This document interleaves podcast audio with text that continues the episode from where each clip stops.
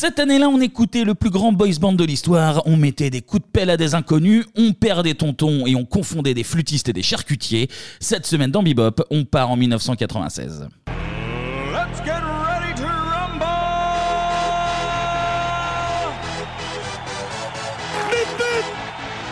Je vous demande de vous arrêter. Cours, Forest, cours Magnéto, Serge. Transmutation demandée! J'ai dépensé son compte. Ah, quel pied! Oh putain! Oh là là là là là là Salut à tous Salut, salut. Et bienvenue dans Bebop. Cette semaine, on est ensemble pour parler de l'année 1996. Bienvenue messieurs, et à mes côtés, ils sont deux, mais, mais qui est qui? Qui est qui? Moi, c'est Anto, perso. Moi, c'est Clément. Ah, bah, bien, bien génial. enchanté. Et bien Voilà. enchanté. Vous allez vous mettre dans la peau de podcasteur aujourd'hui. Voilà. si ça vous va. Allez Et on verra si vous êtes convaincant ou pas. du Clément tout. Lastrit ici. Ah, d'accord, on prend les. D'accord, si tu veux. Hâte de voir des refs euh, bien senties. Et donc, toi, tu es Anto la culture. Je suis Anto la culture aujourd'hui, Ah ouais, bah, ouais. ça va- On va prendre le lead. Ça va être limité, à mon avis. Mais ça va être très rapide, hein. Comment ça va, messieurs Ça va quand même. Très ça bien, va. merci. Ça va comme malgré Ouais, ces ouais. insultes de début d'émission. en plus, tu, tu es souffrant, on peut Alors le dire. oui, j'ai Voilà. le ah, voilà, bulletin médical sera disponible sur les réseaux sociaux évidemment.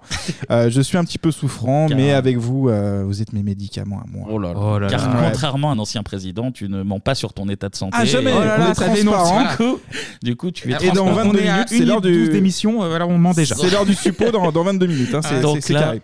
Anto peut s'évanouir à tout instant. Absolument. sachez-le. Mais je suis là. Bon, allez. Trêve de, de bavardage, on grimpe dans nos fauteuils qui bougent et on va rejoindre Marie-Ange Nardi. C'est la partie télé.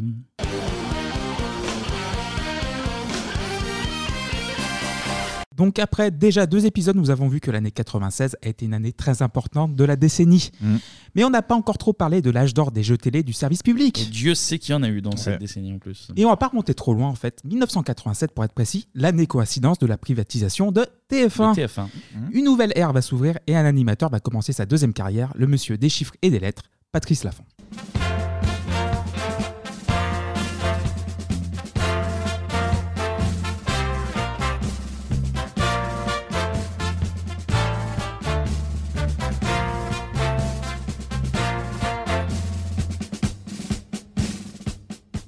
Bon, ça, ça reste un Ouais. générique culte. hein. Ah oui, oui, euh, Toujours bizarre de l'entendre, parce que t'as le Ouais, côté il y a un un- peu militaire du truc. Et c'est ce- euh, exactement ce que j'allais dire. Ouais. 1972, Ah, euh, moi, je le dis avant toi. Eh voilà, écoute, t'es comme plus ça. rapide, t'es plus vif, t'es vif comme l'éclair. Donc après 15 ans de chiffres et de lettres. Là, tu Oh m'as là pas là, vu, ben, pas dire, Calme-toi, bah, là, laisse Clémy partir Allez, un j'essaie peu. de parler un petit peu là. Depuis qu'on enregistre le matin, là, je suis vif, là. Là, il y a c'est des cafés dans, le huit sang, là, il y a cafés tout dans qui le- part vite. Voilà. Ouais, pardon, pardon, Clément, Oui. vas-y, vas-y. Donc, du coup, Patrice Laffont, A- Patrice Après 15 ans de chiffres et de lettres, il va présenter l'adaptation française de The Newlywed Game, le jeu des jeunes mariés en français, diffusé entre 1966 et 1974 sur ABC. From Hollywood, it's the all new Newlywed Game. And now let's meet our newlywed couples for today. Couple number one. His favorite Disneyland ride is the train that goes, I think I can, I think I can. So they go there every year. But she closes her eyes because they're the only two adults on it. Gina and Pete Papa Petru. Yeah, Gina Yeah, and Pete, yeah. J'ai absolument rien compris. Eh ben, Gina et Pete, ils sont amoureux et puis ils viennent tester leur ah, c'est ça. ah putain. bah voilà, mais faut le dire en français, Bah c'est ouais, plus mais- Et c'est un peu nunuche, mais chez Oui. nous, l'émission va tout simplement s'appeler Les mariés de la 2. Première édition le 7 novembre 1987.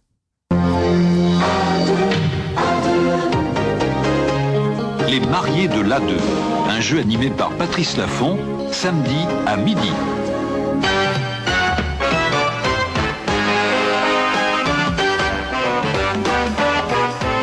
Ils sont deux, ils s'aiment, ils vivent ensemble, mais se connaissent-ils vraiment? Oh, Et vous avez gagné une platine disque laser, un téléviseur couleur à télécommande, une Shiny Free amplitunaire et cassette 2 x 25 watts avec les enceintes acoustiques et un magnétoscope VHS avec également sa télécommande. Les mariés de l'A2, samedi à midi sur A2.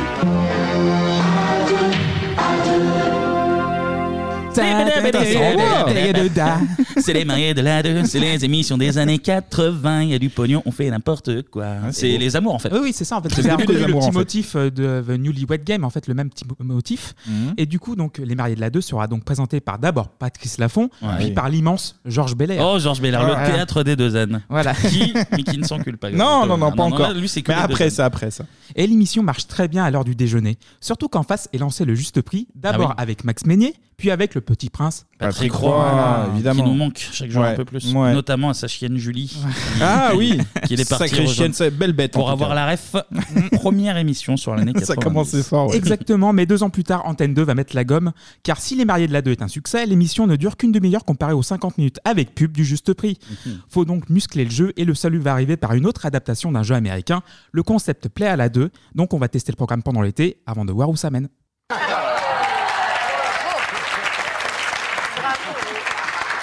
S'agit d'une invention. Il s'agit d'une invention. C'est une invention. Attention, c'est une invention. Ah. Ah, d'accord. C'est compliqué. Ok. Vous connaissez pas. Je sais pas trop si c'est compliqué ou non, on va voir. Qu'est-ce que c'est C'est une invention simple ou pas Euh, C'est un poste à galène. C'est un briquet. Briquet, oui, briquet, oui. Alors, euh, c'est une pierre à briquet Pierre à briquet. Non. Euh, Non, non, non, pierre à c'est briquet, bon. la molette, un briquet. Il y a briquet, d'accord, Il c'est y a sûr. briquet, bon. Alors, Briquet, c'est sûr. Ah, une invention avec un briquet, un briquet à gaz, un briquet quelque chose. Euh, une. euh, là, Non, non, oh non, non. Oh, non, non, non, Non, pas de on n'a geste. pas compris, on n'a pas compris. De toute façon, c'est un parfum, ça C'est un. Alors, un briquet à parfum Oui, le briquet à parfum. Il est remarquable, il est remarquable. Bah, déjà un briquet, un, Un parfum, briquet. ça Voilà. n'existe pas. Bah oui, je- j'étais en train de réfléchir à ça, mais ça Alors, n'existe petite pas. question, est-ce que c'était Bernard Ménez Non. Non, c'était Non, un- c'est après Bernard Ménez. Non, mais je sais pas, le mec qui jouait. là. Ah non, c'est pas lui. Il, il avait sa voix nasillarde. Mais je me suis pas dit, Bernard euh, Ménez, mais on va en parler plus tard de c'est pas Bernard pour moi. Ménez. Pour moi, c'est Bernard Ménez. Donc, Une voix t'as beau nasillarde dire- au monde, c'est ok. T'as beau dire ce que Vous tu avez veux. reconnu D'accord. Dessiner c'est gagné Oui, Mais oui, oui. oui, le, Pictionary, tout simplement. Voilà, exactement. Pictionary, le jeu, tout simplement. Donc- Et c'était encore Patrice Laffont. Exactement présenté par Patrice Laffont, qui a Partout. entre, entre-temps lâché les, les chiffres et les lettres à Laurent Cabrol. Laurent et le site. cabrol.net parce qu'il parle notamment L'aviation et du Tarn. oui, oui, bah oui, toujours. Et d'ailleurs, vous êtes de plus en plus nombreux à être passionnés par l'aviation et le Tarn grâce à Laurent Cabrol. Et, Et puis le site est beaucoup, euh, beaucoup plus fréquenté là depuis, Là, là, euh, plus- depuis la pub. là. Plus 16 000 de fréquentation.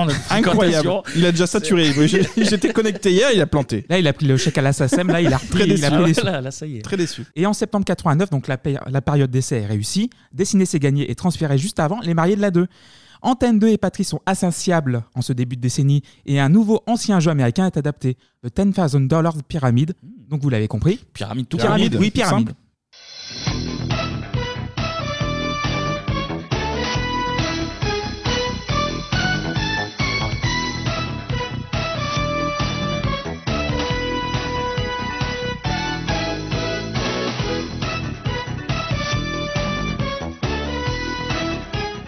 Un, un peu moins péchu, hein, le Ouais, c'est première le premier- version. le Ouais, première ouais. version du générique. Donc on va pas s'étendre dessus pour le moment parce que je pense qu'il y aura peut-être une petite chronique sur Bebop.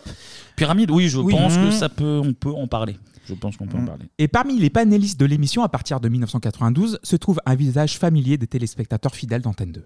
Voilà, et avant que vous ne fassiez de beaux rêves, sachez que demain, pour le policier du dimanche soir, la famille Caméléon va céder sa place, l'espace d'une soirée, au commissaire Maigret. Un épisode avec lequel Maigret va beaucoup voyager et aura fort à faire et maille à partir avec une comtesse. C'est à 20h30. Rugby juste après, l'hebdomadaire de la Coupe du Monde.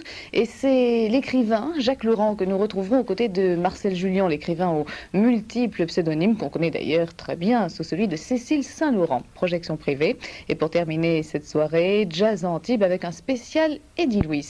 Premier rendez-vous, c'est tout à l'heure, 9h10, un flash d'actualité, les émissions religieuses et à partir de midi, un nouveau Dimanche Martin qui débutera avec Entrée des artistes. Encore une fois, faites de très beaux rêves. Bonne nuit.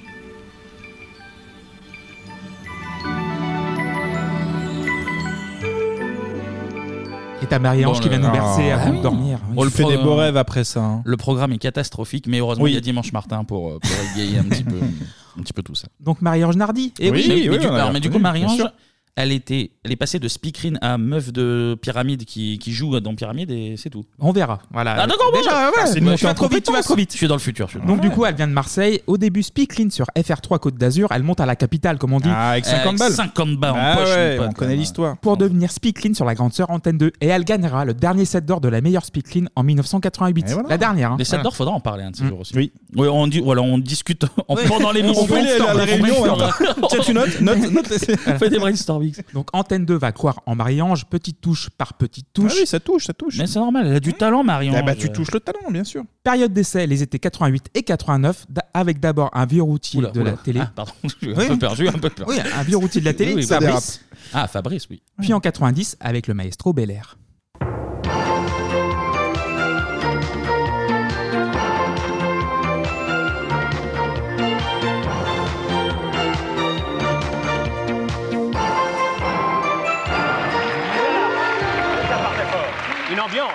des jours comme Ah, il y a des ça, jours. qu'il y a un punch dans le Bonjour, public. comment allez-vous aujourd'hui? Bien, je l'espère, je le souhaite. Comment allez-vous? Eh ben ça va bien aussi. Vous avez l'air. Oui, et puis le bleu vous sied à merveille. C'est vrai, c'est Vous vrai, avez c'est l'air vrai. épanoui, Vous avez remarqué resplendissant.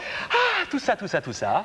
Quel duo de j'ai- bah, c'est beau, que hein. Mais j'adore que des Belair, craques. moi. Il cabotine tout le temps. C'est un vrai prince, de toute façon, effectivement. Le prince de Bel Air. Voilà. Voilà. Déjà fait, je crois, mais c'est pas grave. Putain, je l'avais pas en plus. Bah mais oui. c'est bon, le matin, on l'a Ouais, déjà. ouais, ouais. Donc avec Fabrice, par contre, elle co-animera aussi l'émission mythique Jeux sans frontières. Ah, Jeux sans frontières. Mais je mets pas d'extrait car on aura aussi l'occasion d'en parler de Jeux sans frontières. Sachant qu'on en a déjà un petit peu parlé Exactement. après euh, l'affaire Chiabodo. Ouais, sur Ouais. Interville. Ensuite, sur euh, donc Marie-Ange, petite piche sur la 5 de Berlusconi pour Grain de folie en 91. Allez, allez, allez prendre le chèque. C'est Exactement. dommage, c'est dommage. c'est dommage. Puis retour à la maison en 92, donc Marie-Ange débarque sur Pyramide, Mhm. remplaçant la première panéliste ou maître mot de l'émission, Noël Préam, formant pour l'occasion un magnifique duo avec Bah, Laurent Bromède. Laurent, Laurent Bromède. Eh oui, le fameux. Là, on est en plein âge d'or. de- C'est-à-dire tête de balai. Oui, Ah oui, Non, mais oui, c'est exactement. Et je crois qu'il est maintenant sur Equidia. que pour ça, de toute façon. J'ai pour non, son mais nom. j'ai très peu de notions d'anglais, mais Bromède. Ouais, c'est vrai j'avais pas fait le euh, calcul. Et il est sur Equidia maintenant, Laurent Bromède. Ah, bah voilà. Sacré canasson. comme on l'a- comme on l'appelait sur France 2. Donc j'enchaîne, donc on est en plein Ouais, âge ouais, d'or des jeux de la enchaîne. 2. Ouais, ouais. Les mariés de la 2 ont été reliftés en Les Amours avec euh, Jean-Luc Reichmann.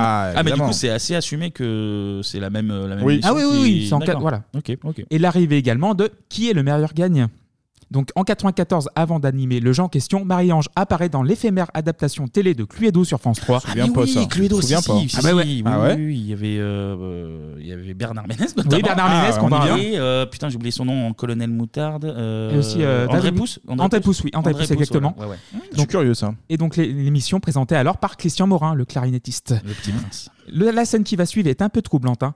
Bernard Ménez masse les épaules de Marie-Ange. Mademoiselle Bonjour, vous êtes le docteur Olive? Euh, Oui. Je viens de la part d'un réceptionniste. Ah bon, qu'est-ce qu'elle a euh, Elle est malade? Oh non, non, non, non, pas du tout, c'est pour moi. Une douleur à l'épaule, je sais pas, ça m'a pris là, à l'instant, dans la piscine. Mais vous êtes. euh, vous êtes une amie de Rose Oh non, non, non, non, non, vraiment pas du tout, je ne... Non. Bon, ça tombe bien, moi non plus. Si je vous dis Cathy, ça, ça vous dit quelque chose? Euh Non, absolument rien. Non. Eh bien, c'est très bien. Nous allons voir ce dos. Oh, merci beaucoup, docteur. Eh ben, Eh ben, ça se oh, oh, oh, là. jolie poupée pour Oh, Bernard oh là là, magnifique. Des petites rêves. mais Cluedo, oui, je m'en rappelle. euh, alors, il n'y a pas l'air d'en avoir eu beaucoup. Oui, mais, euh, Mysterious Jack sur YouTube a numérisé les quatre émissions. Eh bien, merci. Ah, merci beaucoup. Parce que si je dis pas de conneries, il y avait, c'était euh, des, des animateurs, animatrices de France d'antenne. Qui faisaient 2, des guests, voilà. Ouais, et qui, qui étaient les victimes en fait. Exactement. Oui, voilà, c'est ça. Et, et je me rappelle qu'André Pousse me terrifiait parce qu'il avait sa tête de- d'André Pousse, quoi, Pousse, de, voilà. de chauve tout le temps vénère. Et euh, du coup, je- c'est surtout ça qui m'a, qui m'a marqué. Ouais. Donc du coup, deuxième saison avec Marie-Ange qui succède à Christian Morin. Elle intègre aussi l'équipe de 40 degrés à l'ombre. Ah, bah ça, oui. Mais France 2 cherche un nouveau concept adapté pour remplir sa case du soir laissée vacante. rappelle par- quand même. Oui. Pardon, Oui, oui, 40 allez-y. degrés à l'ombre, terrible. On revient dessus. Agression, on revient agression. dessus. Oh, j'ai plus envie d'en le parler, tigre, moi. L'agression du tigre et la euh, peur des chiens. après ça, mais non, mais oui, mais Ça a oui, duré mais- des années et des années, Ah là là malheureusement. là là là là. On est obligé d'en reparler parce que moi, ça me fout là. Bah ouais, la pauvre ouais. Donc du coup, la case du soir vacante part que le meilleur gagne. Et cette fois-ci, plus besoin des États-Unis, on va aller chercher un petit peu un jeu obscur diffusé sur la télé galloise en langue galloise.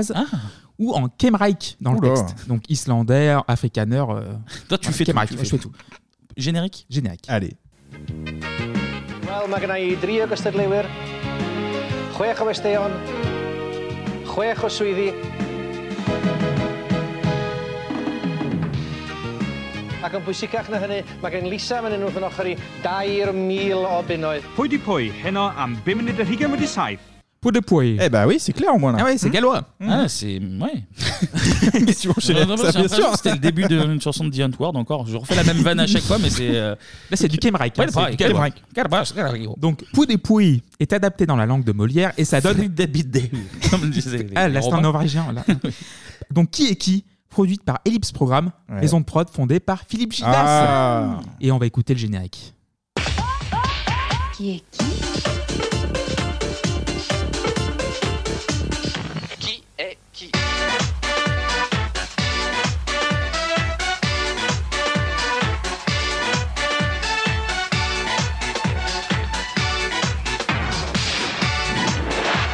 Bonsoir, bonsoir Mais qui est qui Oh, oh, oh Qui est qui Qui est qui Quelle ambiance. Tellement bien le J'adore. générique, tellement bien. Alors le début du générique est un peu bordélique. Ouais. Oui. Et tu sais pas, pour- Et après, tu sais pas ça ce qu'il scratch, fait. ça Et part ouais. un peu en dance, un peu, il y a du scratch. Et euh, ça part 90, sur hein. le, sur le vrai générique qui est, C'est beau. qui est fabuleux. fabuleux. Donc, l'émission est diffusée pour la première fois le 9 janvier 96 à 18h40, juste avant le studio Gabriel du Père Michel. Michel Drucker, évidemment. Donc, messieurs, vos souvenirs de Qui est qui? En Ah, moi j'ai de bons souvenirs, hein. franchement j'aimais bien cette émission là. Ouais. C'était sympa, j'ai euh, très bons souvenirs. Marie-Ange j'aime beaucoup aussi, on en parle régulièrement dans cette émission.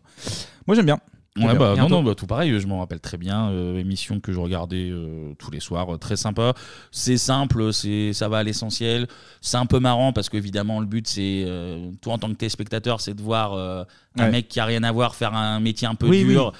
Après, voilà, ça, ça faisait rigoler. C'était pas méchant, c'était pas de la, de la grosse moquerie, c'était juste, euh, il était un peu con quand il. Oui, dans la gaudriole, quoi, Oui, c'était ça. Mhm. Non, c'était un très bon moment, c'était cool, Ouais. euh, ça allait à Et toi, l'essentiel. Clémy euh. Moi, j'aime beaucoup parce que c'est simple, c'est fun, c'est léger. c'est Ouais, à ça se 18h, c'est tout le monde peut jouer et c'est c'est très fun. Moi, j'aime beaucoup. Puis ça se regarde bien avec les parents, par exemple. Voilà. Tu Oui, c'est familial, ouais, bien C'était sûr. c'était- c'était bien. Très bien. Donc, le bravo, principe- bravo Marie-Ange. Bravo, Bravo, Marie- Marie-Ange. Bravo les Ouais, Gallois. Bravo euh, Pouidi Pouy. Bravo Salut. à Pouidi Pouy. Pouy des Pouy. Fréquebru, comme on dit chez vous. Merci, d'ailleurs, merci beaucoup. Donc le principe du jeu est très simple. Trois candidats doivent découvrir le métier de six invités pour trouver qui est qui. Trois manches pour trouver donc la première et celle des paris. Ouais. Les trois candidats ont 100 points chacun et doivent choisir deux candidats en mettant en jeu les points à leur disposition. Marie-Ange est aux questions. Extrait. Je vais interroger Philippe. D'accord, alors regardons Philippe attentivement. Il a un œil de séducteur, Philippe. Oui, Oui, Philippe. Auquel vous n'êtes pas très sensible. Richard, d'accord, je comprends. Qui est Philippe Dites-moi. Un œil de séducteur, il, il peut être chanteur corse. Ah, vous le voyez comme ça. Ah oui. Et vous pariez combien là-dessus? Euh, je vais parier euh, 30 petits points. Philippe, faites-nous l'œil de velours. Quel est le nom de l'hymne corse? La Ciuciana. Euh, eh ben, Ils vont être contents là-bas. Je vous propose de ne pas y aller tout de suite. C'est Salve Regina Salve Regina, la bonne réponse Philippe il va se faire plastifier la voiture, ça va être vite réglé cette histoire. Philippe, euh, Philippe, si tu nous écoutes, tu fais les mêmes vannes que nous euh, sur, euh, sur les autres pays, enfin sur les autres origines, donc euh, tu.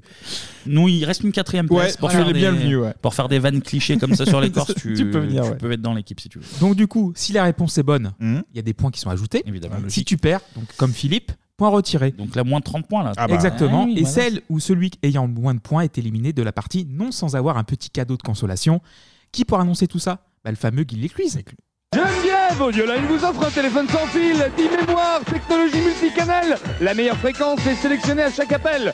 Geneviève, attention Choc derrière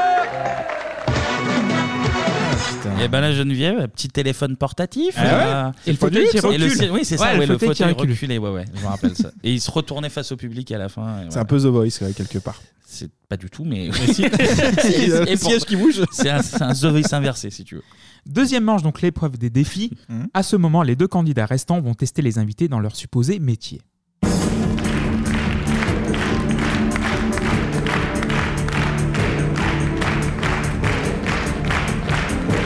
Et nous saluons l'entrée Ravissante d'un Pépita. rayon de soleil. Ça, c'est ce qui s'appelle faire un tabac, Pépita. Ah, Pépita, Pépita. notre petite reine. Eh oui. Et t'as les fameux ouvriers en blanc de travail avec casquette, je sais pas si vous vous en Ah souvenez. oui, ils arrivaient très vite là. Oui, oui, ah oui, oui, Donc, puis Pépita, la collègue de Marie-Ange dans Pyramide, qui sert de Kidam, on embrasse Saïd, pour de petites scénettes. L'équipe de l'émission est pareille à toutes Ah, les tu glisses des petites, euh, des petits. Non, il a été payé en Ouais, fait ouais, par ouais. Saïd. Il me l'a dit tout à l'heure, un petit ça. billet de 50 Non, bah, euh, écoutez- discretos. Écoutez Kidam, qu'est-ce que vous voulez Évidemment, bien vu. Donc l'équipe de l'émission est parée à toutes les éventualités avec costumes, décors, quitte à verser très souvent dans le cliché. L'invité parfois fait bonne figure et joue le jeu, sauf que parfois ça ne suffit pas. Et c'est ça qui fait le sel de l'émission. Ah bah évidemment, c'est- C'est de voir un plâtrier plaintre en fait se frotter à une épreuve où on doit manier une lance à incendie. tu Oui, vois. oui, Voilà. non, mais c'est clair, c'était. mais tu C'est un regardes- peu tu- dangereux, mais oui. Tu regardais l'émission que pour ça en vrai. C'était, Oui, oui, c'est euh, ça. le Bluff, mec, euh, il y en a qui étaient doués, je hein, me- à bluffer, hein. Je me rappelle plus si du début, nous aussi, on savait ou pas du tout. Non, on savait pas. Ah ouais, même nous, on Non, savait non, pas. on savait pas, c'est pour ça, c'est le but du jeu en fait. Tu devais trouver qui est qui. Et je me rappelle de, de délire avec euh, notamment euh, un mec qui était champion de trampoline. Ouais. Et évidemment, bah là, euh, enfin, Tu te le vois tout de très rapidement, tout ouais. de suite, très vite, tu- là, personne n'est dupe là-dessus. quoi. Le mec, t'es huissier de justice, va nous faire un triple ça. Allez, lance-toi, on va voir ce que tu peux donner, on sait pas. Mais, oui. Mais c'était, ouais, c'était, c'est ça qui était fun et je le répète en plus sans trop de moquerie quoi. Non, c'était, non, non, euh, c'était toujours dans la bonne humeur. La personne passait Non, vite non, fait un vrai. peu pour un con, mais c'était gentil quoi. C'était pas- voilà. Et on va rencontrer Jean-Luc en fait. Jean-Luc Ah, est vendeur automobile. Il va jouer de l'accordéon. Alors qu'il n'en a jamais joué de sa vie. Ah Et ça donne ça. Voilà un petit bandana autour du cou. Ça y est, vous avez l'instrument bien en main. Le fameux piano à bretelles. Jean-Luc, nous allons vous écouter. Dès que vous êtes convenablement installé, c'est bon? C'est bon. Prenez votre temps, allez-y. Voilà. Eh bien, nous vous écoutons. Jean-Luc, 3-4 quand vous le désirez.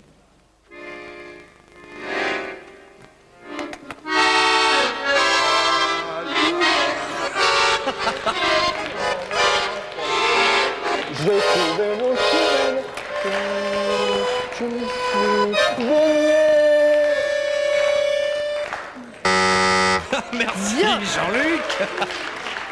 Brillante interprétation. Vos euh, c'est édifiant. Voilà, donc Jean-Luc gagne sa vie en étant accordéoniste, vous l'avez Oui. compris. Et le public nous dit Nous dit que 6% du public est convaincu par 6% quand même. l'accordéon. 6%. Et pourtant, euh, Jean-Luc était accordéoniste, c'est juste qu'il était nul à chier. Voilà, il faut le dire. Et voilà, tout, tout- fin de carrière. Tout le sel de l'émission était là, c'est que c'était des gens très mauvais dans leur métier. Qui... de crame. Donc du coup, après la mise en situation, le public donne son avis, comme on l'a. Entendu. Donc puis le Bon, candidat bah là, ayant le ouais, mot- 6%, la personne. 6% c'est des, c'est des vannes en fait, les mecs Et ils ce ont qui, dit on va ce mettre qui était ça. un peu marrant, c'est que parfois, tu avais des. Sur certains types de métiers, il y en avait qui avaient un. Un peu doute, un petit doute. ouais, Un petit talent, Ils avaient un petit petit talent, ouais, talent. ça, qui peut faire Ce qui doute, ouais. Ce qui fait que tu disais, ah, moi, c'est vraiment lui. Eh ben, pourquoi pas se lancer tout, dans une fait. carrière, ouais. Et le candidat ayant le meilleur pourcentage sur les trois passages est qualifié pour la finale. Donc 45 secondes pour trouver l'identité des six invités. Ah, mais attends, du coup, c'est par rapport au vote du public? Ouais. Ah, ça, j'avais pas le souvenir Ah, par oui, contre. d'accord, que moi, je pensais- important T'as le que meilleur pourcentage, euh, tu passes en finale. D'accord, je pensais que le vote du public c'était pour euh, t'aider entre guillemets, Ah, non, même, non, non, non. même si là pour Jean-Luc de toute évidence. En fait, euh, c'est euh, c'est le candidat qui demande ah bah c'est lui qui est machin. Ouais. Et s'il a une bonne intuition, en fait, il gagne des points et finalement. les- Ah mais d'accord, d'accord. Oui, je me rappelais plus de ça. C'est donc Ouais, le pareil. vote du public qui te donne les points. En fait. D'accord, ok, ok, ok. Suit la finale, donc dite aussi l'épreuve de l'argent de poche, parce que tu gagnais un voyage au soleil, donc du coup, tu, tu pouvais avoir de l'argent. Donc, une bonne réponse, c'était 1000 francs. Mhm. Deux bonnes réponses, 2000 francs. Trois bonnes réponses, 4000 francs. Quatre bonnes réponses, 8000 francs. Cinq bonnes réponses, 16 000 francs. chiffre, et carton là. plein, 20 000 francs. Et le succès sera un rendez-vous. Et à raison, le jeu est fun, Eh oui. sans prise de tête.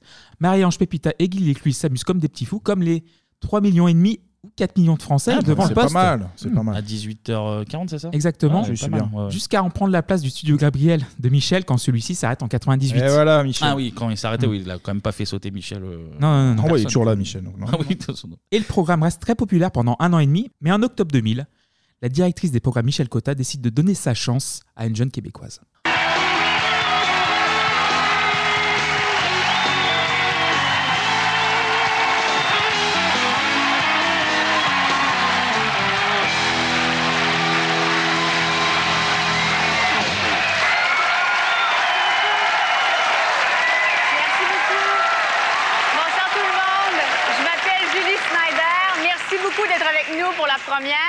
Vous allez peut-être remarquer que j'ai une petite raideur au cou. C'est parce que le canon que j'ai utilisé n'avait pas d'airbag, mais c'est pas grave. Pas grave. Ça ne nous empêche pas ce soir de vous offrir une exclusivité mondiale, une interview avec la plus jeune retraitée au monde et son célèbre mari, Céline Dion et René Angélil. Ils sont chez eux en Floride, alors j'espère qu'ils participent partiront pas tout de suite en lune de miel parce qu'on va leur parler dans quelques secondes. Ah, Julie Snyder Ah, non, Ah là je là faisais là des cœurs pendant Ah, le bah, sonore. Julie Ouais, bah, Snyder, ouais. elle est dans, mon, dans mes crushs euh, animatrices Je sais euh, pas des comment années tu fais, 90. toi. Ouais, je suis désolé, hein, c'est c'est l'accent, j'ai- je, je peux pas. Bonjour Je peux pas. Ah là là, mais vous aimez Bah pas oui. l'amour, vous aimez pas l'amour. Je suis- Non, ça doit Vendredi, ça. c'est Julie, c'était, j'aimais bien. C'était ça, ça a dû durer à peu près trois jours, mais. Ah, c'était- voilà. Donc pourquoi Donc du coup, Julie, Julie Snyder, une animatrice très populaire au Québec avec le point J, talk show diffusé sur TVA, débarque chez nous avec l'appui de son amie, une certaine Céline Dion. Hmm. Début en grande pompe, vous l'avez entendu. Ah, et c'était pour, c'était pour la première là. Oui, ouais, ça Céline lance Dion, bien, hein. Céline, ouais, Ça ouais. commence pas mal. ouais, Et Kota est tellement convaincue par ce nouveau format que d'hebdomadaire, elle passe en quotidienne, sacrifiant qui est qui sur l'autel de la Aïe, hype. aïe, aïe, aïe, Donc qui est qui est poussé vers 18h, puis Julie est déprogrammée seulement deux mois et demi plus Et tard. voilà. Ah, deux mois et demi, d'accord. ouais, ouais. L'émission remplace sa place, donc qui est qui, mais c'est trop tard, t'as la machine Big Deal en face qui crame tout sur son passage. Ah, bah oui. oui, parce que le Big Deal arrive en février 98. ouais. Donc en plein, en plein dedans. Septembre 2001, qui est qui est ramené à 17h25. Trop tôt. Remplace- ouais, trop Ah bah tôt. oui, Trop tôt, bien on trop n'est pas tôt, ça. rentré là, bah bien sûr. Et donc à 19h, c'est remplacé par la nouvelle émission de Laurent Ruquier.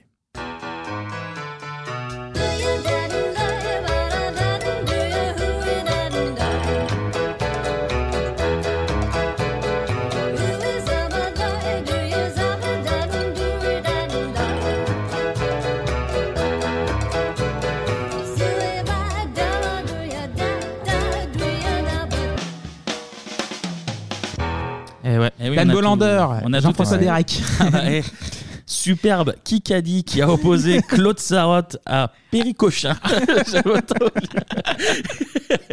Pierre Cochin, ça fait longtemps que j'avais pas entendu ça. Ouais, moi aussi, ouais, c'est ça. Émission de qualité. Ah bah, Il y sans avait doute. aussi comment, Isabelle Alonso. Oui, et là Sophie là. Carrel aussi, Oh là là, ouais. Que des Que des cracks. Que des Ah, cracks. franchement, une belle équipe, Oh là hein. là là là. Et qui est qui? Va mourir de sa belle mort le 5 juillet 2002, après 6 ans à l'antenne. Un jeu tout simple, fun et populaire, Eh oui. adapté également au Danemark, Ah. au Portugal, en Italie, au Canada, sous le nom de la tête de l'emploi, en Norvège, Grèce, tout, il gâche tout le temps, tout. Turquie, mais c'est en Suède où le jeu est aussi populaire que chez nous.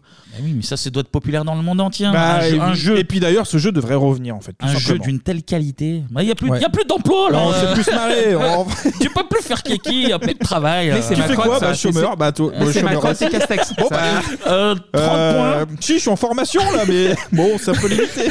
30 points Didier chômeur. Bah, bien joué. Mais combien de durée 3 ans, 2 ans Alors là, vous allez trouver un chômeur. C'était pas évident.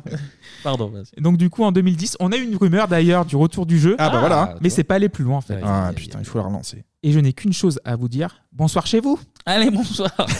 Et merci Clément. Merci Clémy. Ça m'a fait plaisir de parler de Kiki. Je, Ouais. je vous cache pas. J'aime que, beaucoup aussi. Ah, c'est vrai, ouais. euh, ça, fait, ça fait du bien. Ces petites émissions là, comme ça, ça fait du bien. Hmm. Et si on passait à la musique Allez Mais, mais, mais, mais, avant toute chose, Ah. on va remercier Olivier. Merci Olivier. Parce que Olivier. voilà, c'est un sujet Patreon. Alors, on vous le rappelle, Mhm. euh, vous pouvez imposer un sujet de votre choix sur le Patreon. Ça permet de nous soutenir déjà, Déjà. et puis de, de Et mettre en place euh, des concours, des jeux Qui euh, arrivent toujours. qui, qui Ça normalement arrive. au moment où on est enregistré devraient arriver. Donc là, au moment où vous entendez, Exact. le jeu au concours a déjà dû euh, être diffusé C'est ça, normalement. bien à Et peu vu. près. aussi, merci aux nouveaux et bienvenue aux nouveaux auditeurs et auditrices. Bien Plus sûr, plus nombreux, on a des chiffres médiamétriques, c'est Oh, mais incroyable. là, c'est incroyable. Là, il y a- 14 incroyable milliards. ce qui se passe. 14 milliards. Il y a en- Ah. là, il y a en- Toute modestie, c'est- modestie, hein. C'est le monde entier, mais deux fois. qui écoute. Non, et en Donc, plus, euh, on voilà. peut le dire entre. Voilà, on arrive à un chiffre, euh, on, on va communiquer là-dessus. C'est c'est beau. Bah, c'est Il y, a- beau. il y a Qui veut nous rejoindre, donc je ne peux pas en dire plus. C'est très très beau. En tout cas, euh, le Patreon, le lien est trouvable sur euh, Twitter, Twitter. 3615 Bebop. BIB OP. OP. Bravo. On remercie Olivier donc, qui a donné au Patreon. Alors Olivier, il est de Rive de Gier, donc Ah, on va essayer de Ah, le le choyer. pauvre. Ouh là là. Le pauvre. Est-ce que la vie n'est pas toujours. euh, Ligérien, on facile est là, mais pas rive de Gier. Et On va te alors, sortir de ce merdier. Ceux qui savent, savent, et ceux qui ne savent pas, on vous invite à googler Non, et à ne ouais. pas, ou à ne pas savoir. Mais Pas savoir. Ne savez- non, il faut pas savoir. Olivier, on va essayer de, de te mettre bien. Mais et oui. Olivier, il avait envie de parler des mecs qui ont vendu le plus d'albums de l'histoire des boys bands.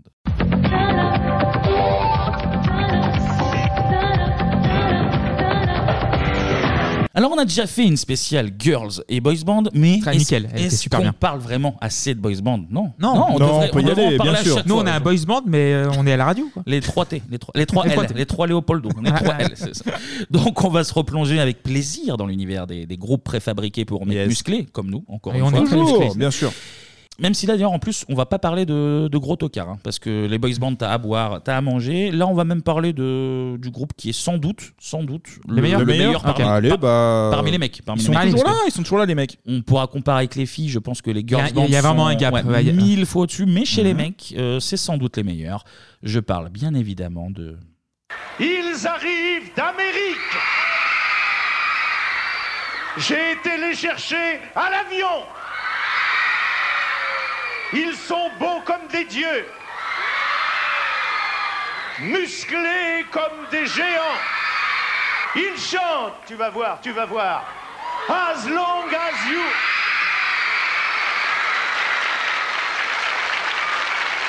Ils chantent As long as you love me.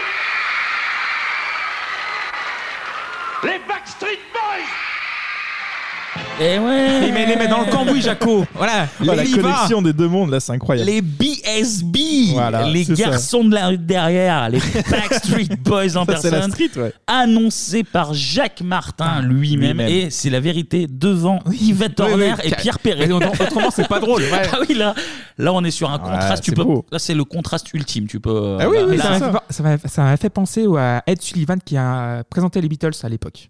Ah bah, belle référence, hein, mais. Vous verrez. euh, Vous googlez, vous verrez. En tout Ça cas, marche. là, Jacques Martin, les Backstreet Boys, ça c'est ma France. Ça c'est ma France Ouais. du dimanche après-midi. Là. Là, il y a Entre tout, là. modernité et tradition. Là, il y a tout. Ah oui. Mais avant de revenir euh, là-dessus, on va se pencher bah, sur l'histoire Ah, on se des penche. cinq boys d'Orlando. Messieurs, on va pas parler de l'album, on va parler du groupe. En Est-ce lui-même. que vous aimez les Backstreet Boys? Moi j'aime bien. Moi j'aime bien parce que je me souviens d'avoir le single Everybody chez moi. Donc Mhm, euh, bien voilà, le Black. Il y a de la street, il y a de la street déjà. C'est dans le nom. Donc, euh, de toute façon. Après, je suis un peu plus fan de East 17 qui est plus ancien Ouais. euh, que Black Street qui ressemble un petit peu dans le ils nom. sont tous de la Et qui street, sont de toute plus façon. de la street pour le coup. Non, mais euh, franchement, c'est correct. Tu as dit le meilleur groupe euh, de Masculin. boys band. Franchement, euh, il y a de grandes chances pour moi. Ouais, ouais, ouais. ouais. Donc j'aime C'est bien. marrant, bon, je te pose la question. Alors, pour- bon. c'est rhéto- c'est rhétorique, c'est rhétorique. Voilà, donc euh, je connais pas du tout. Et euh, c'était pas ma cam, pas du tout. Bah voilà. J'entends. j'entends. Et toi, du Bah, coup, bah, tu l'as dit ouais, tout à l'heure. Euh, non, non, moi j'aimais bien, j'aimais bien. Euh, alors, ils sont dans mes préférés, c'est sûr. Euh, je pense que niveau mec, c'est les meilleurs, même si euh, on, on va le répéter tout le long de la chronique, mais les Spice Girls, c'est mille fois En plus, on a écouté les, les deux albums, les deux premiers albums, pour Ouais. se faire une- un- un- une- vraiment un avis. Ouais, on en reparlera plus tard des, des Mhm. albums. Euh, ouais, les Spice Girls très largement dessus, mais chez les mecs c'est les meilleurs. J'aimais bien les Worlds Apart aussi. Ouais. Et le- pour- côté français les To Be Free, mais quand tu compares Worlds Apart, Ah, To Be ça se Free compare aux pas, en Backstreet fait. Boys, il y a, il y a- Non, non, c'est vrai, il y a trois il y a mille ans d'écart entre eux et Mhm. entre les Backstreet et les Spice Girls, t'as aussi mille ans d'écart en fait. Donc C'est euh, vrai. eux c'est les meilleurs chez les mecs, mais loin d'être les meilleurs euh, tout confondu. D'ailleurs, petite interro surprise, bah, plus pour Anto du coup. Est-ce que tu te rappelles de leur petit nom? Non, Nos du tout. cinq boys? Alors, là, franchement, non. Par contre, ça m'a. J'étais pas aussi intime que ça non plus. hein, il y avait, euh. il y avait AG, Ouais. il y avait Brian, Ouais. il y Ah, avait, ça fait rêver, hein, il y déjà. avait Howie, il y avait Kevin, son prénom de Ah, merde, ouais. et le petit prince Nick Carter évidemment. Nick Carter, le ça petit me parle. blondinet, le petit. Mais c'est vrai, blondinet. autant les Worlds Apart, euh, je sais pas, on connaît plus leurs prénoms, je sais pas pourquoi. On, a- on est Parce- plus intime en France avec les Worlds Apart. Il y a Parce plus qu'ils de- sont d'histoire. anglais, peut-être parce qu'ils sont plus proches de nous. Tu crois Et puis vu que euh, les, Je sais pas. les Worlds Apart, ils avaient vraiment une carrière qu'en France limite, tu vois, en, en Ouais, ça nous exagérant a un plus peu. marqué. euh, francophone. Ouais, Ok. Alors que les Backstreet, c'est ça marchait. Et puis ils euh, reprenaient partout. aussi des, des, des sons euh, de En plus, Goldman, en donc plus, euh, oui, ça nous chantaient parlait En plus. plus, c'est ça aussi, tu rentres dans le patrimoine français. Ah non, Ah les. Worlds Apart, ils axaient vraiment leur com. euh, Enfin, c'était France. Oui, parce que, ça, ouais, parce que ça marchait là-bas, ça Et marchait ouais. ici, mais pas. Alors que le Backstreet Boys, c'est le monde entier, du coup, Ouais. ils passaient vite fait en Ils France. visent mais pas s'en euh, foutaient un peu. particulièrement la France, ouais. Je vais apprendre beaucoup de choses aujourd'hui. je Et crois. Bah, déjà, bah, déjà, là, déjà, t'as appris des trucs. Allez messieurs, on met son Léopoldo de bain, bah, on vas-y. suile bien le corps parce que là on part en Floride. C'est Carrément. parti. c'est parti. Comme quoi, Et- 30, 40, euh, Au indice, 50, euh, non, le 50, 50. 50. Écran total la Écran Floride. Et on y retrouve euh, deux petits mecs qui se rencontrent via leur prof de chant, c'est Howie Doroth Ouais. et Alexander James McLean, mais qu'on va plutôt appeler AG. AG, ouais, ça passe mieux, ouais. Et ces deux petits gaillards, eh bien, ils participent régulièrement à des auditions et ils croisent souvent un tout, tout, tout, tout, tout jeune chanteur à la chevelure et à la gueule d'ange, Nick Carter, Ah. qui va Ah. faire euh, fondre le cœur de, de ces dames plus tard. Et donc, bah, les trois, ils ont une petite expérience euh, locale, hein, que ce soit vis-à-vis euh, des, des spectacles. Des kermesses, des salles des Ils fêtes, tout tournent ça, dans les pubs. Ils tournent- Ouais, non, mais c'est ça, Ok. ouais, ils font leur petite vie, quoi. Et les trois, du coup, à force de se croiser, ils décident de former un petit trio. Et dans le même temps, il y a Kevin Mhm. Richardson qui, lui, alors vit dans le Kentucky. Donc, là, on fait les, les poulets, notamment. Ah oui, Le poulet il, frit. Il trouve pas de boulot. Il n'y avait déjà pas de boulot à l'époque. ça, Ah c'est ouais. fait. Ah, putain. Il trouve pas de boulot, donc il Pôle prend la direction d'Orlando. parce que Orlando. qu'est-ce qu'il y a à Orlando? Il y a Mickey. Bah, il y a Mickey Ah Il y a oui, Disney. oui. il y a Disney World. Et Kevin, il trouve du taf à Disney World et il interprète. Prince Ali, sa seigneurie, Ali Abba. Eh oui, Ah, bah, écoute. Aladdin. Eh La classe, il n'y a, Aladdin. pas de sous-métier de toute façon. hein. Non, mais la classe quand même, Bah, Aladdin. attends. Et Surtout que le film marchait bien. Et oui, et Kevin Richardson, quand il joue pas avec euh, Abu, eh ben, accessoirement, il essaye euh, de bosser dans la musique, donc, euh, donc la nuit. Ok. Mais pour l'instant, on va le laisser à Grabat, là, le petit Kevin. on reviendra sur un peu Ouais. plus tard. Parce que pour lancer la belle histoire des BSB, comme alors visiblement euh, c'est Ouais. c'est L'acronyme pour dire ça. qui est utilisé J'ai jamais entendu Pareil. BSB de ma vie, mais bon, on va, on va dire BSB. Mhm. On a besoin d'un producteur. Et pour que le storytelling soit absolument parfait, on va même prendre un producteur véreux, Ah bah, parce que toujours, c'est beaucoup toujours. plus drôle, Ouais. en la personne de Lou Pearlman. Et ce bon vieux Lou, il est de la famille de quelqu'un de connu. What? Paul Simon? Ah, Garfunkel? Ah C'est le cousin Dar- de Art Garfunkel, Ah. de Simon Garfunkel, donc on vient d'entendre un petit extrait, n'est-ce pas? Et donc dans les années 80, il bossait alors dans, dans les dirigeables, dans, Dans les trucs, euh, dans, dans les Led Zeppelin. Ouais. Et ça, ça magouillait déjà un tout petit peu, mais, euh, mais surtout pour lui, fin des années 80, début des années 90, c'est la révélation. Il découvre les New Kids on the Block. Ah oui. Ah. Et surtout, il découvre Le tout pognon. le pognon qui, qui accompagne Ah, mais euh, pas que. le Le phénomène des boys bands qui, La est, moula. qui, est, qui est naissant. Donc là, c'est décidé, les, les dirigeables, on laisse de côté, on va produire du boys band. Mhm. Et du coup, il lance des castings en 92-93. Il repère nos amis euh, Howie, AG et Nick. qui, Donc là, ils sont euh, trois, là, ouais, ok. mais Nick, il est, de, il est de 1980. Donc là, il a seulement 12-13 ans. Ah oui, c'est jeune. Ce qui veut dire qu'en plus, je crois, alors j'ai plus les, les années de naissance en tête, mais ils ont euh, quand même pas mal d'écart entre le plus vieux et Nick. Ouais, ok. T'as, euh, ok. quasi 10 piges, quoi. Donc D'accord. euh, ça fait un Ah groupe oui. assez, euh, assez éclaté quoi, au, niveau, au niveau âge. D'accord. Donc Nick, pour l'instant, il a que 12-13 ans. Il y a aussi deux autres membres, mais qui vont se barrer très tôt, dès le début de l'année 93, en fait. Donc t'as Sam Likata, qui se faisait appeler. Oh ouais, Fen- oh ouais, pardon. Sam Likata, Sim Likata. Oui. Oui, oui. Très bonne vanne, très bonne vanne. Mais Anto est souffrant, hein, faut, le pardonner. N'hésite Ah, bien sûr, c'est ça. n'hé- N'hésite N'hésite pas. pas à me couper pour ce genre de blague, en tout cas. Excuse-moi, j'avais une petite montée là, comme ça de C'est la fièvre. fièvre. euh. C'est la C'est la fièvre. fièvre. C'est la fièvre. Sam Likata qui se faisait surnommer Phoenix Stone. J'aime beaucoup trop cette dame finalement. Mais vous voulez faire un podcast sur la compagnie Krull, si vous voulez. Ouais, Je- je- ouais, ça aussi, c'est de la quali. hein. Et l'autre, c'était Charles Edwards. Bon, bref, ils se sont barrés, peu importe. Comme Mais- Smain et son euh, compère des inconnus. Bon, en tout cas, c'est pas très grave parce que Lou Pearlman va, faire de, va passer de nouvelles auditions. Kevin est embauché, donc ça y est, on, on- on laisse à bout à Disney World et on, on va montrer ses petits abdos. Et il propose les services de son cousin. Kevin, il dit bah, Attendez, Ah. quand j'étais plus jeune dans le Kentucky Fried Chicken, hein, je, faisais, je faisais du gospel et mon cousin, Ah c'est oui. Brian Littrell. Donc il l'appelle, lui dit Vas-y, ramène-toi en Floride. Prends Il a- l'avion et hop. Il y a un petit billet à se faire. Ouais. Et c'est comme ça que Brian va devenir le cinquième membre bah, du groupe qui va s'appeler les Backstreet Boys. Voilà. Ah. Du nom, pour la petite anecdote, du Orlando's Backstreet Market, qui est Ah. une sorte de marché aux puces, en gros, où, euh, où les jeunes de la ville se, se regroupaient euh, souvent. Belle voilà, anecdote, hein, pour, c'est euh, la street là, clairement. Ah bah, le marché aux Putain. puces, là, c'est. Ah bah, on peut pas faire plus, plus street, hein, bien sûr. Nous, on serait les puces du canal. Boys. Ouais. ouais, au fond du canal, là, comme ça, C'est- très c'est non. bizarre. Mhm. Ok. Le groupe, du coup, commence à tourner là encore euh, dans les petits restaurants, les petits galas, Ah euh, les petits festivals du coin. Ils se font repérer malgré tout. Ils doivent signer avec Mercury Records. Mais il y a un artiste du label, d'ailleurs le plus gros artiste du, du label à- l'époque, qui s'appelle John Mellencamp. Mellencamp. Je connais, ouais. C'est très bien, d'ailleurs. Putain, ok. Qui menace de se barrer si, euh, si Mercury bah, signe le boys band. Ah, il dit, euh, ouais. non, non, euh, Je me mélange veux pas, je c'est veux genre, pas, c'est euh, partager le l'artiste. label avec Mais ça. je le comprends.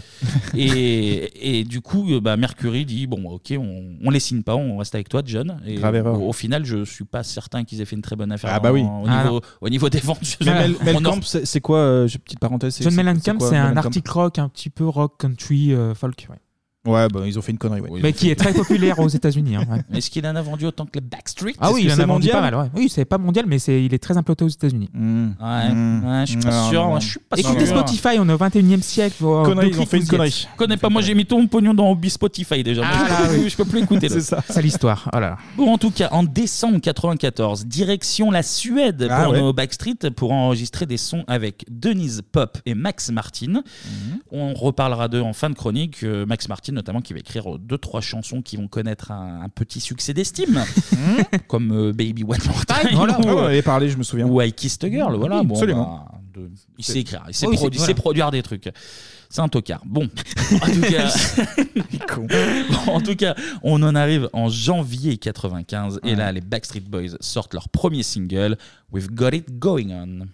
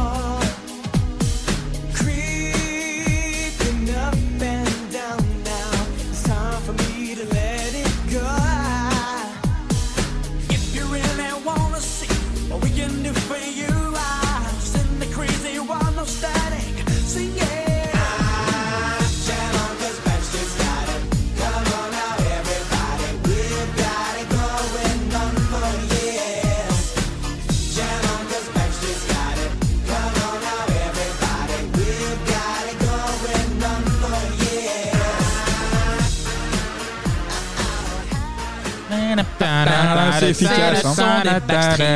Ouais, c'est entraînant, hein, c'est bien. je- c'est- sympathique. C'est Ouais, sympathique. c'est C'est pas ouf, c'est sympathique. Le single sort donc, et là il va se passer quelque chose que alors, je trouve surprenant, sûrement que ça arrive très fréquemment, mais je Mhm. pas trop souvenir. En fait, ça bide complètement aux États-Unis, mais au Québec et surtout en Europe, les gens aiment beaucoup. En France, par Ça- exemple. Ça arrive très souvent d'ailleurs. Je veux dire.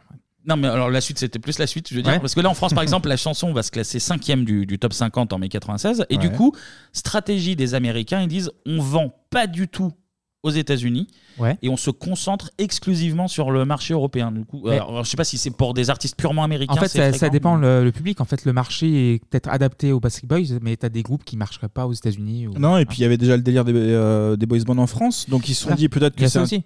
Un Euh, terrain ça plus fertile pour les boys ça bands en, en Europe. commence, euh, tout 95, juste, là, on est ouais, quoi ouais, ouais, ouais, 95. Et t'as l'inverse aussi, t'as des artistes qui marchent très bien aux États-Unis, mais qui marchent pas du tout en Europe. Oui, Alors évidemment. sont non, super mais- populaires. Ça, évidemment, mais je veux dire, Et le, le fait en tant qu'Américain, on te dise on va pas du tout te vendre chez toi et exclusivement. Mais à la euh, fin, c'est veulent l'argent qui, qui parle, quoi. C'est à la Et puis ils testent sur l'Europe euh, au départ, et puis après ils se disent pourquoi pas quoi.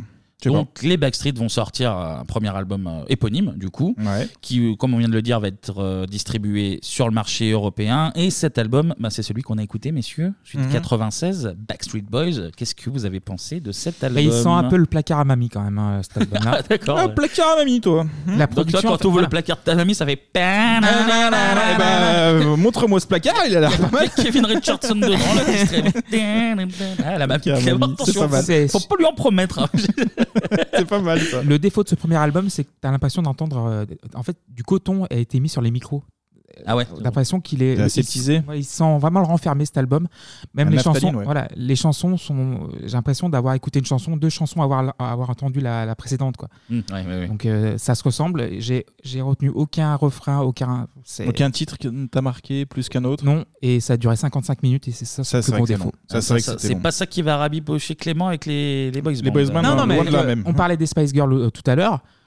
Il y a un gap. Ah, oui, Girls non, Band. ça, c'est évident. c'est Girls évident. Band. 40 mais- minutes, 12 chansons, tu les retiens, t'en as 5 ou 6 qui sont vraiment inoubliables, et là t'en as 13, je crois, qui sont pas. euh, Ils sont oubliables. Qui sont oubliables. Ils sont oubliables. Anto. Bah, en fait, euh, je, crois que je le disais tout à l'heure, ils arrivent à un moment, là on est en 95, 96, ouais. 96 euh, par la suite pour l'album. C'est- l'année qu'on fait. en Voilà. fait. Oui, non, non, mais le. le, le- Il est souffrant, il est souffrant. Souffrant déjà, donc moi j'ai toutes les excuses. Mais non, mais le premier single c'est 95, il, il vient me chercher. Euh, mais en fait, ils arrivent limite un peu en retard. C'est-à-dire que tu as E17 qui, qui sont sortis en 91, 92. Ah oui. Et euh, ils apportent rien au niveau du. Oh, ils arrivent après la bataille. Il n'y a, pas de nouveauté. C'est un peu long. Et il y a un truc qui me fait chier aussi dans l'album. euh, souvent, tu as des montées en fait. Oui, Des les montées de demi-ton. rythme, Ouais, c'est pour mettre de l'intensité, ça marche pas avec Et c'est- nul, c'est euh, chiant, ça monte dans les aigus et machin, et des fois ça redescend. Je dis, mais il n'y a aucune Oui, cohérence. c'est pour remonter, genre euh, par exemple pour mettre un, un, un couplet un peu péchu, tu montes d'un demi-ton Oui, oui, oui. et ça fait nanana et, Et du coup ça donne horrible. une intensité C'est- et, ça marche pas. Non, ça marche Et pas. le fait que ce soit un groupe vocal. Bah, je l'ai pas trop senti. hein. Non, non, non. Toi, t'as bien aimé euh, Non, alors, non, non, je vais dire, le, le tout premier album, alors, je vais dire un truc, je sais pas si ça va être clair, ou c'est peut-être un peu con, mais le tout premier, là, en l'occurrence, je le trouve très, très euh, charté boys band, en fait. Oui, Il y a- et en fait, en fait Cliché. c'est surtout comparé au suivant. Alors, euh, Les suivants qui restent, il y a toujours la patte boys band évidemment, Mais ils les- ouvrent les fenêtres sur la prod. Les, les suivants, je les trouve euh, beaucoup plus euh, pop dans le sens où euh, ils sont mieux c'est produits aussi, Ouais, ouais. c'est des meilleures productions euh, comparé aux Européens qui eux restent euh, boys band, boys band, boys band, Ouais, euh, ouais, ouais. préfabriqués de. Oui, le de ouf. on parlait de ça, c'est vraiment un son européen. Là, euh, les, les suivants des Backstreet, je les Exact. trouve euh, un peu plus dans le côté. On... C'est plus pour les jeunes, mais on va essayer de toucher tout le monde Oui. avec des prods un peu plus chiadés, même si euh, ça, ça reste critiquable évidemment. Mais alors, le premier, je le trouve trop, vraiment boys band, euh, trop, trop, Ouais, trop. d'accord. Et le premier, je suis pas spécialement fan. Mais ceci dit. euh, Notamment les suivants, euh, pff, à l'occasion, tu vois, pour rigoler, ça me dérange pas d'en réécouter. Ouais, il, y a deux, ouais, il y a deux, ouais, trois ouais, chansons ouais. qui, qui restent marquantes, même si euh, quand tu compares à d'autres beaucoup plus grands, euh, t'avais, t'as, t'as tout dit, Clémy, t'avais raison, mais il y a pire. Oui, il y a toujours pire, oui, bien sûr. Donc, sur cet album, on retrouve, on l'a écouté, We've Got It Going On, Mhm. mais on retrouve aussi Anywhere for You.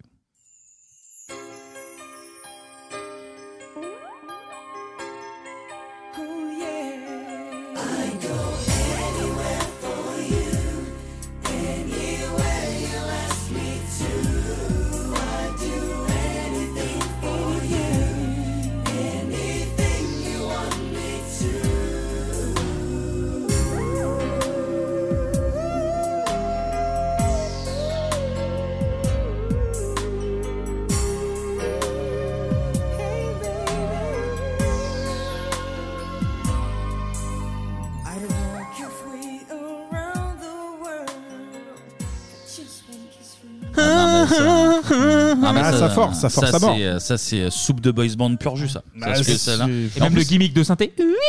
Au début, on dirait un Mogwai qui gueule derrière, on dirait un truc de. C'est vrai, on se demande ce que ça fout là, Je me ouais. suis dit, mais attends, c'est quoi C'est un truc de jeu vidéo C'est un c'est Gizmo derrière. tu fais bien.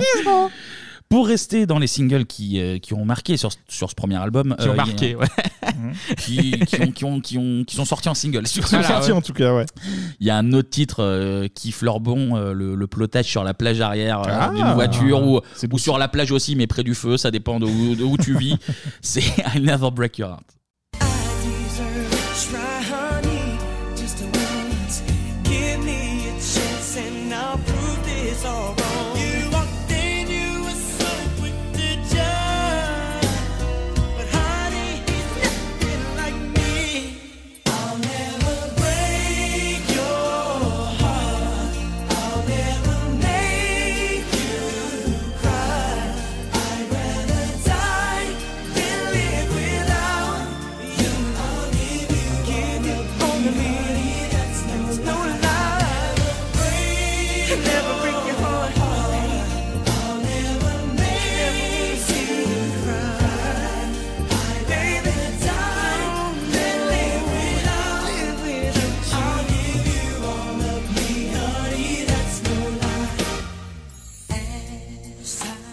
Ben, Clément Anto, ça se caresse là Si, non, mais celle-ci, tu vois, je, me- je l'ai notée en plus, pour être très honnête. T'as bien aimé Ouais, il y a un peu euh, de Boys to Men quelque part, en, en sous Boys to C'est Men en du- tout cas. c'est du sous Boyz II Men, oui, Ouais, je- ouais. je suis assez C'est là qu'il d'accord, manque d'un euh, demi-ton en fait. Ouais, après ça devient chiant, mais effectivement. Je suis, je suis assez d'accord avec toi, ouais, Mm. c'est du Boys to Men, mais en moins bien. moins bien produit, moins bien chanté. Mais bon. mais, mais, mais, les Backstreet ne font pas que des chansons de, de l'overbaiser. Ah, on peut d'accord. ça de l'overbaiser. Bien sûr. Ils se plient tout de même aussi au son euh, un petit peu plus rythmé quand même Mhm. pour pouvoir faire. bah, faut bien faire des chorés Ouais, la sur scène. choré, hein, bah je vous oui. rappelle, ça reste un boys band, faut un peu danser sur scène. Et C'est le vrai. premier gros, gros, gros tube des Backstreet Boys, ça reste quand même Get Down. You're the one for me. You're my ecstasy. You're the one I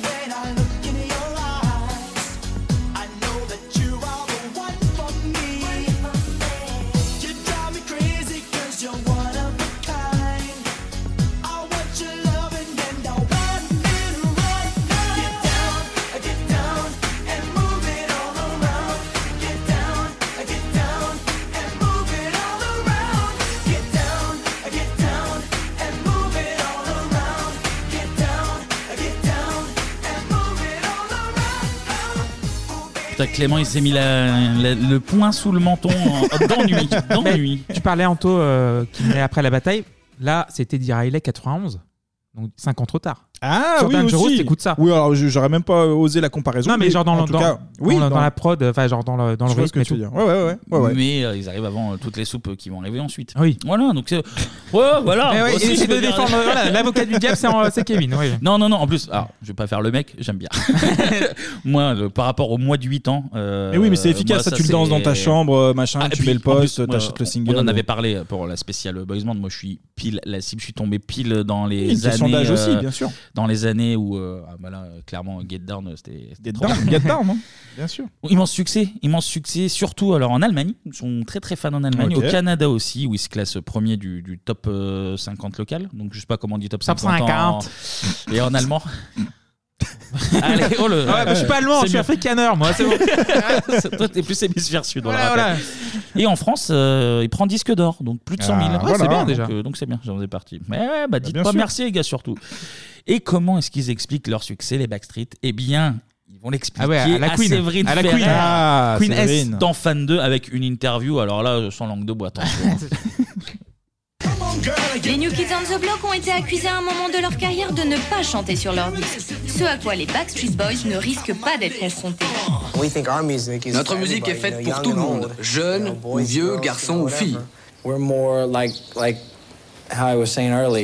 On est vraiment, comme je disais tout à l'heure, un groupe vocal au sens propre du terme. Notre groupe existe grâce à nos voix uniquement et nous voulons que les gens nous respectent pour ça. Nous chantons toujours en live, chacun notre tour, et c'est ça qui fait la différence. And uh, I think that's the major difference.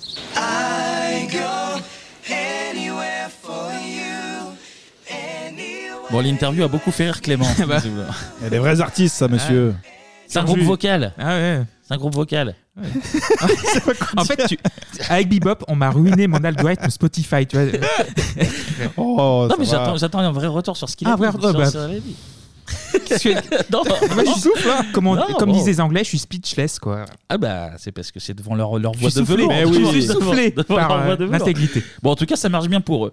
À tel point que nos amis américains ils commencent à se dire euh, ah mais euh, c'est bien en fait. ça. Ouais, ça Euh, marche, hein. refaites voir, refaites écouter un petit Disque peu. d'or en France, bah oui. Et du coup, en 97, double Sortie, sortie ouais. pour les Backstreet. Du coup, ils enchaînent alors en Europe évidemment vu que ça cartonne Mhm. avec leur deuxième album Backstreet's Back, un album qui est notamment porté. Putain, C'est dur à dire. Ouais. Un album qui est notamment porté par la chanson Jacques annoncée Martin, par voilà. Jacques Martin tout à l'heure, Ah, il est tellement As bien. Long as You Love Me.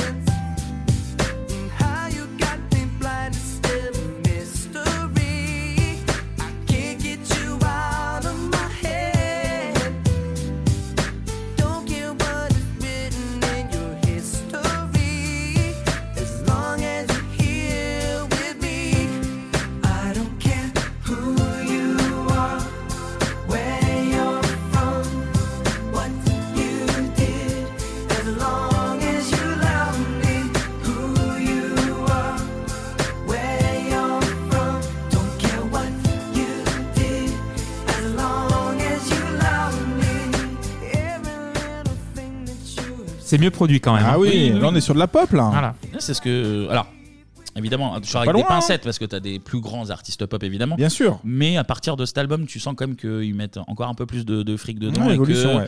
et que c'est. Mais vu que ça marche, il y a le budget qui est doublé, quoi, déjà. Aussi. Et Mm. puis, c'est plus trop. Alors, ça reste des chansons d'amour, mais c'est plus trop vraiment axé euh, teenager. Genre, Oui, euh, Bah là tu fais moins une choré là-dessus par exemple. hein. Un peu plus, euh, ouais, ouais.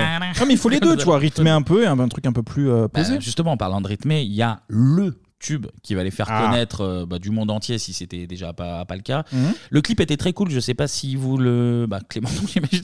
Mais Anto, je sais pas si tu le revois, c'était un peu inspiré Si. euh, dans un manoir, alors un peu Oui. de- inspiré de Michael Bah, de Jackson. Michael Jackson, ouais, de Ghost. Il y avait le côté un peu. Et Thriller pour les monstres et Ghost aussi dans, dans le manoir. Ouais, je vois. C'était leur gros hit, Mm. Everybody. Rock your body, Everybody, rock your body right. Back, alright.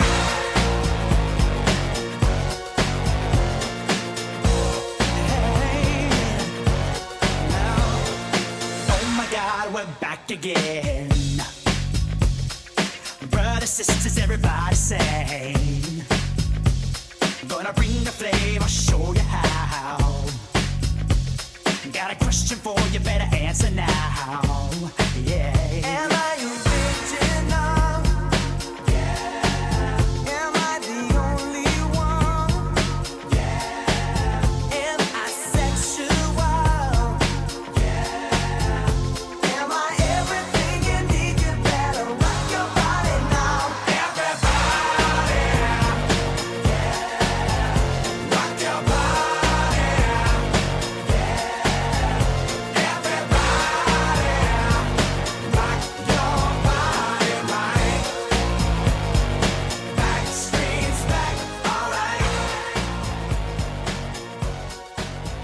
Alright. Oh là là. Ah, c'est bon, hein. Ah c'est bon ça. Le j'aime bien. synthé basse, messieurs, dames. C'est efficace. Eh ben, c'est efficace. C'est Écoute, Ça va efficace. à l'essentiel. C'est ce qu'on aime.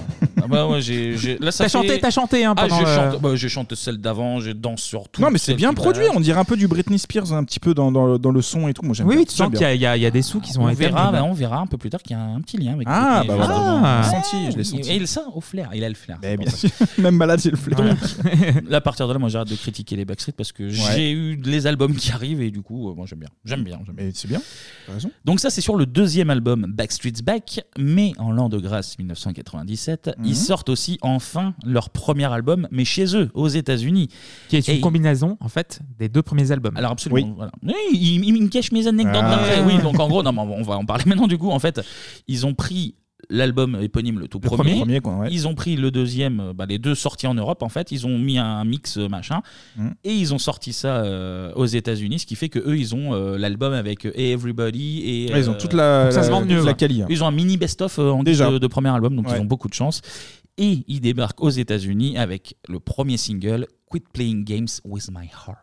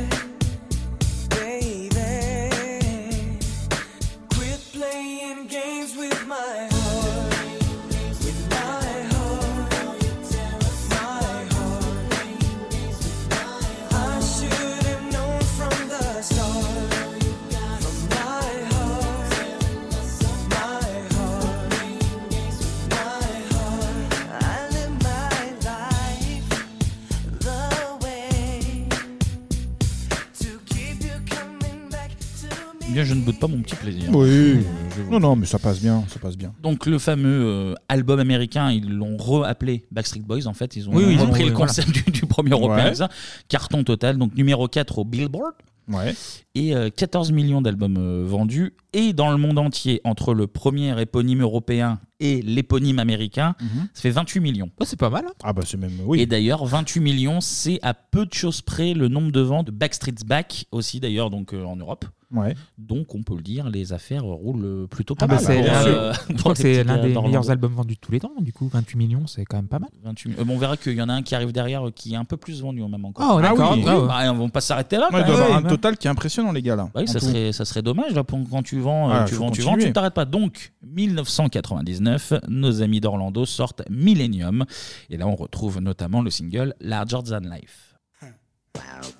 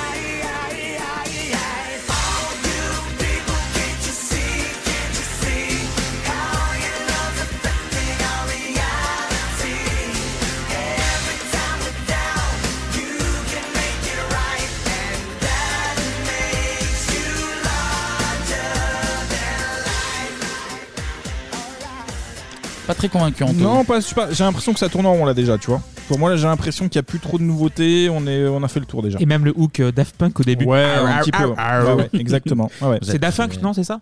Le, Au début, je Oui, crois. on, y, on, on ressemble à, ça ressemble à ce morceau-là, Oui, effectivement. ok. Oui, bah, les on Daft est en- là, on est en Punk se- les Daft 99. Punk se sont inspirés Donc de- là, c'était 97 Daft Punk, oui, ça se tient, ouais. Oui, mais non, mais en fait, c'est pas, c'est l'inverse. C'est, euh, D'accord, bah, c'est Ça connu. colle pas au niveau des années. Ah mais bon, c'est d'accord. l'inverse. Ok, bien sûr. En tout cas, notre ami Max Martin, dont on parlait tout à l'heure, il continue de bosser avec les BSB. Ouais. Et donc là, en 99, donc la même année, il écrit Baby One More Time. Mhm. Et du coup, pour pas faire de jaloux, il décide de se sortir les doigts et de pondre un truc un peu sympa pour les Backstreet aussi. La chanson, alors, du coup, elle est pas très connue. Je, je sais pas si vous l'avez déjà entendue. On va, on va juste jeter une petite oreille. Ok.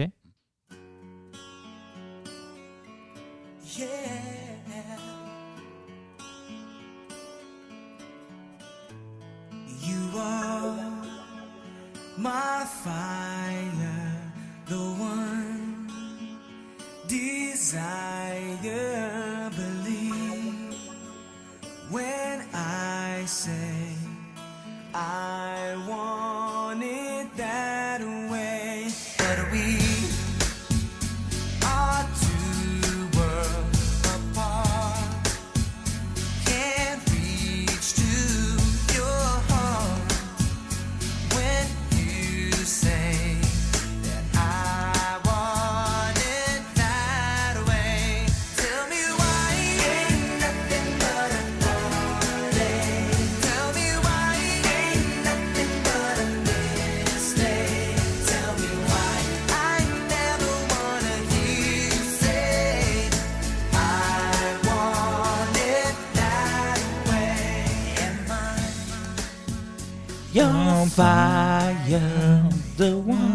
En fait, le gars, il a pris sa retraite, quoi. Il a écrit deux chansons, c'est bon, il peut vivre dessus.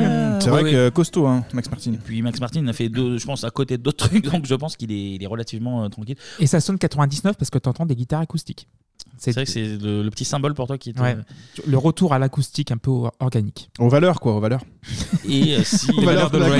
Les valeurs de l'ovalité. Et si vous voulez entendre cette chanson, sachez Dans que sur série, Twitter, non euh, oui, hein Ah oui, ah non, pas voilà. Sachez que sur Mais Twitter, me dit quelque tous les tous les deux jours à peu près, quelqu'un poste euh. C'est la meilleure scène du monde. l'intro, la scène d'intro de Brooklyn Nine-Nine où euh, alors, la scène est, est très marrante dans l'absolu.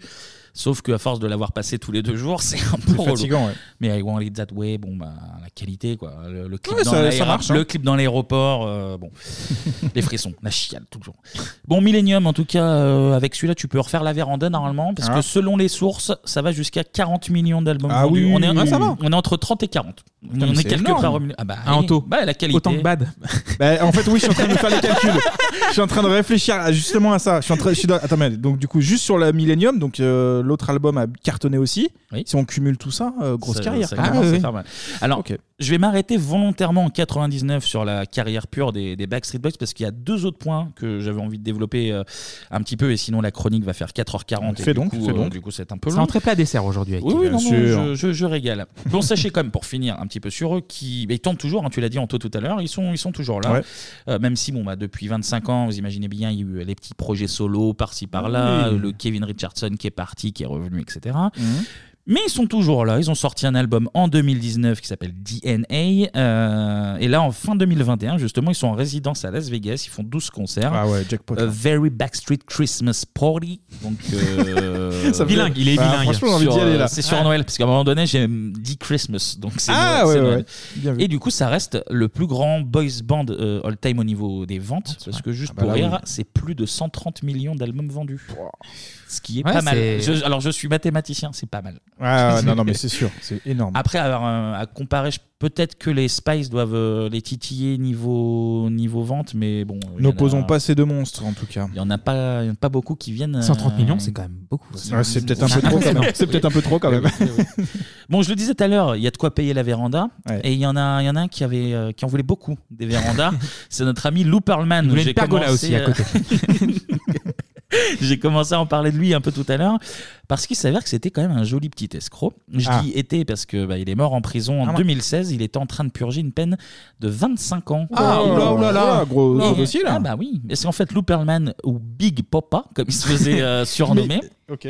Figurez-vous qu'il était malin parce qu'il palpait, un- il, il palpait un pourcentage en tant que manager, en tant que producteur, Producteur. et en tant que sixième membre des Ah, il s'est Backstreet Boys. rajouté Ouais, sur ouais, le. Il ouais. avait le contrat, c'était divisé en 6 au lieu de 5 Bah, visiblement, ouais. Quel Et du, crack. coup, et du coup, vu le nombre de ventes, bon, bah, il Ah bah. prenait un joli paquet de dollars.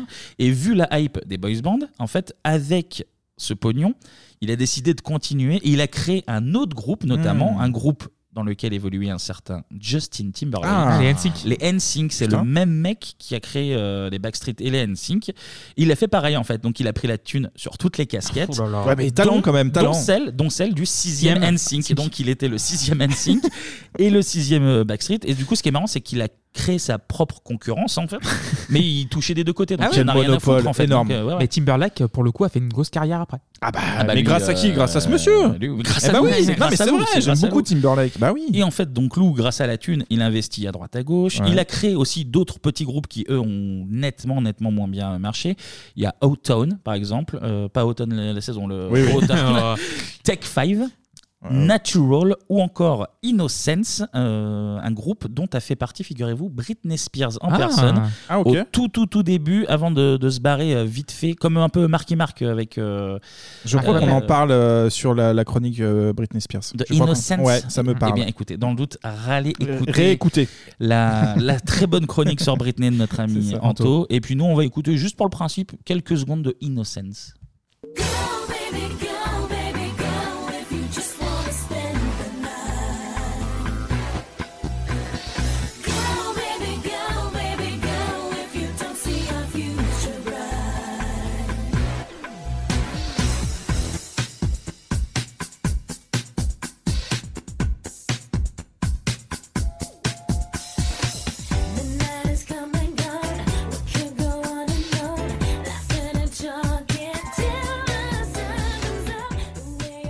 Voilà, bon, c'était plus pour, euh, pour écouter un petit peu. Ouais, Sachez qu'il y a- donc il y a- plaisir. il n'y a, pas Britney hein, là-dessus, évidemment. Notre ami Lou Pearlman, il achète une franchise de yaourt glacé Ah, avec mais tout il a cet les bons argent. plans, putain. Alors, je sais pas ce que c'est. La troupe des Chippendales. Mais il achète aussi des restaurants, il se trimballe en Rolls, enfin il vit dans des Ah pures ouais. baraques.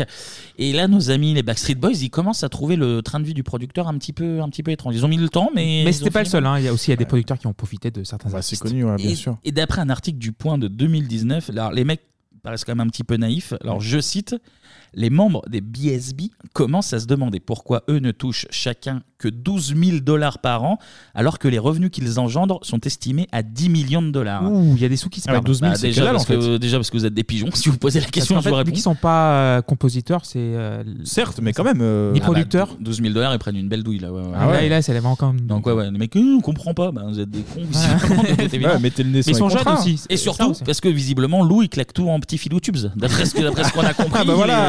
Tout part dans les yaourts. Tout, 10 millions de yaourts, je vais dire. Ça fait beaucoup de yaourts. Ça en fait du laitage. Là, ça fait du laitage. Et il y aura donc un accord entre le groupe et l'ex-manager, du coup, vu, vu ce qu'il leur a fait, Ouais. concernant bah, la, la petite, la petite enculade, comme on l'appelle. là.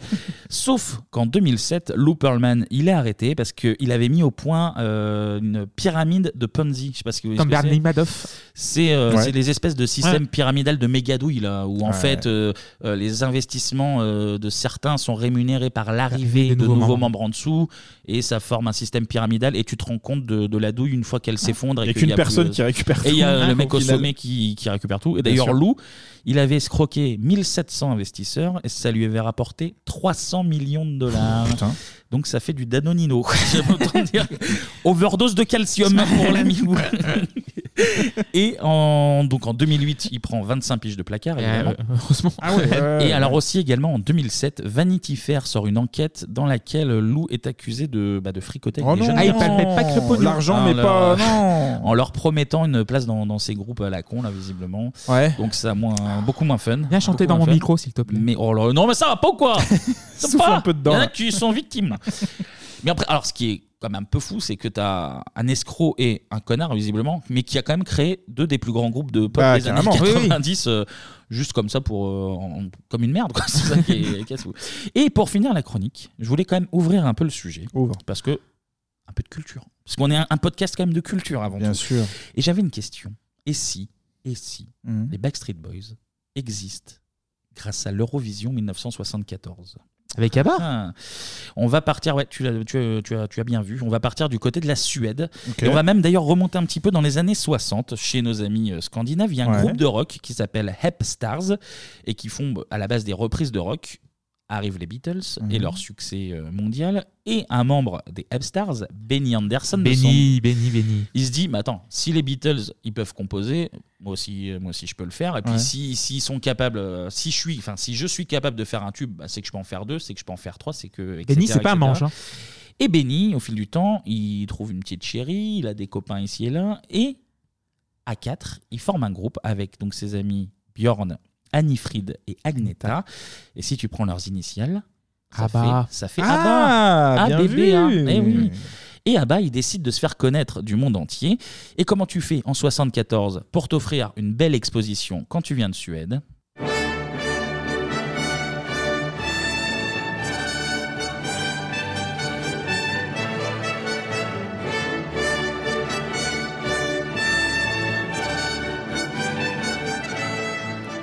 L'Eurovision Et l'Eurovision, Eh bien ouais. sûr. Et surtout qu'en 74, l'Eurovision change ses règles. C'est la première année où tu peux chanter dans une autre langue que la tienne. En fait. D'accord. Donc du coup, les Norvégiens chantaient norvégiens, les Exactement, Islandais ju- islandais. jusque là, ouais. Et donc là, ils se sont dit, bah, pour toucher plus de monde, on va troquer le suédois qui parle pas grand monde anglais. pour, bah, pour l'anglais, évidemment. Bien sûr.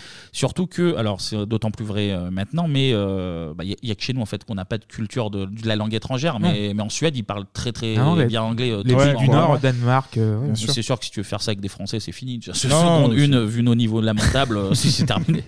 Et donc, pour se faire remarquer, en plus de chanter en anglais, ils vont aussi prendre le contre-pied de ce qui se faisait à l'époque. L'Eurovision, avant, c'était euh, c'est du costard, c'était de la robe de soirée. Et ça chantait Ouais. des balades euh, un peu dépressives ou soit Oui, des c'est la chansons, soirée de gala. euh, La ouais, soirée de des, gala. des chansons guillerettes un peu concon. Et là, bah, La ils France arrivent Gall. et France Gall. ils vont. Ouais, non, c'était pas si concon. C'est un peu quand même. hein. Et ah bah, ah bah, ils vont changer un peu tout ça. Alors déjà, ils vont mettre des, des tenues colorées, un peu, un peu, peu glam, disco, un peu, un ça, peu, ouais. ça flash. Mm. Et puis niveau musique, ils vont apporter un peu leur touche.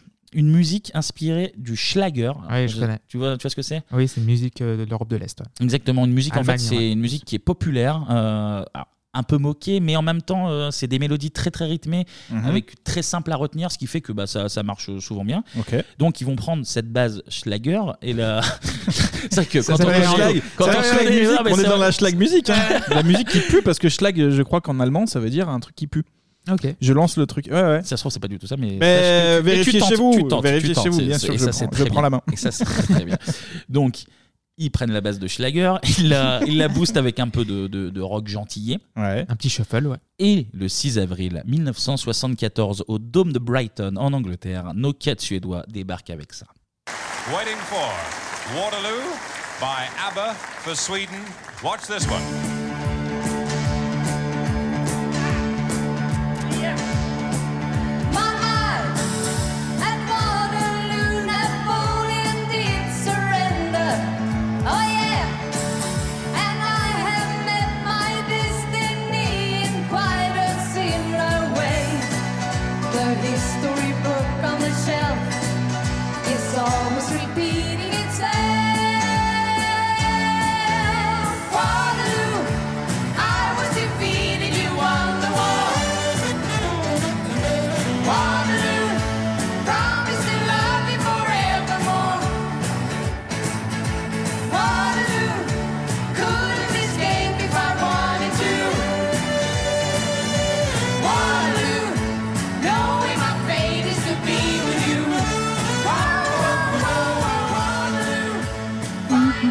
Voilà, voilà Ouais, bienvenue chez dirait- Nostalgie. on dirait 40 que- minutes de chronique sur les Backstreet Boys pour te euh, bifurquer vers Abba, quoi. Mais t'es content Mais je suis content, je suis très heureux. content du coup. Clément trouve ABBA meilleur que les Backstreet. Bon, après, Ah. voilà, la, la subjectivité. Question de goût, hein. Ah, les gens qui s'y connaissent rien en musique, hein, je te jure, hein, vraiment, quel enfer. Culte, un culte, un culte. Euh, en tout cas, résultat, ABBA gagne. Et ils deviennent. ABBA bah, gagne. ils- ABBA gagne, ABBA gagne, et ils deviennent mondialement connus. Euh, sauf qu'en Suède, étrangement, c'est c'est mitigé. Alors, les jeunes, ils sont un peu contents parce que bah, la Suède a gagné l'Eurovision pour la première fois, donc euh, c'est Ouais. c'est cool. Mm. Mais, euh, mais ça boude pas mal le, le succès d'ABBA parce que c'est de la musique commerciale. Ah, c'est pas ok. de la musique intelligente et complexe, donc gnu, gnu, gnu, c'est pas bien, gnu, gnu, On gnu. n'aime pas la Alors que. Waterloo est une chanson les plus complexes du monde.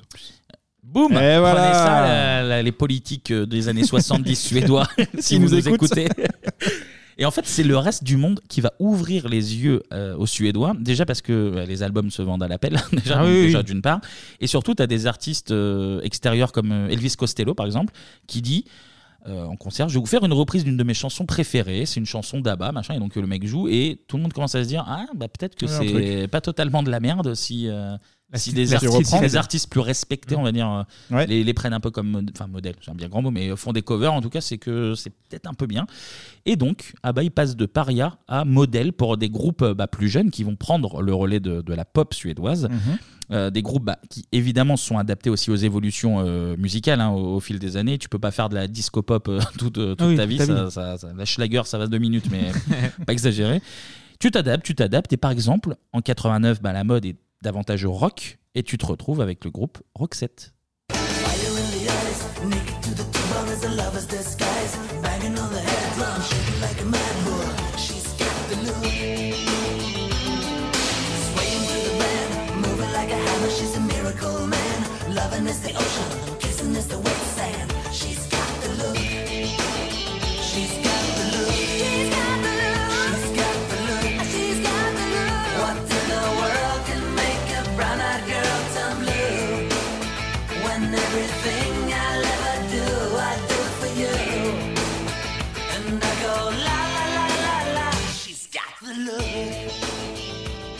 Pas mal.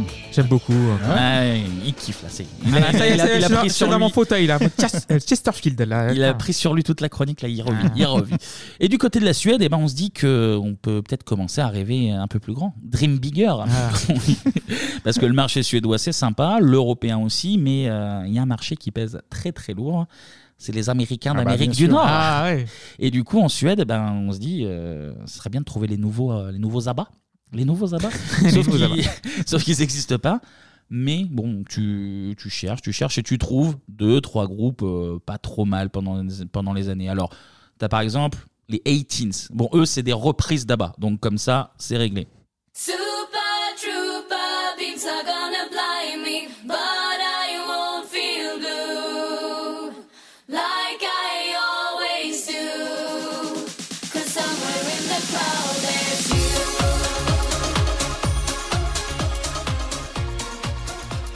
Passe à la suite. Bon, vous c'est- voulez. c'est de la merde.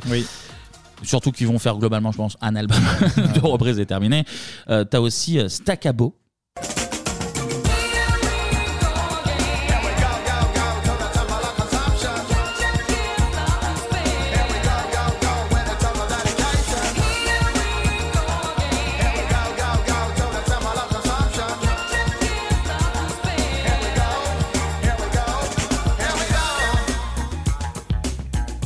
Je pensais que ça pouvait te parler. Non, non, ça mais parle pas du tout. On dirait un petit esprit euh, reggae derrière là qui. Ouais, ouais, eux, c'est plus, euh, c'est 93, eux, je crois. D'accord. Ouais. Alors que On sent qu'ils 18s, cherchent déjà, tu vois, la Suède euh, cherche. 18s, 18s, c'était euh, fin de décennie. Il y a aussi des trucs euh, beaucoup plus cool et beaucoup plus connus, Ah. par exemple.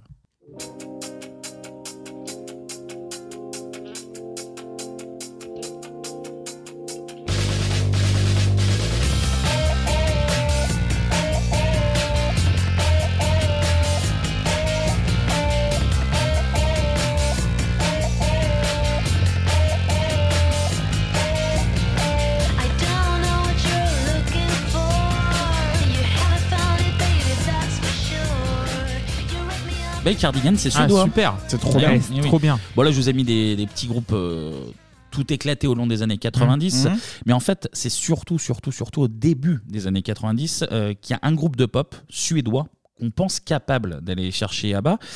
c'est un groupe qui est produit par Denis Pop, dont on parlait tout à l'heure. Mais à l'époque, il est dans un tout, tout, tout, tout petit Mhm. label.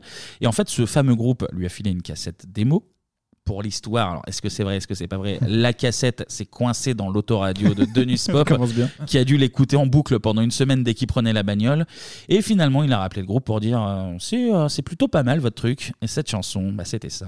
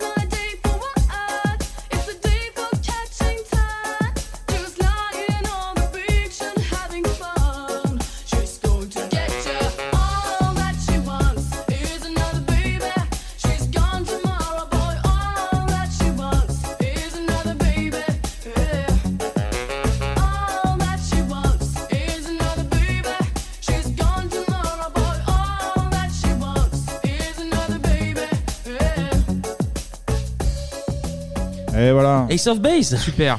Calice. J'adore. C'est bien. Bah oui, Très c'est toujours bien. Très, très bien. Et le truc, c'est que la formule a changé. Fini le Schlager. Maintenant, euh, la base, alors, sens très large, hein, évidemment, c'est le Rodens en Europe. Ouais, ouais, maintenant. Donc, Bien sûr. euh, oui, c'est même dans le nom. Donc, le Rodens en Europe, oui, évidemment. Très belle chronique d'Anto. Il faut- Pour- oui, ouais, en oui. 90. C'est la toute première. Il a commencé là-dessus. Eh ouais, Eh ouais, oui, ouais. eh oui. Nostalgie. Il faut, du coup, maintenant, il faut une musique qui puisse passer, alors, telle qu'elle, à la radio, évidemment, mais aussi en boîte, en fait. Donc, euh, il faut trouver les nouvelles sonorités. Mhm. Donc, évidemment, succès mondial euh, d'Ace of Base, notamment grâce à leur deuxième single, euh, The Sign. Ouais. Denis Pop, du coup, il commence à se faire un nom à l'international, euh, lui aussi, en tant que producteur. Il en embauche euh, d'autres confrères à lui et il monte Cheiron Studios. Résultat, euh, bah, tu as des artistes et des labels euh, américains qui commencent à venir jusqu'à Stockholm pour Oui. enregistrer et qui sont les premiers à traverser l'Atlantique pour venir profiter du savoir-faire suédois. Et Les ben, c'est Backstreet Oh oui, AJ, Ah, Kevin, voilà, on y est. Brian D'accord. et Nick. Et voilà, les tout jeunes euh, Backstreet Boys. Et voilà comment on relie la Suède au Backstreet, tout simplement. C'est beau. Et chez Iron, eh ben, du coup, il fait venir les meilleurs. euh, chez Iron Studio, fait venir les meilleurs producteurs euh, suédois. Et ils vont continuer de, de faire des sons pour, euh, pour des Américains qui viennent les voir. Et c'est pas que de la merde. hein. Il n'y a, pas- y a pas que les Backstreet. Ouais. Il y a aussi Bon Jovi et même Céline Dion Ah. en personne qui, qui vient profiter euh, euh, du taf suédois euh, au, niveau de la, au niveau de la pop. Et du coup, ils enchaînent les hits, ils enchaînent les hits. Et parfois, quand tu as du talent, tu as, même, euh, t'as même besoin que de, que de trois doigts et d'un petit piano pour, euh, pour trouver un truc sympa. Voilà. Ah oui, bah, c'est pas mal. bah Tu vois, oui. c'est tout, c'est tout. Après, une fois que tu as ça, tu brodes un petit peu autour, côté, t'a- voilà. t'arranges un peu, et puis tu te démerdes pour vendre deux trois albums.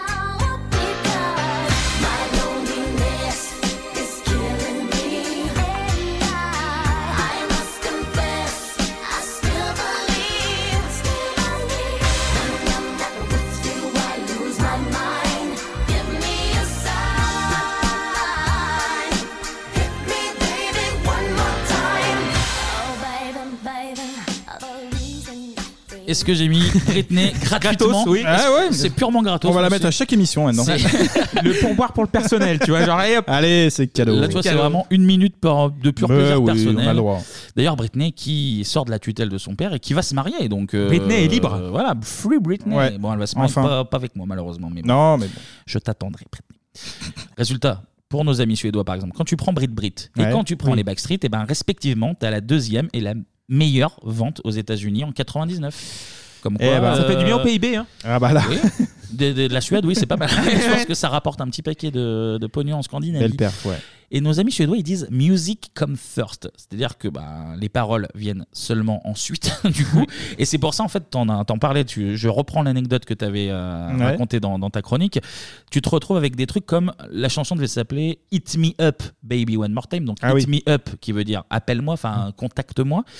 Et qu'ils ont réduit en Hit Me Baby pour coller au rythme, en fait, vu que music come first. Hmm. Sauf que Hit Me Baby, c'est plus du tout le même sens, c'est-à-dire cogne-moi. euh, Code-moi ou drague-moi.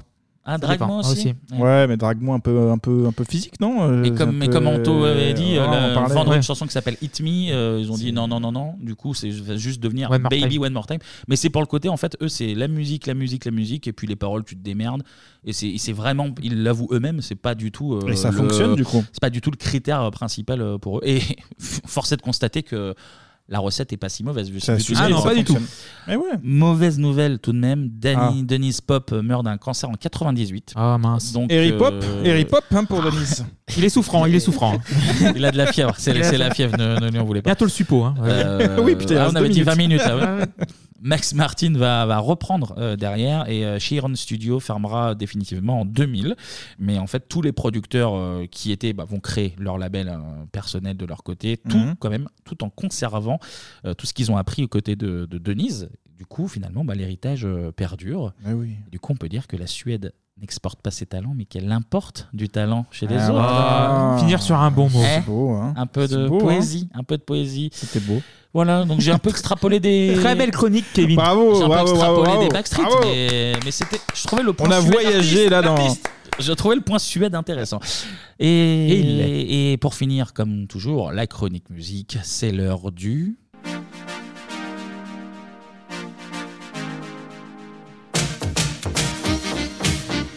Top 50 Ah bah, du top 50, Eh, c'est top 50 bien cette semaine. Je sais même pas qui le Bah, fait. je prends la main, pas. Anthony. Ah. Jean-Anthony, Eh ben, Substantif. Ah, bah, t'as- En trois briques. En trois briques. T'as raison, Anto. Vu que t'es malade, vaut mieux que tu le fasses comme ça. Eh oui. Donc, euh, vas-y. Alors là, en fait, on part euh, sur les meilleures ventes euh, du 7 juin 1996. Alors, j'ai dû gratter un petit peu parce que cette fois-ci, on va jusqu'à la place numéro 8. Ah oui, donc t'es descendu. t'es- plus ça va, Mais plus c'est on top part. 50, il peut descendre jusqu'à 50. C'est vrai C'est vrai, J'ai c'est dans j'ai le- vraiment, en plus, j'ai vraiment hésité de partir de 45 à 50. Un jour, le Ah, on- je on va- pense qu'on pourra on le va- faire. ouais. On va finir par le faire. ouais, Ah, je pense. mais oui. Ça va être méga dur, mais on peut. Bon, le faire. on, le, on le fera donc du coup, euh, vont sauter les places 4, 5 et 6. Parce que pourquoi? Parce qu'il y avait Robert Miles, Ouais. déjà mis, Fool's Garden, me semble l'avoir déjà On l'a- on l'a entendu, déjà entendu, Fool's Garden, et. Boris. Ah oui, non, mais tu as bien. La disco Absolument. Ok. Donc, bien. Un point par Clément. mais oui. Ah, il prend la main, c'est bon. Tu as bien. Donc du coup, on enchaîne avec la place non pas numéro 5, mais numéro 8. Numéro 8. Ah bah c'est pas Robert, Miles. Non. Ça ressemble beaucoup, mais effectivement, c'est c'est de la Dreams, mais c'est pas Robert Miles. C'est un ersatz. Ça va être très difficile à trouver, les gars, je vous, Ah, je vous le cache putain. pas. C'est en deux mots. C'est ce que au moment où t'as, enfin, vu que t'avais déjà dit Robert Miles, je me suis dit putain, il en a calé deux, mais non, non, non, pas du il y a que Children, ouais. Non bah, je l'aurais pas là. Et ben en fait, ça me parle, mais c'est Zivago. Ah, avec putain, célèbre le The Love, on va entendre un petit peu. voilà. Non, non, mais ça C'est me- de la techno. Ouais, c'est de la dream, euh, vraiment le, le terme technique, mais euh, oui, c'est ça. Monsieur, monsieur Bon. devient technique. Et juste pour info, ce sont deux producteurs allemands et qui étaient aussi à l'origine du groupe Bellini. Ah, Eh ouais, d'accord, donc voilà. les mecs sont bons aussi. On a parlé de Suède et de producteurs tout à l'heure, mais là, euh, il y a du level. Voilà une, une belle anecdote. Donc c'était numéro 8. On enchaîne du coup avec la place numéro 7. Ah putain, bah non, bah oui, bah, euh, Johnny, ouais, c'est. Johnny Hallyday. Ah, Ouais, bien c'est vu. Clémy, bien vu. C'est bien vu, Clémy, bien vu. bien vu. Eh oui, la reprise d'Edith Piaf. J'ai par paniqué, Johnny. j'étais là, je le regardais, j'étais ah bah c'est vrai. Oh là Ah, là. là, à la voile Jojo là. À la statue là, devant putain. Bercy. Ah la manche, le, le manche à Johnny là. Mais écoutez un peu, taisez-vous, écoutez, on sent. Ah putain. Moi j'ai les poils, je suis désolé. Ah bah oui. Super monument à Paris, on a vu. Oui, la statue. Belle, belle bécane. Hein. Belle bécane. Le, le beau manche. Beau Le, manche. le gros manche à Jojo. Allez, c'est merci, bon, merci, Johnny. Jojo. Merci pour Allez, tout ce merci que tu pour as les travaux. À la chanson française. Donc du coup c'était la place 7, place 6 je l'ai dit c'était Boris, place 5 c'était Full Garden, place 4 c'était Robert Miles. On arrive à la place 3, on écoute l'extrait, c'est rapide. Ah bah Carapicho. Bah bien sûr. Tic tic tac. Exactement. Numéro 3. Ça, ça va arriver. voilà. Ah, là. Produit par France 2 Absolument. Absolument. Télé, télé, Connu télé. tube de l'été. En 95, je crois. Ah. Ah ça fait la Corée, attention. Bien sûr, on voit ça. Donc c'était numéro 3 les gars. N'abusons pas des bonnes choses. Non, non, non. Merci, Du les- coup, euh, bah, du coup, on enchaîne avec la place numéro 2, plus difficile. Le nom de l'artiste. hein. Ah putain, Ah. euh, Mark Snow. Ah bah joli, Bravo. bien vu. Thème X-Files, bien vu. Eh bah. Numéro 2 quand Parce même. que Eh comment ouais. je le sais Comment je le sais, figurez-vous? Parce que j'écoute Bebop et que Anthony en personne Anthony, euh, l'avait. Bien sûr, Mark Snow. Hein. Eh oui, voilà. Très beau générique. Grâce à ce très beau podcast, je- j'ai de la culture supplémentaire. Et chronique sur la trilogie du samedi, je crois. exact, exact. Voilà, Mark Snow, place numéro 2. Alors la place numéro 1 va aller très. euh, On a, très, fait, euh, on a fait trop de chroniques, des gens devraient arrêter, je pense. Ah bon, d'accord. Bon, bon, on Ah, finit le même pas le top 5. on arrête. Annonce On la arrête, c'est bon. Bebop, euh, on, on arrête, on arrête. On arrête, mais on enchaîne quand même avec la place numéro 1. On écoute. Et bah, Macarena. Rose Del Rio, ouais. Et est-ce qu'on n'avait pas fait une chronique là-dessus aussi Mais bien sûr que Eh oui, si. eh bah oui On n'a plus rien à apporter aux années 90. Que faire? Qu'est-ce qu'on pourrait faire maintenant T'as un duo espagnol apparemment, je sais. Oui, avec euh, un petit sample que Clément nous avait fait euh, très De sympa. Yaz. Voilà, on connaît l'histoire, les gars là. hein. La petite On est choré bon. de, de Mia Fry. On les fait. chanter un petit peu, là, qu'on entend de vos voix là, espagnol. là. Ah bah c'est la meuf qui chante. C'est la meuf du coup là. Voilà Euh, pour là, le top merci, c'est 50 vrai. les gars. Merci, Anto. On était en Merci. juin 96. Merci. Merci Anto. Et est-ce que ce serait pas l'heure pour que tu me prennes ton petit suppôt d'une petite page de une petite page de pub là? Allez, c'est parti. Pub.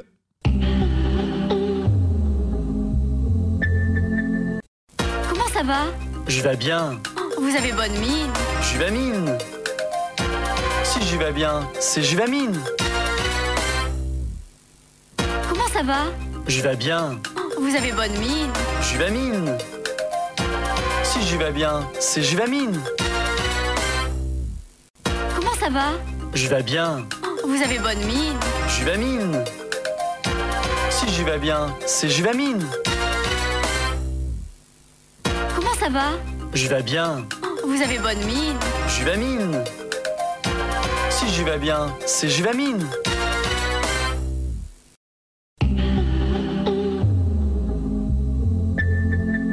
Vous êtes de retour sur Bebop, ça faisait longtemps que j'avais pas 97 points. pris. Je sais pas, c'est quoi. Pas de transition si on passait directement au ciné. Allez. Je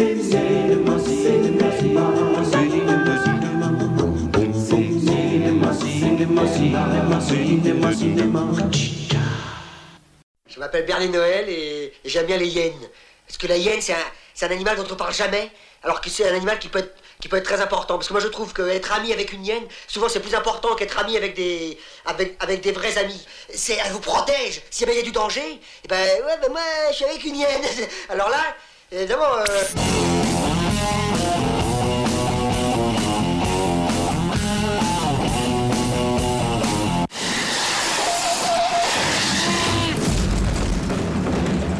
Monsieur, ça va? Monsieur?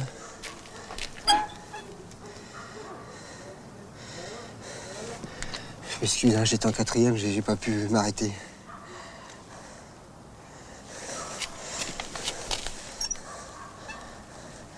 Deux, c'est possible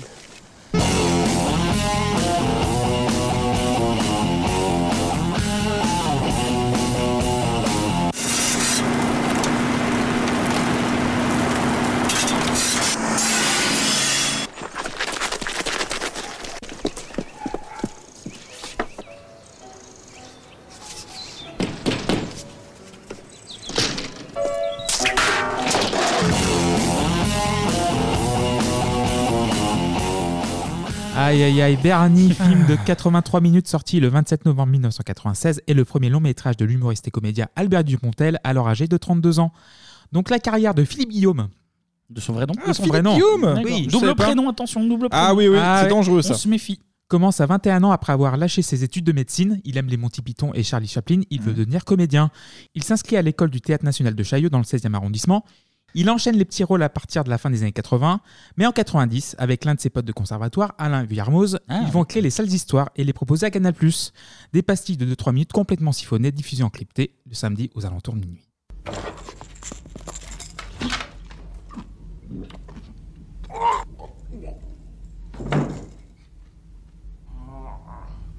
Michel, ça y est, je viens de me faire Sylvie. Michel, Michel, Michel.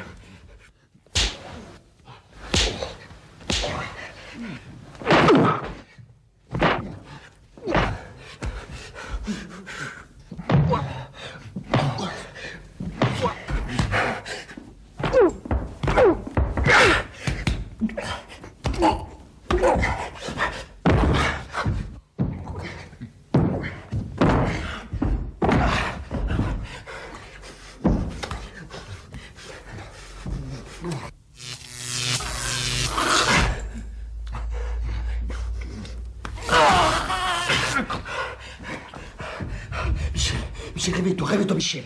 Michel, allez, vas-y, vomis, vomis, Michel, vomis. Vomis, Michel. Bon, alors imagine, imagine, imagine, imagine, voilà, imagine. Un soir, tu rentres et qu'est-ce que tu vois? Tu vois ton grand-père et ta grand-mère en train de faire la brouette.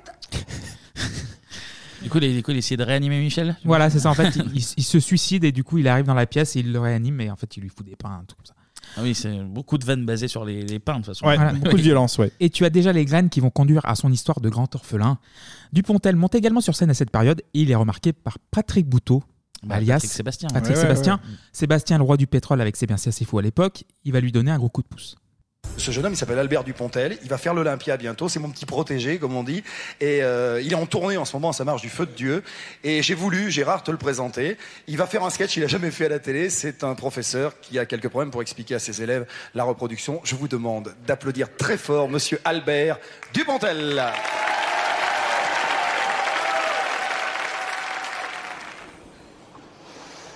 J'ai corrigé les copies. C'est ça, ça pour ricaner, alors ça, ça ricane, hein Mais alors pour bosser, c'est autre chose, bande de feignasses C'est quand même pas sorcier, vous avez demandé ce que c'était que la reproduction, c'est quand même pas... Même vos parents sont au courant C'est un génie, ce type. C'est un génie pour moi. Je sais pas te dire c'est le plus fort, mais il m'a bluffé de fond en comble, quoi. J'ai vu des spectacles de lui où les gens se levaient et faisaient des, des standing ovations entre les sketchs. La- reproduction, c'est pas ça. La reproduction, c'est quelque chose de beaucoup plus simple. La reproduction, bon. Bon, alors la reproduction, bon. Euh, bon, la reproduction. Bon, pour qu'il y ait reproduction, il faut qu'il y ait fécondation, laquelle nécessite une pénétration suivie d'éjaculation, un sens de contraception. Des questions? Et votre avis sur euh, Dupontel un peu one-man show, non, euh, Anto? Si, euh, j'aime bien, j'aime bien. Alors après, ça fatigue vite, hein, honnêtement. euh, puis c'est dans son jeu à l'époque, hein, c'était. Mais aujourd'hui, c'est plus difficile. Mais il est costaud, le mec, il est fort. Je, je dois avouer que je suis pas fan du tout. Mais non, non, non. Mais ah ouais, alors- non, mais ça se alors- comprend. C'est soit t'aimes, soit t'aimes pas. hein. Alors, Ouais, euh, enfin, alors, bah, je, Dupontel, pense, c'est je spécial. pense qu'on va en reparler un peu plus tard de Dupontel. Je donnerai vraiment mon avis euh, complet à ce, Mhm. à ce moment. Le mec fait des teasers de ses avis nuls. tu sais. Alors, retrouvez Attention, mon ça avis arrive. complet. Cinq minutes, le timer, une minute. Ça va le melon, tranquille Retrouvez mon avis complet dans 7 minutes. Attention. Non, non, euh, en- sur scène, j'allais, j'allais le dire. euh, je suis vraiment, les débuts de Dupontel, j'ai, j'ai du mal. Il se canalise pas assez. Ça, ça va dans tous les sens. Euh, Ouais, le- ouais. Les, les vannes sont basées sur euh, sa prononciation, son, Oui, ses manières. son énervement constant. Euh, je, non, vraiment pas fan pour le coup. Toi, Clémy? Euh, moi, j'aime beaucoup. Moi, Sur scène, hein. Sur Ouais, scène et euh, enfin, toute sa carrière, j'ai- j'aime beaucoup. Je pense qu'il se prend un petit peu trop au sérieux, mais bon. Oh là là, Oh, ça commence le petit, le petit fion gratuit. hein. Il lui a mis un peu de pommade et C'était pas prévu. Mais comme l'a dit Sébastien, son métier d'humoriste est presque alimentaire et le frigo sera bien plein car ces deux salles, avec un L, spectacle, vont cartonner dans toutes les salles avec deux L de France et de Navarre. Tu sais, il fait des blagues écrites mais à l'oral. Ouais. Et ça, la radio, c'est pas évident. c'est pas évident. Donc il, il- il donne l'orthographe des trucs. Ça, c'est bon. Enfin, donc, il a enfin l'opportunité d'écrire, jouer et réaliser son premier court-métrage désiré d'une durée de 14 minutes, dont l'intrigue se déroule en 2050 dans une maternité. Madame Jacquinot, le docteur et moi-même avons le plaisir de vous annoncer la naissance de Désiré. Il sera vierge, ascendant verso, doué pour la planche à voile, les placements immobiliers, la fraude fiscale et la politique. Seule faiblesse, les femmes. Envoyez l'annonce. Bonjour, je m'appelle Désiré, je vais bientôt naître au bloc 14. J'espère que vous serez gentil avec moi. Le docteur aime bien le champagne. Merci pour lui. Il arrive, il arrive, le champagne.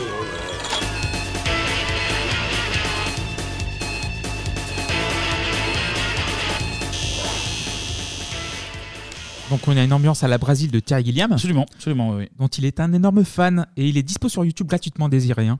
Donc, euh, si vous avez un petit quart d'heure à perdre, vous Ah, pouvez regarder. je, suis, je suis pris malheureusement. Quel dommage. Il a plus de compte Ah YouTube, là là, Ah, mais il est très très bien en plus, il est très très bien. Donc Je- là, il touche du doigt son rêve, celui de faire du cinéma. Donc, Et son premier film est très inspiré de ses travaux précédents, donc rien dans la demi-mesure. Ah, ça oui, c'est clair que c'est pas le genre. Oui. Le casting est très hétérogène, donc on a donc Dupontel qui va interpréter le rôle titre, ses potes Guillermoz et Elmos Nino. Ah, Elmos Nino, il est fabuleux. C'est celui qui me fait le plus rire du film. La novice Claude Perron et les expérimentés donc Roland Blanche, Roland Bertin, Paul Le Person et Hélène Vincent, que vous connaissez peut-être sous le nom de Madame Le Quesnoy. Ah, dans La vie est un long Non, fleuve tranquille. De Châtilliez, oui, e- exactement. Donc du coup, avant de passer au résumé, une citation du Pontel trouvée sur le site de BFM TV dans un article daté du 10 août BF, 2020. BF merde, hein les, les gauchias, c'est ça Ah là là. Pardon, pardon. Pardon, Pardon, pardon. Le drame posé, je m'ingénie à force des multiples réécritures d'y amener une forme de fantaisie. Mon seul but est de distraire mes contemporains, même si les histoires sont dramatiques et correspondent au monde que j'ai le sentiment de traverser. Et voilà.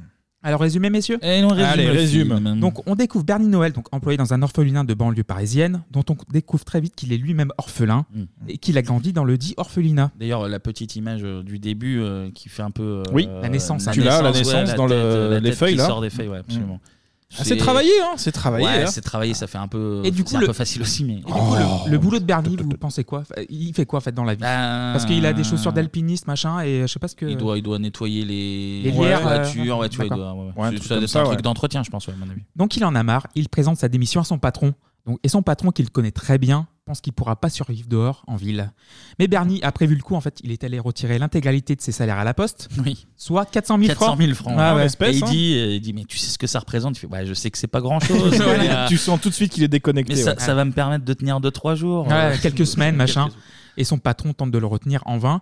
Et là, il débarque à Paris et il découvre le dehors. En fait, il est habillé avec une veste en pied de poule, un pull vert sans manches, une chemise boutonnée jusqu'en haut. Maintenant, c'est la mode, je crois, maintenant, les chemises Ah boutonnées. bah jusqu'en haut. franchement, euh, Bernie, euh, en Ouais, 2021. mais c'est un influenceur. il serait stylé-. Ah bah. C'est aussi simple que ça. Bernie l'influenceur, c'est connu. Aussi malin en plus. Et Bernie déambule dans Paris en ayant une valise dans la main et une caisse à Une outils caisse dans à l'autre. Caisse à outils, c'est drôle, ouais. Et la tête dans les nuages. Et il faut que Bernie dorme quelque part, donc euh, coup de chance, il tombe sur une affiche pour une location. Il rencontre la propriétaire qui ne croit pas trop en ses capacités financières, mais va très vite être rassuré par Ouais. le contenu de sa caisse à outils, car Bernie, en fait, elle est ra- remplie à rabord Oui, il y, de a les, il y a thunes. les 400 000 balles dans, dans la caisse et Mhm. elle, elle lui fait payer 6 mois Ouais, en d'avance, cash ouais. d'avance. Elle lui dit, Je veux pas savoir d'où vient l'argent, mais Ah ouais. 6 mois d'avance en cash. Et il vit dans un très bel appartement. Voilà, exactement. Et avant, donc, excusez-moi, donc du coup, qu'est-ce que vous avez pensé du film? Alors moi j'ai j'ai beaucoup aimé. Euh, Je l'avais vu à l'époque. Là c'est la troisième fois que je vois ce film-là. Il y a un truc qui est, euh, qui est bien, c'est euh, c'est con ce que je veux dire, hein, mais c'est le temps. C'est 1h20. Ouais. 1h22 Oui, c'est je crois. ouais. C'est court parce que c'est intense en fait. C'est le, le contenu est costaud. Euh, donc j'ai beaucoup aimé. Euh, Il y a un truc qui m'a fait tilt aussi deux fois. Alors je, je suis peut-être parano, mais il y a un lien avec les trois frères. C'est-à-dire Il y a le chien. Il se Ouais. fait shooter. Oui, c'est vrai. Il y a ça. et- L'orphelinat aussi. Et euh, il y a l'orphelinat, effectivement. La tâche de naissance. La tâche de Et la tâche de naissance. Voilà. Il y a trois trucs. Donc voilà. C'est un plagiat. C'est un plagiat. de niveau date, ça colle pas. Mais en tout cas, euh, j'ai beaucoup aimé ce film-là. Ouais, ouais. Si, ça colle en plus niveau date. Ouais. C'est sorti un an après du coup. Ah putain, on touche Ah quelque là chose là. là là On touche quelque chose là. Ouh là là, ouh là là. Et toi, On- Kevin, on ouais fera peut-être une chronique là-dessus, du coup. Euh, Moi, pff, euh, j'ai un rapport un peu compliqué à, à Dupontel. Alors en fait, le mec, il a du talent, ça c'est indéniable. Il a son univers, il fait très bien les choses. J'aime beaucoup ce qu'il a fait récemment. Ouais. Euh, Adieu les cons, euh, Au revoir là-haut, là-haut, ouais. euh, tout ça. Dupontel plus jeune, euh, pff, c'est. euh, il y a des scènes très marrantes, il y a vraiment des vannes ultra efficaces dans le film. Sa manière de, de, de- de- de filmer est assez intéressante, même si c'est, tu sens qu'il n'y a, qu'il y a pas de budget et que c'est fait à l'arrache, mais c'est, il, y a des, il y a des vraies bonnes idées. Mais un peu comme disait Anto tout à l'heure, euh, à petite dose, parce que vraiment, Mhm. euh, trop quand il se canalise pas, euh, à être tout le temps nerveux, machin, ça me. J'ai du mal. Je, je, je n'enlève rien au talent du mec, mais j'ai, j'ai un Moi, peu de c'est mal. affaire de goût perso. en fait. il y a- Ouais, ouais, ouais, ouais. Ouais, on est d'accord. Et toi, Clémy Moi, j'aime beaucoup euh, Bernie. C'est, j'ai, je me suis beaucoup marré en le regardant, en le re-regardant, parce que ça faisait longtemps que je l'avais pas vu. Ouais. Et il y a des trouvailles, euh, même dans, dans la mise en scène, euh, les vannes, elles- il y en a 3 sur 4 qui marchent. Non, et puis tu sens qu'il se lâche complètement. Oui, oui. C'est-à-dire que là, il n'y a pas de demi-mesure. Genre, Donc voilà. c'est pour Mhm. ça que soit t'apprécies, soit t'appré- t'aimes pas Dupontel et son style.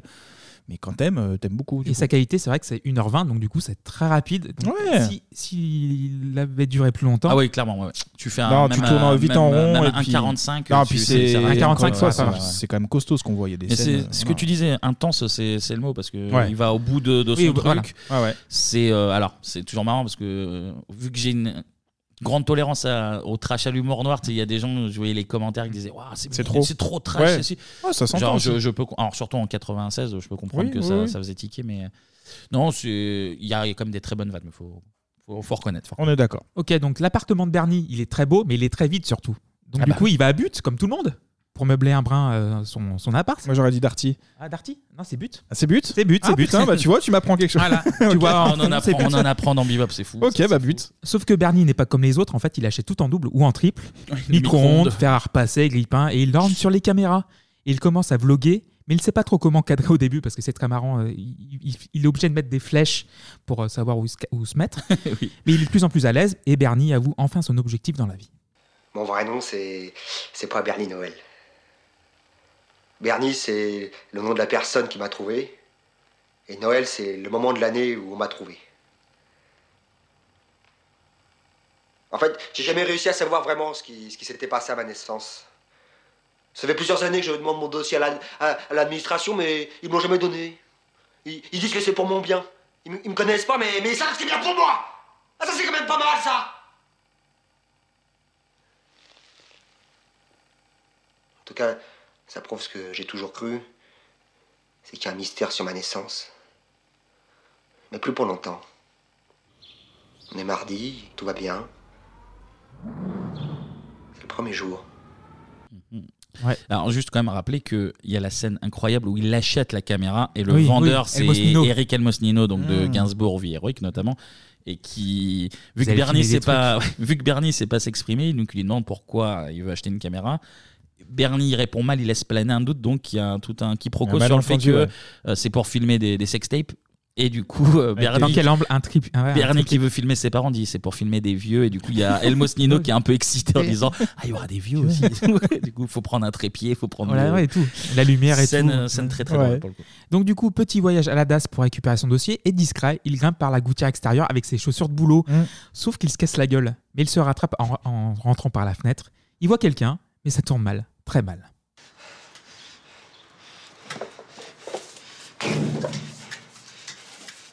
Excusez-moi.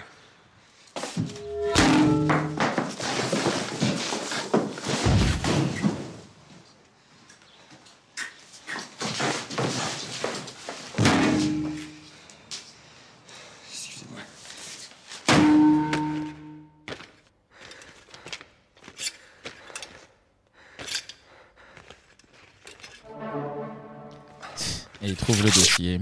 Cette scène, elle est trop bien. Après, Déjà, rien que la chute, euh, le- le- Oui, la la- partie comique comme ça, là, là, c'est trop bien. Et c'est très Fonctionne. physique, donc du coup, c'est super marrant. Ah oui, il y a beaucoup de. Bah, il y a 70% des vannes, c'est des coups dans la Ah gueule. oui, de oui, oui, oui. Les coups de pelle, je suis très fan. hein. Ne serait-ce la manière dont il met les coups de pelle. Même le son, même ça. Oui, le- travaillé sur le son. Franchement, c'est efficace. c'est- bête, mais et méchant, mais c'est c'est drôle. Donc il découvre son dossier et revient sur les lieux du crime, entre guillemets. Il aurait été abandonné dans une poubelle d'une cité HLM. Bernie se rend sur place et croise un gardien d'immeuble au bonnet péruvien. Et il le confronte chez lui au milieu de oiseaux. Parce qu'il s'appelle Bernie. Et donc, c'est c'est lui qui l'aurait trouvé. Fait tilt. Donc Bernie veut des réponses, sauf que le gardien ne veut pas lui en donner. Pas grave, Bernie va becter la tête d'un des canaris sous ses yeux. Et le gardien, en fait, il bave enfin. Mais Bernie comprend un peu tout de Traviole et s'imagine qu'on l'aurait enlevé à la naissance. Il en profite pour visiter le petit appartement où il a été jeté, où il localise très vite la trappe vide ordure. Et tu vois, il a un petit Il va trauma. bugger, ouais, ouais, il va Voilà. bugger sur le vide d'ordure du coup. C'est là euh, où il a fini. Et là, il descend au local poubelle et regarde dans l'un des conduits et se prend une seringue épidermique sur la joue. C'est la- c'est la- cette vanne m'a fait beaucoup rire. Elle est d'une gratuité incroyable. Et de l'autre côté du conduit, on découvre une jeune femme venant de se faire un fixe d'héroïne. Bernie remonte à l'étage et toque à la porte de son voisin pour en savoir plus. Un vieil homme en fauteuil accompagné par la jeune femme en question. Là, on n'est pas sûr. Au début, je pensais que c'était son papa sucre. oh, papa sucre. Papa sucre, c'est- Sugar c'est- ouais. Daddy. Sugar Daddy. Non, c'est le papa normal. Mais Voilà, tout mais on, simplement. sait- on le sait Mais pas c'est au vrai début. qu'il est un peu Ouais, lubrique. c'est un peu euh, lubrique. ouais, ouais. Donc Bernie reconstitue son propre puzzle et plus ça va, plus il délire. C'est c'est le deuxième jour. Il est, il est 11h23, tout, tout va bien. Ça se confirme. On, on a enlevé mes parents et, et moi, on a voulu me tuer. Sûrement la, la mafia. Après, bon, ils ont fait disparaître les corps. Ils les ont, les ont torturés et après, ils ont dû faire disparaître les corps. Tout s'explique. Mon père était un, un riche américain. Alors, qu'est-ce qu'un riche américain était venu foutre dans ce bled? Bon, je sais pas. Mais en tout cas, il a été victime d'une sale embrouille. Et je sais pas qui c'était, les enculés d'en face, mais. Ça doit être des drôles d'enculés, parce que sans prendre un bébé. Sinon, je vais changer de prénom, puisque c'est pas le mien, j'ai pensé à John Fitzgerald. Ouais, Anto, ouais. J'aime trop, j'aime trop, j'aime trop. Il fait de la peine et euh, c'est touchant et c'est il y a tout, il y a tout, il y a tout. Ah, mais le- film- un- le film est très triste, en Ah, fait, mais hein, c'est un drame. Mais ouais, l'équilibre, il est trop bien en fait entre la tristesse du personnage en lui-même et puis les les, les De ces scènes-là de de, tous les tous les personnages sont oui, tous. en plus, Ah ouais, ouais, une vie de merde, bien sûr. Ouais. Donc vu qu'il est américain, il apprend à parler anglais avec l'aide de cassette. Il parle mieux anglais que nous, hein, ceci dit. You take dollar, you take dollar. Oui, euh, c'est mon expression de la semaine. Entre temps, il s'achète une bagnole d'occasion à 30 000 francs alors qu'il doit pas avoir le permis. Bah non, parce qu'on apprend qu'il reste tout le temps en première. Du Ouais, coup- on voit qu'il galère quand même. Ouais. C'est sa copine après qui lui dit Mais tu sais qu'il y a d'autres vitesses. Et du coup, Et pendant l'un de ses voyages en voiture en baffrant un hamburger, il reconnaît au loin la jeune femme avec un bouquet de fleurs, donc la femme qui s'est droguée. Oui. Et dans les fleurs, il y a des trucs, donc euh, un peu de drogue. Bernie la suit jusqu'à son lieu de travail et la jeune femme lui apprend qu'il est le fils du clodo et qu'il est toujours vivant. Eh oui. Bernie se rend tout de suite sur place. Donc, et petite anecdote de tournage, les SDF de la scène de l'échangeur sont de vrais SDF. D'accord, ok. Ok. ok. Et après tant d'attentes, Bernie retrouve son père, Douglas Willis. Avec son casque. Au casque jaune, oui. Et il est heureux comme un pack. Donc, euh, son père un peu moins. Il ne pipe mot jusqu'au moment où Bernie lui demande où se trouve sa mère. Sa mère est toujours vivante en fait, mais elle refait sa vie. Elle, elle va bien, ouais. Oui, Ah, elle- très bien même. Oui, oui. Donc famille bourgeoise avec bonne et manoir. Sauf que Bernie lui s'en cogne, il veut réunir sa maman et son papa. Il va chercher sa maman, quitte à cogner un peu.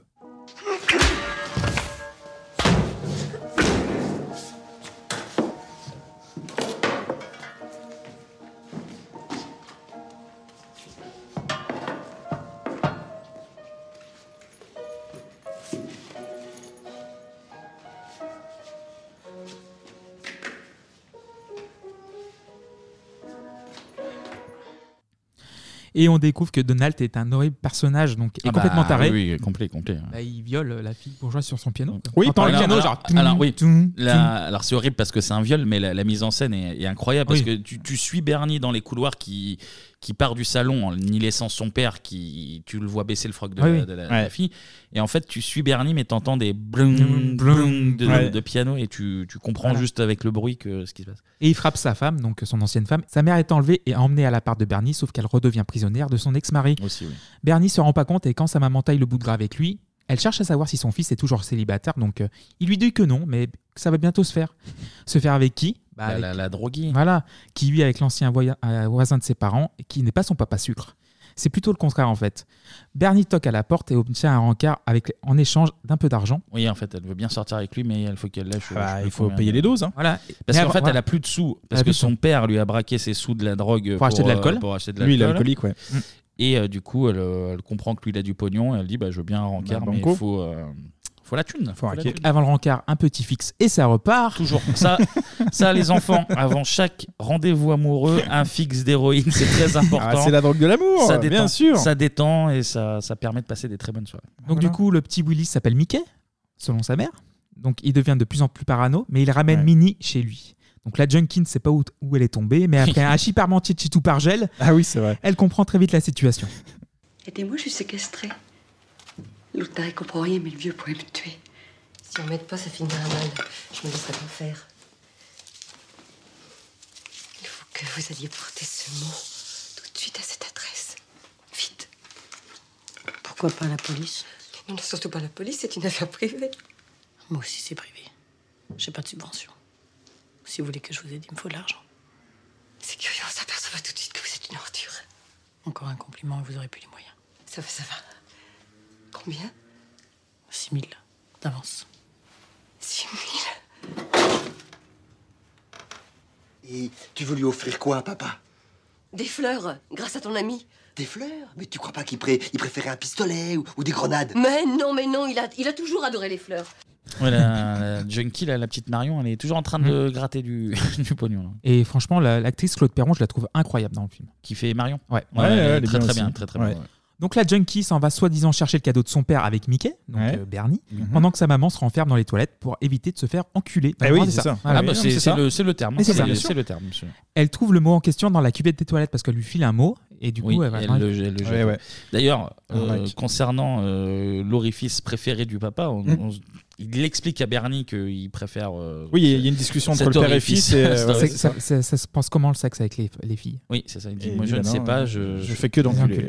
Et donc, Ouais, c'est à se demander comment Bernie est venu au monde, du Voilà. coup, parce que. Ouais, euh, ouais, c'est vrai, j'avais pas fait le calcul, mais oui, oui, oui, c'est vrai que- quand, quand tu vois à peu près comment se passe une fécondation, Ouais, ouais. c'est pas par là. fait. C'est pas par là. Donc le dit Donald en a marre, donc il va faire bélier avec le meuble télé, avec la télé dessus pour enfoncer la porte. Mm. Et la grosse bagarre, c'est Verdun dans le salon, la hache, la carabine, le faire passer, le micro-ondes, tout y passe.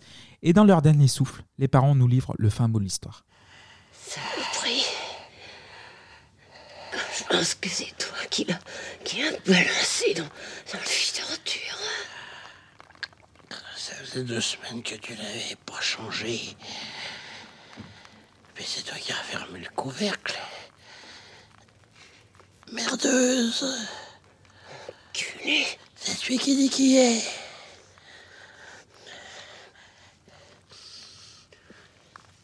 Ouais, ils meurent tous les deux après, les deux. euh, après une bagarre, ouais, coup de fer à repasser dans la gueule et tout. On lui tranche la elle main. est- la Tranche scène, la elle est- main, elle là, tranche la main qui avec finit le dans le machin. vide endure. Elle est très très bien filmée. euh. Ouais, mais la scène, elle est, elle est, elle est rude. hein, Elle est même. rude. hein. Elle Bah, à un moment, Ah elle oui. essaie de lui mettre la tête dans le micro-ondes et tout. ouais, ouais, Ouais, ouais. ouais. Et Ouais. après, on lui tranche la main. Bernie raccompagne la junkie chez elle et suite à une conversation avec son amant au fauteuil et au chômage, on ne sait pas si c'est son père ou pas. Si, c'est son père, c'est son père. Si, si, son père, mais si, encore une fois, il y a des trucs Mais introuvables. c'est vrai que le, le, le, le, Le rapport rapport, père-fille, le il est- rapport il est père-fille est bizarre. très bizarre. Oui, oui. car il sait qu'il a vu une personne séquestrée et on apprend qu'elle s'appelle Marion. Donc euh, au bout d'une heure de film, on sait que la personne s'appelle Marion. Entre-temps, Bernie retrouve les deux corps de ses parents, pensant qu'ils ont été assassinés pendant son absence. Oui, par les gens qui l'auraient toujours kidnappé parano, ouais. enfant, ouais. Voilà. Ouais. Et pour sauver sa peau, en fait, le moque en fauteuil fouille de fond en comble son appartement jusqu'au moment où il tombe sur l'impact de fenêtre où Marion a balancé la cassette euh, de l'invitation de Bernie. Là, il descend. Oui, en fait, oui, voilà. Bernie avait fait une. euh, C'était filmé avec ses parents pour inviter la Et Mar- junkie voilà. à dîner. Et du coup, bah, on voit qu'il y a Bernie et les deux parents euh, morts. Oui. Et du coup, donc, Mm. euh, voilà. Le père veut mettre la main là-dessus. Parce qu'il se dit. Vu que la mère est séquestrée, si j'apporte la preuve que c'est lui qui l'a kidnappé, vu que c'est une famille qui a du pognon, moi je vais en, je vais en récupérer. Le chantage, aussi. oui, le chantage, carrément le chantage. Donc il descend, donc le, le gars en fauteuil, pour récupérer la cassette. Mais Marion va pour l'assommer, mais Bernie tombe à pic.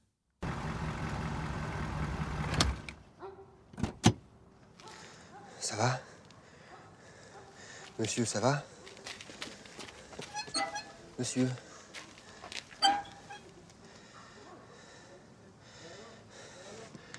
Je m'excuse, hein, j'étais en quatrième, j'ai j'ai pas pu m'arrêter.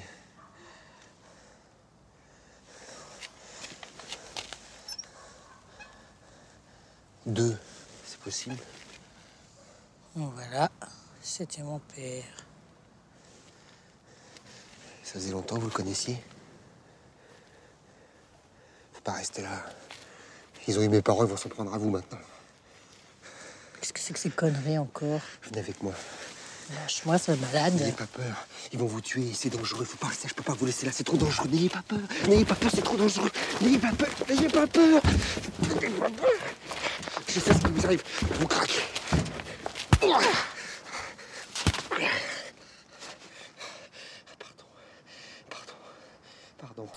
Règle tout à coup de Voilà. poing. On a, vu Ah bah le, oui, oui. on a vu le passage dans, la, dans le trailer, en fait, quand ils font sur. euh, Ah ouais, cette scène, elle est- Il percute, il percute le, le père en, en bagnole. Une, une violent. bonne, ouais, une bonne charge. Donc on arrive à la fin du film, Bernie s'enfuit dans sa voiture, donc avec une Marion inconsciente et ses parents morts sur la banquette arrière. Mhm. Il inhume ses parents d'ailleurs dans une rivière. Donc Ah oui. moment émotion avec, avec, de des piano. fleurs et tout, Voilà. Ah ouais, c'est- Entre-temps, la police commence à s'intéresser aux cartes du Père Noël. Oh là tu m'étonnes. C'était un petit jeu de mots. Oui, non, mais- on l'a- on l'avait, on l'avait, on l'avait, on l'avait. Donc ensuite, Marion se réveille et n'est pas bien du tout. En fait, elle raconte son malheur à Bernie avant de vomir et de trembler car elle est en, En manque. Elle est en En manque, Complet. de manque. Voilà, donc euh, Bernie l'amène donc dans sa planque, un transfo électrique au milieu de la nature. Mm. Marion envoie Bernie chercher son fixe à la cité, se pique. Donc le plan est très réussi d'ailleurs, donc, comme tout le film. Et Bernie explique à Marion l'importance de sa planque. C'est quoi ici? Un transfo. C'est là que je venais jouer quand j'étais petit. Tu jouais à quoi? Je faisais des feux d'artifice. Des feux d'artifice? J'ouvrais des boîtes, des petites. hein. J'étais prudent quand même. Je crachais dessus et ça fait des étincelles. Une fois, il y a une ville à côté, ils n'ont pas eu de lumière pendant une heure. En fait, moi, j'aurais bien voulu éteindre l'orphelinat. J'ai jamais trouvé la boîte. Pourtant, j'ai drôlement craché. Je peux me retourner maintenant? D'ailleurs, la fin du film, c'est un petit peu un road movie euh, dans, le, dans le film, je trouve. Euh, oui, c'est une manière de. Ouais, ouais, ouais, ouais. Parce qu'ils sont dans la, dans la nature, c'est complètement un autre, une autre Ouais, séquence. un- ouais, ouais. Par rapport à, notamment Ouais, mais une à la fin- cité. fin ouais, positive, quoi. Ouais. Ouais, Pas- Bah, si. euh, Oui, pas sûr.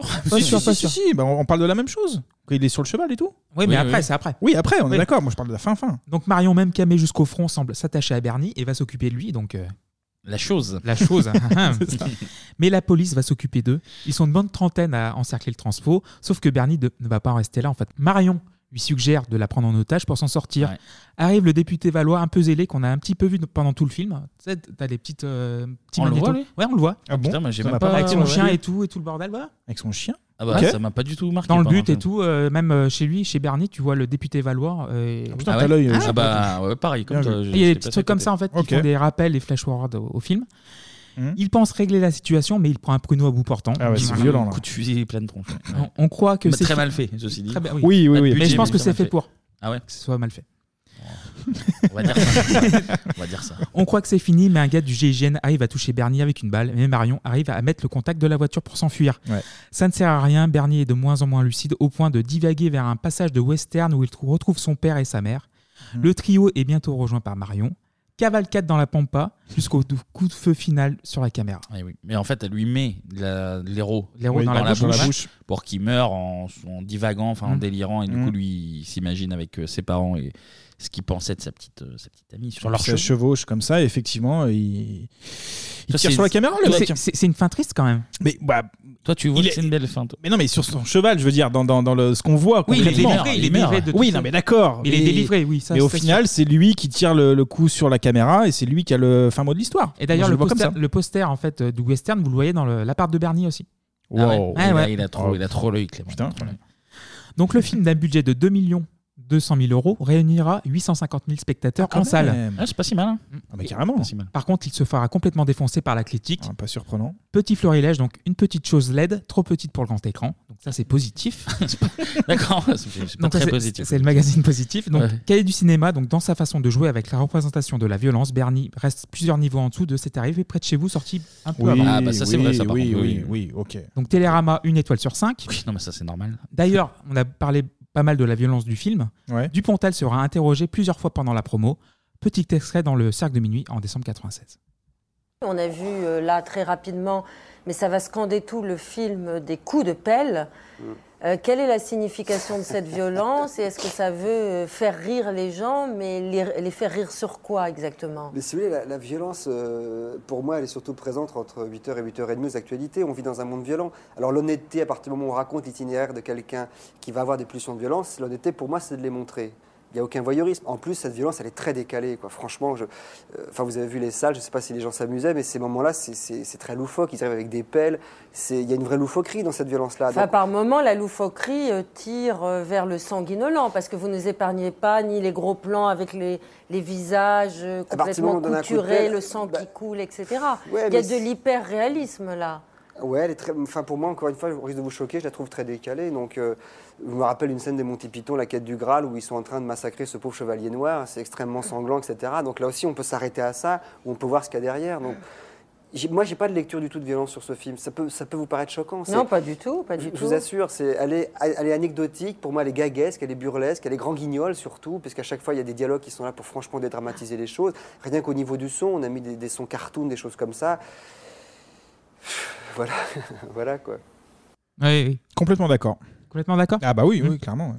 Donc du coup, le film va plaire à l'étranger et suscite l'admiration de grandes figures comiques telles que Robin Williams, Ah bah voilà. Terry Jones et Terry Gilliam des Monty Python. Ah bah, beau- Chez nous, On va être content, euh, l'ami euh, l'ami du Pontel, du coup. Ouais, chez nous, il aura un grand impact sur certains réals, dont celui d'Alien 3 Résurrection ou celui d'Amélie Poulain. D'Amélie Poulain, ouais.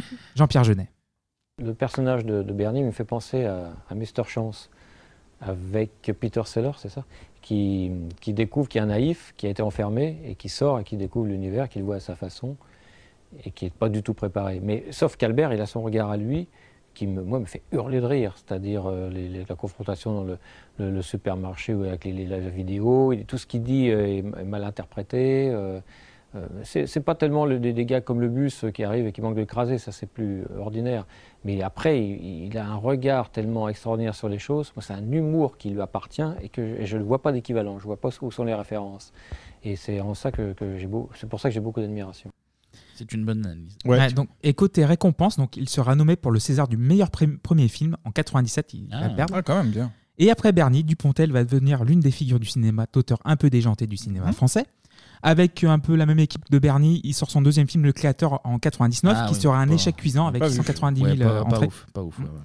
Le Dupontel réalisateur reviendra en 2006 avec Le Très Cool Enfermé dehors, qui est le Mhm. penchant joyeux de Bernie. Puis Le Vilain en 2009. Et du coup, je vais vous passer un petit extrait d'une interview très tendue sur France 3 avec Laurent Bignolas. Albert Dupontel, bonsoir. Euh, pardon pour commencer de ne pas avoir eu le temps de voir euh, votre film, je le regrette, mais je peux vous dire que j'en ai déjà beaucoup entendu parler et en bien. Alors comme ça, vous êtes vilain, vous nous avez fait des frayeurs, vous êtes arrivé euh, tard, mais vous êtes vilain dans ce film, et est-ce que ce ne serait pas par hasard un tout petit peu, je dis un poil autobiographique? Non, pas du tout, non. Bon, donc ce qui veut dire que euh, vous êtes euh, investi dans un rôle euh, qui vous plaisait de créer en fait ce vilain. C'est quelle est l'origine de cette histoire que vous mettez à l'écran aujourd'hui? J'ai envie de faire un film avec Catherine Fro. Comment est-ce que vous avez pu faire, j'allais dire, pour être et le partenaire devant la caméra et en même temps le réalisateur, donc derrière la caméra? C'est, Ça devait être un boulot de dingue, non? Non, en étant payé, tout simplement. Pardon? En étant payé, tout simplement. Ah, c'est ça qui est motivant Il n'y avait pas une envie euh, artistique, de création euh, Non, moi je mérite mon salaire, ce qui n'est pas votre cas si vous voyez pas les films. Ben non, j'ai pas vu le film, je vous ai dit, parce que je vous en ai demandé pardon publiquement, euh, tout simplement parce que j'ai pas, parce que j'ai un métier, euh, justement moi aussi, euh, Moi aussi, j'en ai Monsieur un, ouais. Dupontel, et voilà, qui n'est pas de Moi faire aussi, du j'en ai cinéma. un, je fais des films. ouais. Et euh, voilà, et non, mais c'est euh, votre boulot de voir les films avant d'inviter les gens. Très bien, oui, oui, oui, Je vous remercie, bah, je vous remercie infiniment de votre accueil. Merci beaucoup. Bonne Voilà. soirée à vous. Bah, bonne soirée à vous aussi. Ouais. Non, moi je suis d'accord. Ouais, petite diva. C'est facile, c'est un peu facile, mais euh, dans un monde de faux cul de- du ciné, c'est bien. De, Pour c'est avoir, bien genre de euh, pour avoir euh, été rapidement dans ma petite vie euh, journaliste, c'est vrai que t'as pas le temps non plus de tout voir Mhm. tout le temps. C'est bon, fais ta promo, fais pas non plus la. Je comprends ce qu'il veut dire, mais c'est. Oui, oui, oui, oui, oui. Cinéma pour rien dire. Donc 9 Voilà. mois. je, vais enchaîner, je vais enchaîner. Donc 9 mois ferme en 2013, qui va être très réussi, qui va prendre des Césars. Mhm. Mais c'est en 2017 que son œuvre touchera le grand public avec l'adaptation du livre de Pierre Lemaire, Au revoir Au revoir là-haut. Triomphe critique et public, car 2 millions de personnes iront voir dans les salles. Mhm. Et 12 nominations au César 2018, 5 Césars à la clé, donc celui du meilleur ré- réalisateur pour Dupontel, celui de la meilleure adaptation, des meilleurs décors, des costumes et de la photographie. Pas mal, pas mal. Ouais. Et en 2021, Adieu les cons Eh oui, très bien. ne fera que confirmer le succès du protégé de Patrick Sébastien, avec 6 Césars, dont celui du meilleur film, meilleur réalisateur, meilleur scénario original. Adieu les cons d'ailleurs, qui, euh, qui a dû être l'affiche qu'ont le plus vu les Français parce que Pendant le il est sorti au moment du confinement Ouais. et du coup il, était, il est resté à l'affiche tout le, toute l'année Ouais, euh, pendant, pendant presque un an et demi. Ouais, ouais. Et avant de terminer cette chronique, petit extrait. Je vais vous faire un cadeau exceptionnel. C'est un monsieur que j'ai découvert il y a quelques années, il y a 15 ans à peu près. Et puis il y a 12 ans, je crois, 6 semaines et 9 jours, pour la dernière fois, il montait sur cette scène. Et puis il devait plus jamais remonter sur une scène. Il m'a dit non, non, je préfère faire du cinéma. Et il y a des, des gens qui m'avaient dit, depuis qu'il a arrêté de faire la scène, on est tous en deuil. C'est vous dire si le cadeau qu'il nous fait ce soir est extraordinaire, ça fait 12 ans qu'il l'a pas fait. C'était un truc où il essayait de passer le bac. Je vous demande d'applaudir monsieur Albert Dupontel. François Sarr Jean-Paul, Jean-Paul, je savais, je savais, je savais. François, c'est le frère aîné, je savais, je savais. Jean- Jean-Paul Sartre Jean-Paul Sartre Jean-Paul Sartre Jean-Paul Sartre Jean-Paul Sartre Jean-Paul Sartre Jean-Paul Sartre Jean-Paul Sartre Jean-Paul Jean-Paul Sartre J'ai bon J'y vais, j'y vais tout de suite, j'y vais, j'y vais. Sartre, Jean-Paul, ça marche aussi de l'autre côté. Euh, Sartre, Jean, euh, euh, Jean-Paul Sartre. Alors, oui, bon. Alors, Jean-Paul Sartre est un, Jean-Paul Sartre est un, Jean-Paul Sartre est un, est un philosophe. Pardon Était? Il est mort? Je je- je sais pas si c'est très décent de continuer quand même. Si, si. Bon, j'y vais, j'y vais. Bon. Ouais, ouais, ouais. Ah, moi j'aime beaucoup. Si, si, si, si, si, quand même. Donc du coup, à petite dose. Ah, à petite dose encore Donc, une fois. Dupontel est remonté sur scène pour faire plaisir. Juste pour Ouais, Patoche, bah, bah, pour c'est Patrick. Patoche, tu Et il fais le remercie l'effort. très souvent dans ses interviews. Bah, merci. Et on Bah non, remercie mais nous aussi c'est beau. Patrick du coup. C'est c'est une belle histoire, c'est une belle histoire tu nous as C'est contée une là. très Merci Et voilà. Clément. Merci Clémy. Et on va passer de, de, de Bernier à François. Bah oui, et qu'un pas. Ça paraît logique. Et qu'un seul petit pas finalement. C'est l'heure de la partie société lui il en parle, ça veut dire que tout le monde en parle. Non, non, mais c'est un truc, c'est énorme. C'est énorme, je le crois pas. Tout le monde en parle. Tout le monde en parle. non. Allez, on ne perd pas de temps, messieurs. On va parler d'un personnage central Alors, des années 70, 80 et 90, évidemment. Il est né le 26 octobre 1916 à Jarnac. On va parler évidemment de François Maurice Adrien Marie Mitterrand. Les Il a beaucoup de prénoms. Beaucoup de, beaucoup Eh, beaucoup de talent, beaucoup de prénoms, on va le voir. Euh, eh bien oui, hein, l'année 1996 a été marquée par la fin des essais nucléaires, la fin du service militaire et la fin, la fin de vie en fait, hein, tout simplement, de, de François Mitterrand. C'est c'est joliment amené. Eh bah oui. Allez, petite bio express. On est en 1925. Mitterrand va étudier à Saint-Paul d'Angoulême. Il y est pensionnaire. C'est un établissement catholique. Là, il porte l'uniforme, les gars. Et le blason de son école, eh ben, c'est déjà une rose. Oh là là, tout- et tout est voilà, lié, tout, tout est est lié, l'histoire. Il est très bon en histoire géo et prend vite goût à la littérature. Il va intégrer les JEC, pour jeunesse étudiante chrétienne. Il est issu d'une famille bourgeoise et catho, justement. En 1934, il obtient son bac littéraire. Du Ah, coup, c'est un, c'est un bac L. C'est un bac L, hein. Fan, Team, de, euh, fan team- de trio, euh, du coup. euh. Team bac L. Option art plat. Diabolo. Il avait des Sarwell, François. ouais. Bah, du coup- Bah, c'est confort, c'est confort, c'est confort, Ah, le bah, Sarwell. Il jonglait, etc. Bien Ah oui. sûr. Du coup, euh, que fait notre François une fois le, le bac obtenu? Eh ben, il prend son petit chapelet. Il prend un billet de 50 francs et direction Paname, Eh, Paris. les chambres de bonne, Et 50 voilà. balles, putain. Là, il va faire des études de droit. En parallèle, il s'inscrit à Sciences Po. Il va obtenir son diplôme en 1937. Mitterrand, bah là, il se, commence à se construire euh, politiquement. Il milite. Il milite avec les volontaires nationaux. Alors, le. Parti socialiste est encore très très loin, effectivement. Euh, il va être proche de certains membres du groupe nommé La Cagoule. Ah, Fatal Bazooka. voilà, Fatal. Bazooka. Oui, on va dire que c'est, on va dire que c'est ça. on va dire que c'est Fatal Bazooka. Non, c'est une organisation politique et militaire d'extrême droite. Ah, Ouh, c'est autre chose, ça. il s'est un petit peu cherché, euh, L'organisation est anticommuniste, antisémite euh, en bonus. Ah bah, évidemment, non, bah, quand même. Hein, C'est droite. caramel, ça, c'est le- le petit nappage, ouais. C'est Ça, c'est c'est ça. normal, hein. ça. Le groupe d'extrême droite commet des assassinats de droit commun ou des petits attentats à la bombe. Eh ben, François, Des- des il- petites, euh, il taquin, il est taquin, il est taquin. Il est taquinou quand même, hein, ce François. Il traîne dans de drôles de- d'affaires. hein, Ah bah, il traîne aussi euh, dans des manifs qui sont, euh, qui sont pas très propres. En 1935, hein, et il manifeste contre l'invasion Métèque. Là, on est clairement dedans. Et ouais, les gars, on va le voir, mais Mitterrand, c'est deux salles, deux ambiances. Euh, bah oui, bah oui. Ah oui, oui. Un autre exemple, un autre exemple. En 1937, il va sauver Georges Dayan, donc qui est socialiste et juif, qui était pourchassé par l'action française. Donc, euh, Ah, quand même, comme- bon, bon il, point. il se cherche un peu, Il François. se cherche, évidemment. Il Là- hésite entre Ah ouais. antisémitisme ou euh, pote avec des juifs. Il sait pas. Il, sait va pas, choisir ouais. à un moment donné, vous verrez. Dayan de- deviendra d'ailleurs un, de ses- un de ses proches. On le verra par la suite, un Mitterrand est une personne complexe qui gardera des connexions et Ouais, des amitiés très très à droite pendant très longtemps. Le droit l'intéresse, la politique, l'écriture, mais aussi l'armée, puisqu'il participe à un concours de la marine marchande. Et oui, concours Hmm. qu'il obtiendra. Il se cherche, il se cherche, et Mitterrand, bah, au bout d'un moment, il n'aura pas le temps de se trouver, puisqu'on arrive en 1939, et The army that Germany has built up in four years swings in honor past Hungary's strongman Admiral Horthy.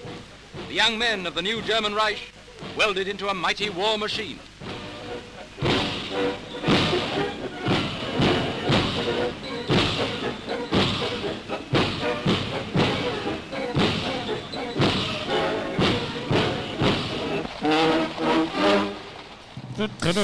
J'adore maintenant, mais des sons en anglais.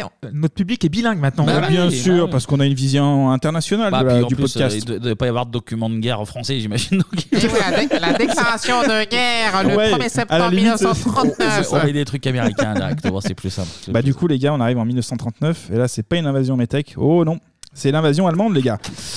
Eh bah oui, excusez-moi de, de faire l'histoire, je Oui, refais oui, pas oui. l'histoire, je fais non, l'histoire. non. Vas-y, vas-y. Il a le grade, merci de, de, de me laisser l'autorisation, il a le grade de sergent-chef et il est envoyé sur la ligne euh, Maginot les gars. Bon, ça va, du coup, ça va être tranquille. Ouais, bah oui, il a 23 Qui ans. sort passer comme en 14 Ah, par, ouais. par la Par la forêt. Belgique, ouais. Putain. du coup, euh, il était tranquille, François, là-bas. Il, était- bon, il risquait rien. On va voir s'il va être tranquille. Il a 23 ans quand la guerre éclate. Le 14 juin 1940, eh ben, un éclat d'obus le blesse à Verdun. Ah, là, il est tellement, tellement Ah. tranquille C'est- qu'il est. Voilà. C'est le seul blessé de la ligne Maginot. ça doit être ça. Il frôle la mort. Il est transporté dans un hôpital militaire. Et c'est là qu'il sera capturé par les Allemands. Ah. Et comme lui et à peu près 2 millions de, de soldats français, Mitterrand est un prisonnier de guerre. Il va être emprisonné en Allemagne. Dans la prison, bah, c'est l'anarchie totale et la loi évidemment du plus fort. Mitterrand, eh ben, lui, il a qu'une idée en tête, les gars. C'est s'évader pour rejoindre Béatrice. Béatrice avec qui il s'est fiancé Ah, Trop chou. juste avant la To- guerre. Totalement faux. Il veut s'é- s'échapper pour m- survivre. Mais c'est toujours mieux de dire que c'est pour rejoindre Béatrice. Eh ben justement, pour, euh, il va y avoir une première tentative euh, d'évasion. En- Là, on est sur l'hiver 1941. Après avoir marché 22 jours, lui et son compagnon, ils se font rattraper près de la frontière suisse. Voilà, Ah, c'est la loose, c'est la loose. Bah oui, il va tenter une seconde évasion. Euh, elle, elle est mieux préparée, notamment avec des, des billets de train, des faux papiers et de l'argent, mais là aussi, il va échouer. voilà. J'aime beaucoup, j'aime beaucoup c'est cette loose sur loose. Euh, bah, L'allemand, lui, il ne rigole pas. hein. Après deux avertissements, les gars, bah, c'est l'exclusion. Direction la prison pour. Bah, en fait, non. C'est pour les camps de concentration. Ah bah les oui, gars. directement. Là, on est Ah très bah très oui. sérieux. Ah bah, là, le, le conseil de discipline Ah ouais. là-dessus, en 30 Ah bah il est carré, hein, la en VAR. 41, c'est Ah, très strict. hein, Ah bah ça, bien oui. sûr. Et c'est De acheter le, le troisième gratuit, comme on dit. Et c'est pendant son transfert qu'il va réussir à s'échapper.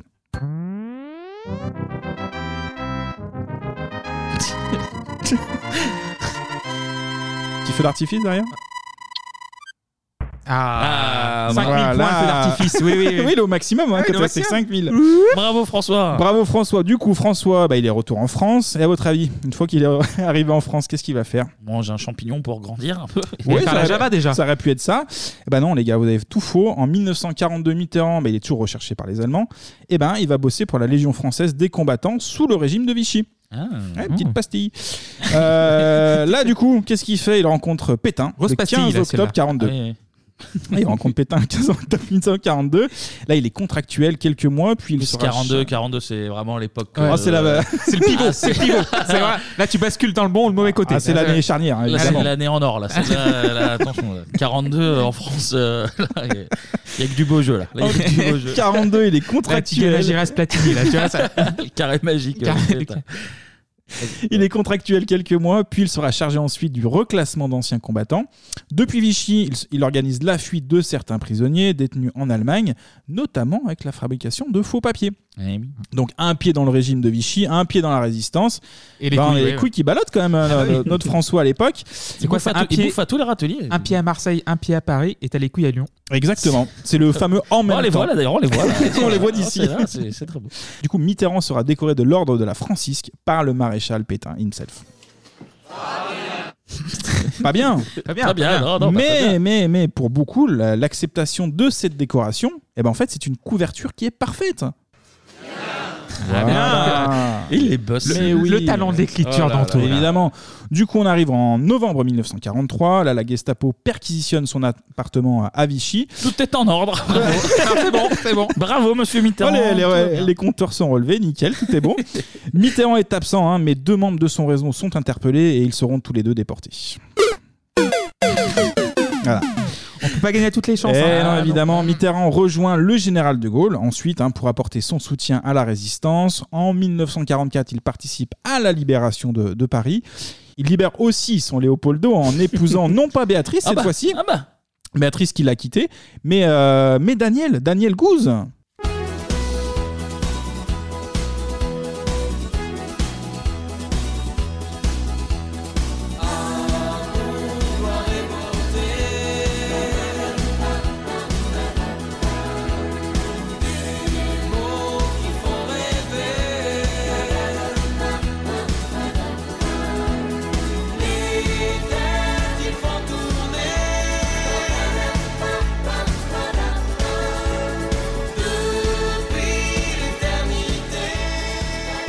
Mais force est de C'est un constater soap, qu'il y, a- c'est un soap. il y a un parti pris sur cette chronique Mitterrand que j'aime beaucoup, que je soutiens. euh, Bah, il y a du jeu vidéo, il y a de l'amour, il y a un peu de Ah, tout. il y a hein. tout, il y a Bah, tout, il y a évidemment. Bon, c'est c'est plus amour, guerre et beauté hein, pour le Oh, coup. oh là là, Et le chansonnier. Et le. Bah oui, plus, mais j'en même, fais plus. mais même J'en malade, ça plus. fonctionne. Ah. On en a rien à Clément foutre. en jette des, des petits manuels. Qu'est-ce que c'est? Pourquoi tu jettes ça? Qu'est-ce que Quelle ambiance, c'est quoi Qu'est-ce que ça? c'est? C'est un Bah truc oui. de casque. Ça n'a Oui, c'est un rien à truc Ça n'a rien à voir. Il est fou, il est fou. Donc, euh, oui, je disais amour, euh, guerre et beauté. La gloire viendra par la suite. hein. Petit point love d'ailleurs avec Daniel Gouze. Petit historique, les gars, la rencontre s'est faite par l'intermédiaire de sa sœur aînée, Christine, Christine Gouze, qui est résistante. Euh, François Morlin, Morland, pardon, euh, qui est le pseudo utilisé par Mitterrand. Il y a un petit pseudo. Il en a eu même plusieurs. Il anime un réseau à l'époque de DJ Snake, résistance. je crois. C'est lui qui fait la musique du Parc des Princes maintenant. ouais. Beaucoup de pseudos, euh, vraiment, ouais, touche à tout, François. En tout cas, François, il anime un réseau de résistance à Paris. Il doit fuir vers la Bourgogne et c'est Daniel Gouze, qui est originaire de Cluny, ce qui est bien Allez, foutu. près de- c'est On représente.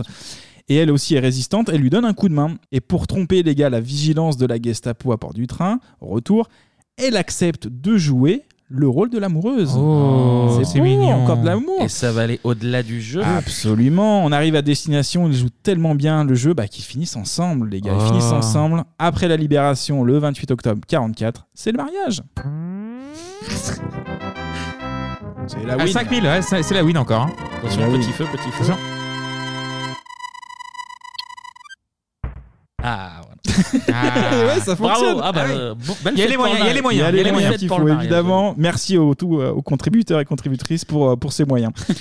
petit à petit, Mitterrand bah, il se rapproche de la gauche jusqu'à se présenter sous l'étiquette RGR. Là, c'est un parti qui, a- qui rassemble la gauche. Bon, ex- la gauche, quand je dis la gauche, c'est excepté les communistes, hein, faut pas Mm. déconner non plus, et les centristes. En 1946, il est élu député dans la Nièvre. Il monte vite puisque l'année suivante, eh ben, il devient l'un des plus jeunes ministres. À 31 ans, il est ministre des anciens combattants, les gars. Là, il est dans le gouvernement socialiste de, de Paul Ramadier. C'est vrai qu'il y a eu une époque où les anciens combattants avaient 30 piges. En fait. Oui, oui, Maintenant oui, que- c'est vrai que c'est maintenant, tu vois Ils les ont mecs de la- 90. Ils ont 90 ans. Maintenant, tu vois les mecs de la Fnac. Ah, la Fnac, ils sont un commence- peu vieux, là. Ça commence à sentir un peu la Les dents tombent. Mais... Les- les dents tombent. En tout cas, Mitterrand fait partie des 800 personnalités qui se sont rassemblées au congrès de, de La Haye pour la construction de l'Europe. hein. Bah oui, c'est un des patrons de, de la construction. Ensuite, il sera ministre de l'Outre-mer. Ah bah oui, Attention. C'est la fameuse racine créole. euh, François, oui, Toujours, oui, oui. exactement. Certains vont le traiter de bradeur d'empire. En fait, pourquoi? Parce qu'il leur, euh, en fait, il donne plus d'indépendance aux Oui, pays c'est la africains. période, c'est la période euh, de la décolonisation. Exactement. En 1953, justement, il démissionne de son poste de ministre délégué au Conseil de l'Europe car il ne veut pas soutenir une politique coloniale, alors que ce soit au Maroc ou en Tunisie. Bravo François. Bravo François à toi. Il signe par la suite un manifeste contre cette politique euh, colonialiste avec Albert Camus, Alain Savary ou encore Jean-Paul Sartre. Jean-Paul Sartre? Sartre? On en a parlé. Jean-Paul Sartre, Jean-Paul Sartre. ouais. Donc on parle d'indépendance, mais pas pour tout le monde, les gars. hein. En 1954, Mitterrand, qui est ministre de l'Intérieur, bah, lui, il est opposé à l'indépendance justement de l'Algérie. Ah, donc, Ah. euh, choisit son camp, le gars, hein, pas tout le temps. Pour l'indépendance, il va fusionner la police, et là, ça commence à craindre la police de Paris avec celle d'Alger. Même s'il critique les dérives de la France sous son régime, et en tant que garde des Sceaux, bah, Mitterrand laisse passer de nombreuses condamnations à mort de militants justement pour l'indépendance, ce qui sera euh, une de ces, euh, de- de- de ces Casserole. périodes sombres hein, de- Casserole, oui. de, Ah, l'histoire de, de Mitterrand. De casserole même. Et euh, toujours en étant garde des Sceaux, hein, il fera adopter euh, la loi de mars 1956 qui donnera les pleins pouvoirs aux militaires en Algérie. Bah, les gars, la suite, on, on la connaît, hein, c'est des tortures validées en gros par, par l'État français. La GGN. Exactement. Voilà. Mitter-.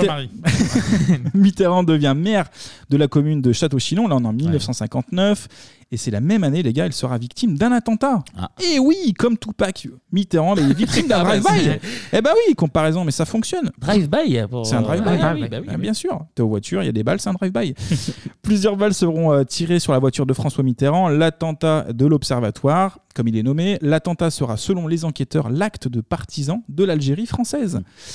Bah pas du tout en fait. Petit problème, hein, cette attaque aurait été orchestrée par François Mitterrand lui-même. Ah ouais Il il s'ordonne de se tuer. C'est Exactement. Ah, d'accord, en fait, ok. l'idée c'est euh, il voulait se refaire une image après justement son passage catastrophique C'est un peu euh, loin, avec quand même, l'Algérie. hein. Et il aurait organisé euh, lui-même cette attaque par le biais de Robert Pesquet, hein, qui est une figure de, de l'extrême droite. Putain, d'accord. Donc, pas de relation avec Thomas Non, non, non, euh, aucune, aucune, effectivement. Pesquet va faire une Même si les conférence. deux sont de droite. Ah ouais. Oui, ça. visiblement, oui. Pesquet va faire une conférence de presse pour expliquer bah, que c'est lui et Mitterrand qui en sont à l'origine. Alors, il y a eu plusieurs versions de cette affaire. hein. Pesquet changera plusieurs fois de, de version. Pesquet qui fondera plus tard le MNR. hein. Ouais, avec, euh, Maigret, ah, oui. oui, exactement. Oui, oui, oui, oui. Euh, et il dira aussi qu'il a été notamment aidé par Jean-Marie Le Pen pour euh, pas. coups, ouais. Alors, je vous propose d'en écouter un petit extrait de Mitterrand concernant cet attentat. Monsieur le ministre, vous avez bien voulu nous recevoir dans votre bureau de l'UDSR au soir de l'attentat auquel vous avez échappé grâce à votre sang-froid. Que pouvez-vous nous dire? Ce que j'ai déjà déclaré à euh, vos collègues de la presse. Je ne dirai rien qui puisse ajouter au désordre des esprits. Mais il est logique de penser que le climat de passion politique créé par des groupements extrémistes explique cette affaire. Je suis, comme mes amis politiques, un patriote. Euh, Je ne lutte que pour le meilleur service euh, de la France.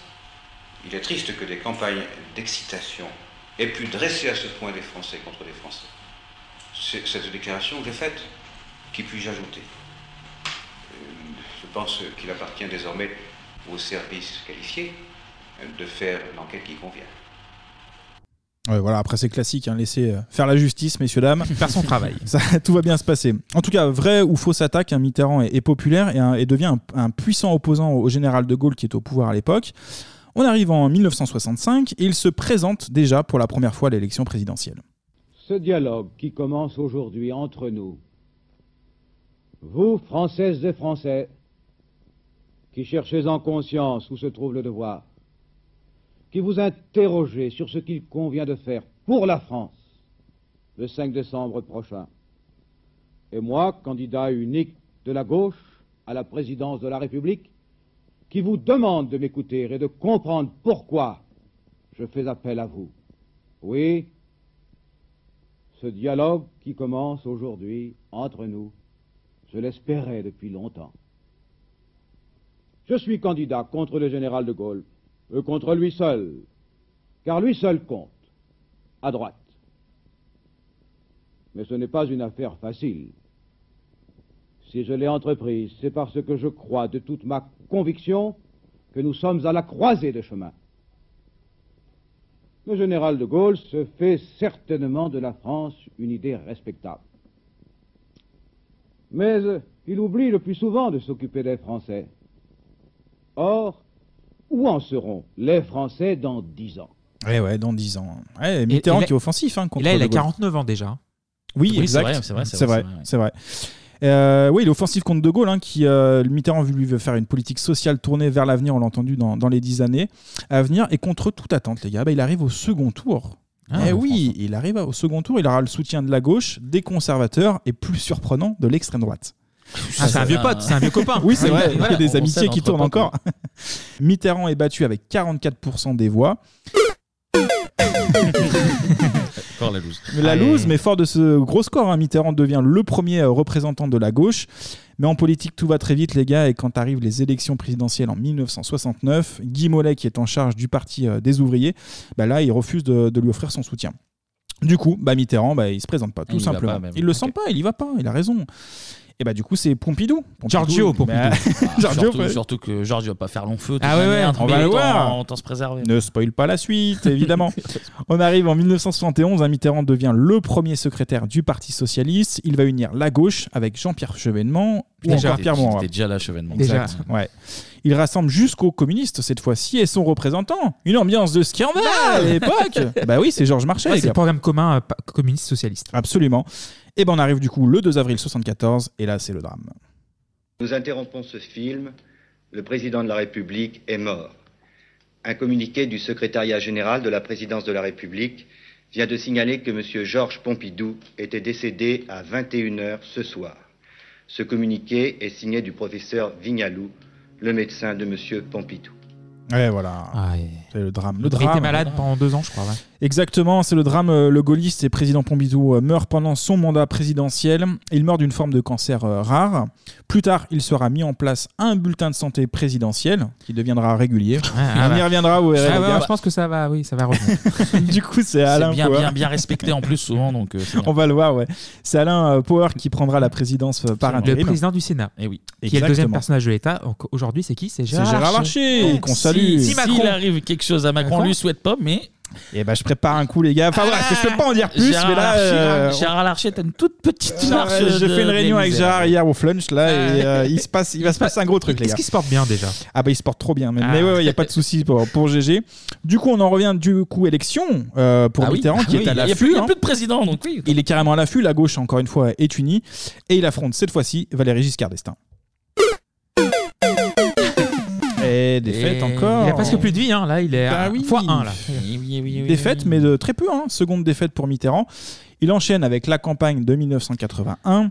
Vous Georges n'avez Marchais. pas le monopole Le monopole du cœur, monsieur Mitterrand. Putain, vous êtes synchro en plus. Eh oui. On connaît les On, classiques. on connaît l'histoire, C'est nous, beau, voilà. en Même Anto stéréo. connaît l'histoire. on Bah bien. oui, bien sûr. C'est la culture ici dans Bebop. Voilà, que de la culture. Cette fois-ci, Georges Marchais n'est euh, n'est plus derrière lui. Il mise sur un programme commun de la gauche que les communistes vont malgré tout signer. Ah, pour euh, 80 Pour 81, 81, absolument. Toute la jeunesse est en attente de, de changement. On aura aussi Daniel Balavoine hein, qui aura un débat avec Mitterrand. Dans le programme, on est à 110 propositions. Parmi ces propositions, l'augmentation du SMIC, nationalisation de nombreuses entreprises, création d'un quinquennat, Ah, déjà, oui. eh ben ouais, Ouais. l'égalité homme-femme évidemment. Ah bon, on y est presque. On y est presque. bien, bien, ouais. Les 35 heures, bref, un vrai programme de gauche. Mitterrand. Pas comme maintenant, hein Ah bah il y a plus de gauche, Ah, Bah, y a plus de gauche, c'est fini. Mitterrand arrive euh, au second tour face à Giscard. En troisième position, il faut noter euh, Chirac. Eh oui, eh oui. Chirac qui aura un rôle important, vous allez le voir les gars, euh, car il n'aura pas de consigne de vote au second tour. D'ailleurs, un accord aurait été passé entre Chirac et Mitterrand. Pour gicler Giscard. ouais. Exactement. Puisque oui, Chirac aimait pas trop, trop, trop. Pas trop, euh, trop, trop, Giscard, trop. ouais. Ah ouais, c'est ça, c'est même Mitterrand qui l'expliquera lui-même en, en 1995. Donc un vrai programme, une gauche qui est réunie et même Chirac qui valide. Du coup, le 10 mai 1981, c'est le grand soir. 5, 4, 3, 2, 1. François Mitterrand est élu président de la République. Monsieur François Mitterrand est élu ce soir président de la Ce 10 République. mai est un jour de joie. 51,7%. C'est un jour de joie pour des millions d'hommes et de femmes dans ce pays qui ne pouvaient plus continuer à vivre dans la société qui leur était faite. Cette victoire est d'abord celle des forces de la jeunesse, des forces du travail. Elle est aussi celle de ces femmes, de ces hommes, humbles militants pénétrés d'idéal. Je mesure le poids de l'histoire, sa rigueur, sa grandeur. Ah, Putain, je suis socialiste maintenant là. Je suis regonflable. Ah, on y croit là, Et 2000. euh, Et qu'est-ce que 22. c'était que la petite phrase du débat d'entre-deux tours contre Giscard cette fois-ci? Bah, L'homme du passif. Et oui. Il lui avait dit, en gros, la- l'élection précé- précédente, Giscard lui avait Mm. dit Vous êtes un homme du passé. Passé. Et là, il recommence en 81. Et entre-temps, vous êtes devenu l'homme du passif. Ouais, c'est ça. Ah, c'est Mitterrand lui dit euh, Vous sortez les mêmes refrains, euh, mais c'est dommage que. euh, que l'homme du passé euh, soit, devenu, devenu l'homme entre temps l'homme du passif. Et là, boum Punchline Ouais, voilà, punchline de fou, 80, ça. prrr, explose. Devant Alain Duhamel, qui est toujours là aujourd'hui. Ouais. Ah, Duhamel, Duhamel qui est avait toujours là, déjà putain. 84 ans à l'époque, c'était fou. Qui en a Des- toujours 84 d'ailleurs. Des belles vestes euh, qui sentent la naphtaline. Ah oui, ah Pied de oui. poule et Quel tout. crack aussi celui-là. Bon, en tout cas, vous l'avez entendu dans l'extrait. Grosse ambiance hein, de, de Coupe du Monde là Ah pour oui. la victoire. La victoire de Tonton, les gars. Eh Eh oui, oui. Tonton. Tonton parce qu'il est proche des jeunes en fait. On l'a entendu, toute une génération euh, rêve de, de changement. Il, a, puis il a tellement d'enfants cachés que finalement c'est Oui, le tonton de c'est tout le monde. tonton. Ouais, c'est le tonton de la France, effectivement. Grosse ambiance aussi au QG des, des socialistes. On y retrouve les stars de l'époque. On a Annie Girardot hein, qui est là. On a aussi Coluche, Michel, qui, est- ah qui ouais. est Michel, Ah bah, effectivement. Michel. Et Renaud aussi, je crois qu'il y est. Ouais, Pas loin, absolument. pas loin. Il est Ouais, au buffet, il est Oui. au bar. il est au bar, Ça euh, picole. La fête va se poursuivre euh, place de la Bastille, les gars. Là, on a environ à peu près 200 000 personnes qui fêtent le renouveau. Pas mal. Euh, pas mal jusqu'à 1h30 à peu près, parce que là, grosse, grosse Ouais, pluie, gros déluge, orage. gros orage, Donc ouais. du coup, euh, on arrête la fête. Mitterrand, lui, de son côté, euh, va célébrer sa victoire sur la terrasse du Grand Morvan, hein, l'hôtel, dans, le- dans la Nièvre. Mitterrand et toute la gauche ont une immense responsabilité. On va écouter Jean Glavani et Jacques Lang. Tous ceux qui l'ont vécu en conservent une impression profonde. Les proches de François Mitterrand, bien sûr. Pour moi, comme pour la France, ça a été une très grande date et historique. Les institutions de la Ve République vivaient pour la première fois une, euh, une alternance, quoi, ce qu'elles n'avaient pas vécu de- de- depuis 58, et ce qui était une preuve démocratique qui restait à faire. quoi. J'y croyais plus. Après 23 ans, j'y croyais plus. Voir fleurir le socialisme en France, je crois que je disais, je vais crever avant de le voir. Il y a à la fois un bonheur et, malgré tout, au fond de nous-mêmes, je dis pas une angoisse, mais l'interrogation positive. Il nous faut être à la mesure de l'attente populaire. Eh ben, grosse attente Ah oui. populaire, évidemment. Depuis 58, euh, la France était à droite. C'est ça. Enfin du changement. Pendant ces sept années de gouvernance, on aura trois premiers ministres qui vont se succéder. Pierre Mauroy. Le premier, ouais. Euh, le premier, on nationalise, on augmente le SMIC, les allocations familiales, les al- allocations aussi handicapées. On aura la cinquième semaine de congés euh, payés, important aussi. Des mesures en veux-tu en voilà, la création de l'ISF, la fête de la musique, La radio le- libre. les radios La radio libres, libre, j'y vais y absolument. venir effectivement, les délits euh, d'homosexuels qui n'existent plus. Et oui les gars, faut pas l'oublier aussi. 82, ouais. Ouais, exactement. Les zones d'éducation prioritaire, les ZEP, sont créées. On aura aussi la régularisation des sans-papiers, les radios pirates, on en parlait, qui, euh, qui deviennent les radios libres. Tout ça sur, euh, sous Pierre Mauroy. Beaucoup de mesures sociales. Euh, mais aussi, c'est aussi le temps des écoutes, les gars. Euh, Ah, bien, moins moins bien, moins bien. Il y a toujours euh, du bon et du moins bon. Mais euh, voilà, les écoutes, un Mitterrand met sur écoute Jean et Allier, car Ah, ce dernier, ouais, ce dernier en fait menace de révéler des dossiers compromettants sur, euh, sur Mitterrand. Le service secret français lui-même refuse de mettre en place un service d'écoute. Mitterrand, il se démonte pas, il va créer une cellule dirigée par Christian Proutot. Là, Comme, on euh, a- Xavier Bertrand, non? J'y étais pas, mais oui, je viens de comprendre, effectivement. Là, il y a des gros moyens. C'est deux ordinateurs IBM, les gars, qui tournent là là 24 là heures sur La 24. technologie, là. Une imprimante. Ils sont, euh, à mon avis, moitié moins puissants que nos téléphones de maintenant. Ah ouais. Ah non, C'est même Ouais, beaucoup, ouais, beaucoup moins, beaucoup, moins. beaucoup moins. Du coup, Tonton, bah, il est parano et écoute un peu tout le monde. On notera des personnalités comme Edoui Plenel, hein, qui travaille à l'époque au Monde. Ouais, parce que le patron de Mediapart d'aujourd'hui, en fait, il suit une enquête sur le Rainbow Wire- Warriors. Donc sur un petit- un petit bateau, quoi. Un petit, un petit dossier. Qui hein, avait plus, un petit hein. peu coulé, Petit euh, Exactement. c'est ça. On sait pas trop comment, Oui, là-bas au bah. Dans le Pacifique. quoi. Je tapais un rocher, je crois. Ouais, les trucs qui arrivent de temps en temps. On a aussi Paul Lou- euh, Sulitzer, euh, qui est écouté, du Carole Bouquet ou encore Ah la- oui, Carole l'avocat Bouquet, euh, Vergès. Ouais, parce qu'en fait, Carole Bouquet avait euh, son mari qui pouvait être potentiellement trempé dans une histoire contre Mitterrand. Donc, soi-disant, c'était pas pour écouter Carole. Mais à mon avis, il devait pour se écouter, trifouiller un bah, petit peu derrière les écoutes. Bref. L'écoute des, l'affaire pardon des, des écoutes sera jugée en 2005. Eh Il oui, va- il va- 2005. Il va faire de la prison, tu crois Au total, ça, c'est 10% des écoutes qui seront jugées illégales.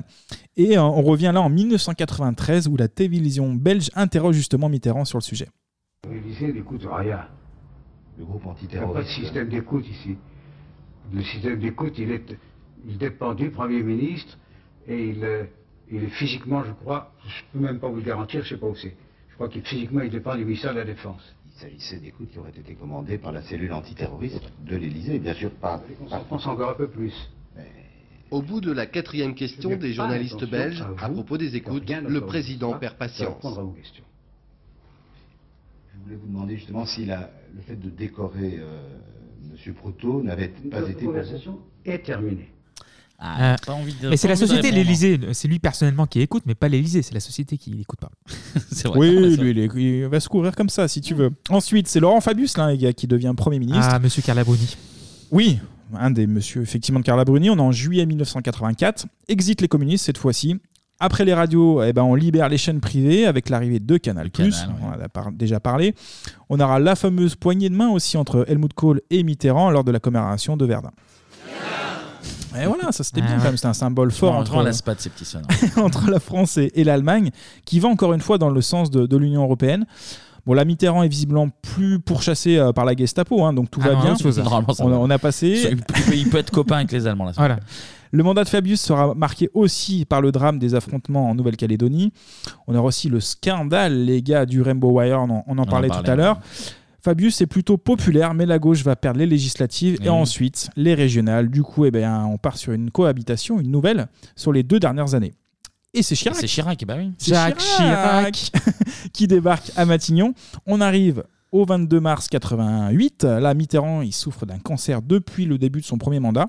Ah. Eh ouais, ouais. Ah, il les annonce- bulletins truqués, hein, bulletin truqué, donc du vrai. coup, qu'est-ce qu'il fait? Bah, Il annonce quand même sa candidature à sa propre succession, euh, François. Il n'a pas peur, il y va. L'annonce de son cancer sera rendue officielle Ouais, en tard, ouais. 92, 92, ouais. lors de son hospitalisation au Val-de-Grâce. Le tonton souffre d'un cancer de la prostate. Dans Bebop, on va au fond des choses. Extrait. Tout à fait. On va parler du cancer de la prostate. Alors ça, c'est une prostate normale, homogène, lisse, avec un petit sillon qu'on va pouvoir euh, sentir à l'examen clinique. Et celle-ci est une prostate malade, pathologique, avec un nodule induré, donc qu'on va sentir aussi encore une fois à l'examen clinique. Et donc il s'agit d'un cancer de la prostate. Alors typiquement, ils font moins de 2 cm et c'est un cancer qui se guérit très bien avec un taux de guérison de plus de 80%. Donc ça, c'est rassurant. Il y a une autre chose qui est rassurante, c'est que même quand il ne guérit pas, on peut vivre avec un cancer de la prostate de nombreuses années, avec une vie quasiment normale. Vous savez que François Mitterrand, qui était président de la République, a exercé la fonction présidentielle avec un cancer pendant plusieurs années, et c'était un cancer qui était déjà très évolué. Ah mais oui Ah bah voilà, mais- point santé, les gars. François, il avait le, le nodule euh, induré hein, sur sa prostate. Ça, euh, Ah, mais toujours bien sûr, ça, 2 toujours dit. centimètres. On Et vous le mettra les dépistage, extraits sur c'est les très réseaux. important. Très important le dépistage. Et oui. On va Eh ben bientôt y oui, justement, dans- mais bien sûr, c'est ce que j'allais dire en plus. hein. Les gars, on commence à, à vieux et moi le premier. Là, vous entendez, je, suis- je suis un peu malade. Donc, Ça, euh, Ah, je suis à 1 allez, cm là. Cambre-toi, Pardon. tous un peu. on va vérifier. Les dents, Le les gant qui ah, claque. ouais, ça fait peur. Faut que ce soit lisse et il y a le petit sillon. Alors, fais voir ton petit sillon. Non, je Antoine. montre pas tout de suite. Euh, mince, je finis ma chronique avant. Pardon. Eh ben, prévention, les gars. Sachez qu'il faut éviter plus de deux produits laitiers par jour. Ah. Il faut manger des choux-fleurs et des tomates. C'est bon pour se protéger, protéger, pardon, de cette maladie. Important. Donc important de surveiller bien sa prostate. Et pour cela, il y a plusieurs moyens aussi. On écoute. Donc pour regarder la prostate, on peut être amené à faire soit une échographie par voie suspubienne, soit par voie endorectale. Quand c'est par voie endorectale, en général, c'est un peu plus désagréable. On va rentrer la sonde du coup par voie anale. Euh, en général, on met un préservatif et du lubrifiant dessus pour que ce soit moins désagréable. Et voilà. Et ouais, mais c'est bien de savoir, Point hein, c'est santé, bien de magazine savoir. de la santé Ouais. terminé. France Ça- 5, ouais, On est belle, sur euh, service 5. public. Bah bien sûr, on a des subventions de l'État, c'est bien Belle, connu. belle, belle chronique sur Mitterrand. en Ah tout oui. cas, euh, Ah entre les j'aime in- beaucoup, j'aime Entre beaucoup. les inconnus et la prostate, on est bien. On est bien, on est bien. En tout cas, malade ou pas, un Mitterrand arrive au pouvoir en pantoufle. Ok. Là, il bat Jacques Chirac au second tour avec 54% des voix pour Mitterrand et euh, 46 évidemment pour Jacques Chirac.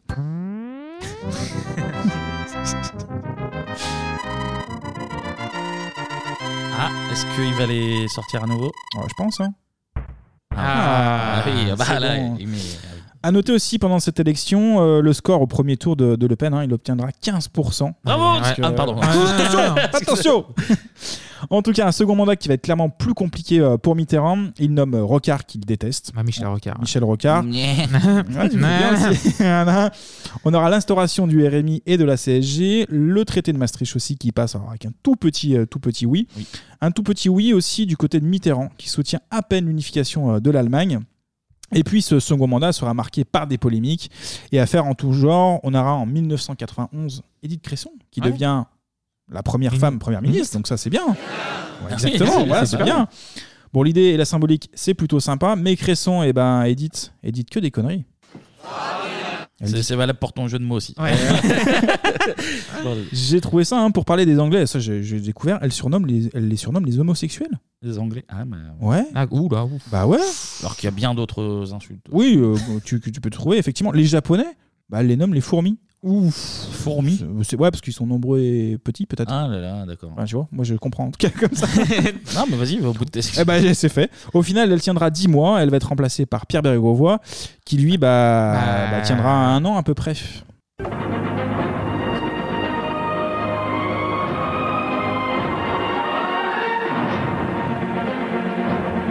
Bonsoir. Pierre Bérégovoy est mort. Il s'est suicidé cet après-midi en se tirant d'une balle dans la tête à Nevers. Il aurait pris l'arme de son garde du corps pour mettre fin à ses jours. Il avait été le dernier Premier ministre de la gauche. Il avait 68 ans. La présidence de la République et la préfecture de la Nièvre confirment la mort. Voilà donc l'information principale de ce journal. Elle nous est parvenue vers 19h. Bah, bah là, c'est la tuile, Ouais. les gars. C'est- c'est Ah ouais, non, ouais, la non, tuile, c'est hein, ça, bon non. sang. hein. Mm. Ah, Cresson qui dit des conneries, Bérégovoy qui fait lui-même des conneries, hein, euh, Enfin, qui craque. qu'on lui a fait faire des conneries. Ouf. Voilà, là, là, là. Complot. Complot ou On y pas reviendra. Je pense qu'on peut revenir euh, Ça Bérégovoy, euh, sur cette mort-là. Ouais. Un jour, bientôt, dans Bebop. BOP. le Premier ministre qui connaît une forte hausse du chômage, subit une pression aussi médiatique hein, intense, je parle de Bérégovoy. Le canard enchaîné, il faut pas oublier à l'époque, déclare que Bérégovoy, bah, il, a bénéficié pardon, d'un prêt à taux zéro pour l'achat de son appartement. Donc, euh, de casserole au cul. Bah, il négocie bien près de sa banque. Oui, voilà, c'est ça. Ah, bravo. Il avait des garanties, il s'est négocié. Non, et puis il était dans un état dépressif. Il tira non pas une, mais deux balles, les gars. Je relance le complot. Oh là là. Non, non, non, c'est, pour être sérieux, c'est une balle pour tester justement euh, si, ça, si l'arme fonctionne. Et puis la deuxième, bah, évidemment, pour, donner, euh, pour se donner la mort. Au bord d'un canal. Et ouais, pas mal de rumeurs sur sa mort à l'époque, notamment sur le fait que le rapport d'autopsie n'a toujours pas été dévoilé à ce jour. Une galère de plus en tout cas euh, pour Mitterrand. On écoute sa réaction face au décès du Premier ministre. Toutes les explications du monde ne justifieront pas qu'on ait pu livrer aux chiens l'honneur d'un homme et finalement sa vie au prix d'un double manquement de ses accusateurs aux lois fondamentales de notre République, celles qui protègent la dignité et la liberté de chacun d'entre nous. Ah là là là. En plus, c'est vrai qu'il est malade. C'est vrai que ton- son- quand t'as un premier ministre qui se suicide, en général, c'est pas bon signe. Toi, t'es malade, t'as le Premier ministre qui se suicide, t'as Cresson qui dit des conneries, t'as. Fabius avec le sang contaminé aussi. Oh Ouais, ouais, c'est pas facile. Les nerfs sont tendus, hein, à mon avis. hein. Fait- Situation en tout cas compliquée pour Mitterrand. Du coup, les gars, bah, pour redresser la barre, qui débarque à Matignon? Et ben Euh, c'est une couille molle. oui. C'est une couille molle. C'est une couille Cohabitation, molle. à nouveau. C'est Balladur, effectivement. Parce que, parce que Chirac veut pas y retourner à cause Non. de Putain, deux ans. 88. euh, Ouais. ouais, ouais. Et putain, ça. deux ans aussi. Oui. À nouveau, les- la gauche, eh ben, elle perd les législatives. Mitterrand, là, il est à 22% d'opinion euh, favorable, donc très très très peu. Niveau économie, bah, c'est aussi mauvais. Bon, voilà, ça sera pas mieux, hein, parce qu'on privatise à tout va. On aura aussi l'affaire, donc tu l'as dit, du sang contaminé, l'affaire VAOM, dont on a parlé euh, récemment, où Mitterrand soutiendra son ancien ministre, Bernard Tapie. Petit protégé du MRG. Exactement. Et évidemment, bien plus grave, on aura le génocide au Rwanda, Ouais, malheureusement. où le rôle de la France est, est déterminant dans, dans cette histoire. Les maires de vol en escadrille, comme dirait un certain Jacques Chirac. On aura évidemment la révélation de la double vie Ah de bah oui, Tonton. ah bah oui, Ah bah, il y a des histoires de partout. Hein. Mitterrand, c'est pas Tonton du bled, mais plutôt Tonton du bed. Oh là là oh. Oh, Elle est incroyable celle-là. J'ai envie de faire une loi pour toi. Oh, Ouais. Tonton du bed. En tout cas, il va cumuler les conquêtes et euh, il va surtout avoir une relation très forte avec Anne Pinjot. hein. Elle sera conservatrice euh, notamment au musée d'Orsay. D'ailleurs, en 1986, Mitterrand inaugure le musée et c'est Anne Pinjot euh, elle-même qui fait la visite. Ah. Ouais, personnelle. Leur rencontre date de 1960. Lui, à l'époque, il a 47 ans et elle, à l'époque, elle a 20 ans. Donc mineur à l'époque. Non, mineur à l'époque, vu que c'était 21 ans à l'époque. Oh putain, c'est majoritaire. Ah oui, bon après, Oulala, les- oulala. c'est bien connu, hein, les, les Mitterrand aiment, aiment les, les écarts d'âge, il n'y a pas de souci là-dessus en tout cas. en politique, c'est un Elle est- classique. elle est fine, elle est fine, elle est mignonne, elle est mignonne. Elle passe comme ça. Elle passe. Leur relation dura jusqu'à la mort de Mitterrand. hein. Leur relation donne aussi naissance, surtout à, À Mazarine, Mazarine, bah en oui. 74. Là, c'est Paris Match qui diffusera les photos du papa et, et de sa fille. Mitterrand va finir son mandat dans la douleur, au sens propre comme au sens euh, figuré. Mitterrand sera très souvent au lit hein, sur les derniers mois de son mandat. Ouais, feignant. C'est la gauche, ça. c'est vraiment ça, feignant. c'est la ça, C'est fonctionnaire, ça, Toujours d'État. Et là, il a 79 ans, donc du coup. Ouais, ouais, c'est compliqué. hein. Il apparaît évidemment très marqué par son traitement et, et ses hospitalisations. Avec des sketchs incroyables, des Ah oui, guignols. euh, où il, Ouais. où il fait, Quand un, il fait un bruit de. ouais, Voilà. de, de, de- de- comment Oui, c'est genre c'est un de grincement, genre. en fait, il marche sous, euh, je crois que c'est un déambulateur, donc on- c'est- Pour, pour le réveil, ils font comme Voilà. des collages de Des collages. ouais. Ah, avec tous les, les effets sonores euh, avec. Et c'est ça, et cette fois, il est vraiment dans le rôle de, de résistant face à, face à la maladie. Oh là là. Eh bah oui, non mais c'est vrai, je, donne les choses, beau. je donne les infos. Beaucoup diront que c'est son rôle de président justement qui va le faire tenir jusqu'au bout. D'ailleurs, Mitterrand, hein, qui était favorable à la suppression du septennat, eh bah lui là, il modifiera pas hein, le, le septennat. Il veut continuer sur, le- sur les sept années. La soupe était bonne. Elle était bonne, effectivement, elle, elle le fait tenir. On arrive à l'élection de, de 1995. Mhm. Bah, évidemment, Mitterrand bah, est de plus en plus euh, faible. Et du coup, il soutient la candidature de Jack Lang. Eh oui. Ah ouais. Eh oui, mais bon, il devait être trop occupé à visiter l'Asie. Et ce sera finalement. C'est le Maroc, je crois. Jack Alors, Lang. oui, mais il voyage beaucoup. Je confonds, je confonds avec ouais. une autre personne, effectivement. C'est Ouais, ouais, c'est ouais, plus absolument. le Maroc, Jack. Ouais, ouais. Et euh, le Maroc, effectivement. Ah, c'est un amoureux. de- J'aime global, ils ont les mêmes passions. hein. On n'a pas le même maillot. Un citoyen, un- citoyen du monde. Ah, ça, oui. oui, oui. Et ben au final, ça sera finalement Jospin hein, qui est candidat des, des socialistes. Chirac ouais, est élu. À la sortie de la passation de pouvoir, Mitterrand quitte l'Élysée pour se rendre au siège du Parti socialiste. Dans la rue, il est acclamé euh, tel Philippe des Toubifri euh, après un, un salto réussi. D'ailleurs, il en fait un. Et il en fait un, le dernier, mais il en fait un. c'est comme ça qu'il meurt. Le dernier saut, le dernier saut. On lui jette des fleurs, c'est la folie. Là, il y prononcera son, son dernier discours officiel. Fin 1995, son état de santé se dégrade encore. On arrive début 96. Là, on découvre des métastases au cerveau. Bon, je suis pas Aïe, aïe, médecin, mais c'est Ah, ça, pas ça bon. sent pas bon. Ça c'est sent pas bon. Game over, comme on Ah, dit. c'est ça, hein. Bah, du coup, c'est game over. Il décide de. Tu veux, tu veux la petite musique peut-être? Ah là, c'est mieux. C'est un peu ça. Il décide de cesser son traitement qui est très lourd et même de s'alimenter.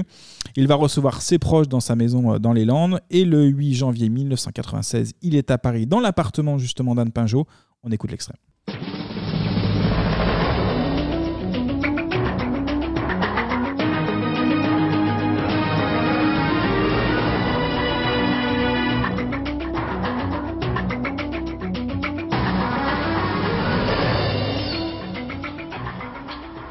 L'ex-président de la République, M. François Mitterrand, est mort euh, ce matin à Paris à l'âge de 79 ans des suites de son cancer. Cette image symbole de M. François Mitterrand, c'était le 17 mai dernier, quelques minutes avant la passation de pouvoir avec M. Jacques Chirac, dans les jardins, dans le parc de l'Élysée. Il aimait la nature, il avait tenu à se promener une dernière fois dans ce parc où il avait vécu pendant 14 ans, deux septennats, en compagnie euh, de son médecin. Il était déjà euh, très marqué par la maladie qui devait l'emporter quelques mois plus tard. Monsieur François Mitterrand est donc décédé ce matin à 8h30 à Paris. Euh, très triste, les gars, hein, c'est la mort de François Mitterrand. Je crois que c'est mon premier souvenir de mort connu dans ma vie. Euh, c'est bien Ouais, une grande possible, chance, ouais. ouais. Je Le sais qu'on matin, il y avait un fait, euh, flash et euh, Mitterrand était mort. On avait fait une minute de silence en classe, même, je me rappelle. Ah bah oui, oui, bien sûr. ouais, ouais. Mitterrand qui décède quelques mois après son départ de, de la présidence de, de la République. Il aura gouverné au total 14 années, donc un record.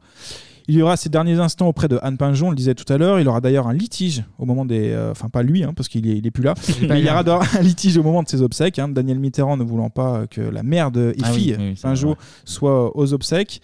Euh, et on est le 11 janvier, justement, 1996. On écoute Élise Lucet. L'intimité de la famille de François Mitterrand a été totalement respectée. C'est la raison pour laquelle c'est à Paris, en la cathédrale Notre-Dame, que plus de 60 chefs d'État et de gouvernement ont rendu un hommage plus officiel cette fois à l'ancien chef d'État. Euh, Plus officiel même si l'émotion était très visible sur certains visages, comme celui d'Helmut Kohl, qui n'a pas pu retenir ses larmes. Daniel Sportiello.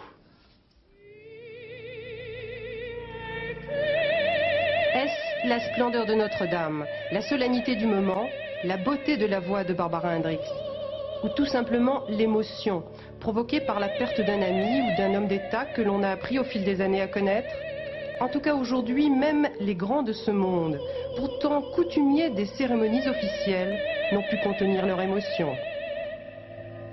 Et l'on pu voir parmi les chefs d'État et de gouvernement venus rendre un dernier hommage à François Mitterrand, le chancelier allemand Helmut Kohl ému jusqu'aux larmes. Dans les travées officielles, les hasards du protocole ont voulu que le président cubain Fidel Castro soit placé au premier rang aux côtés du prince régné de Monaco.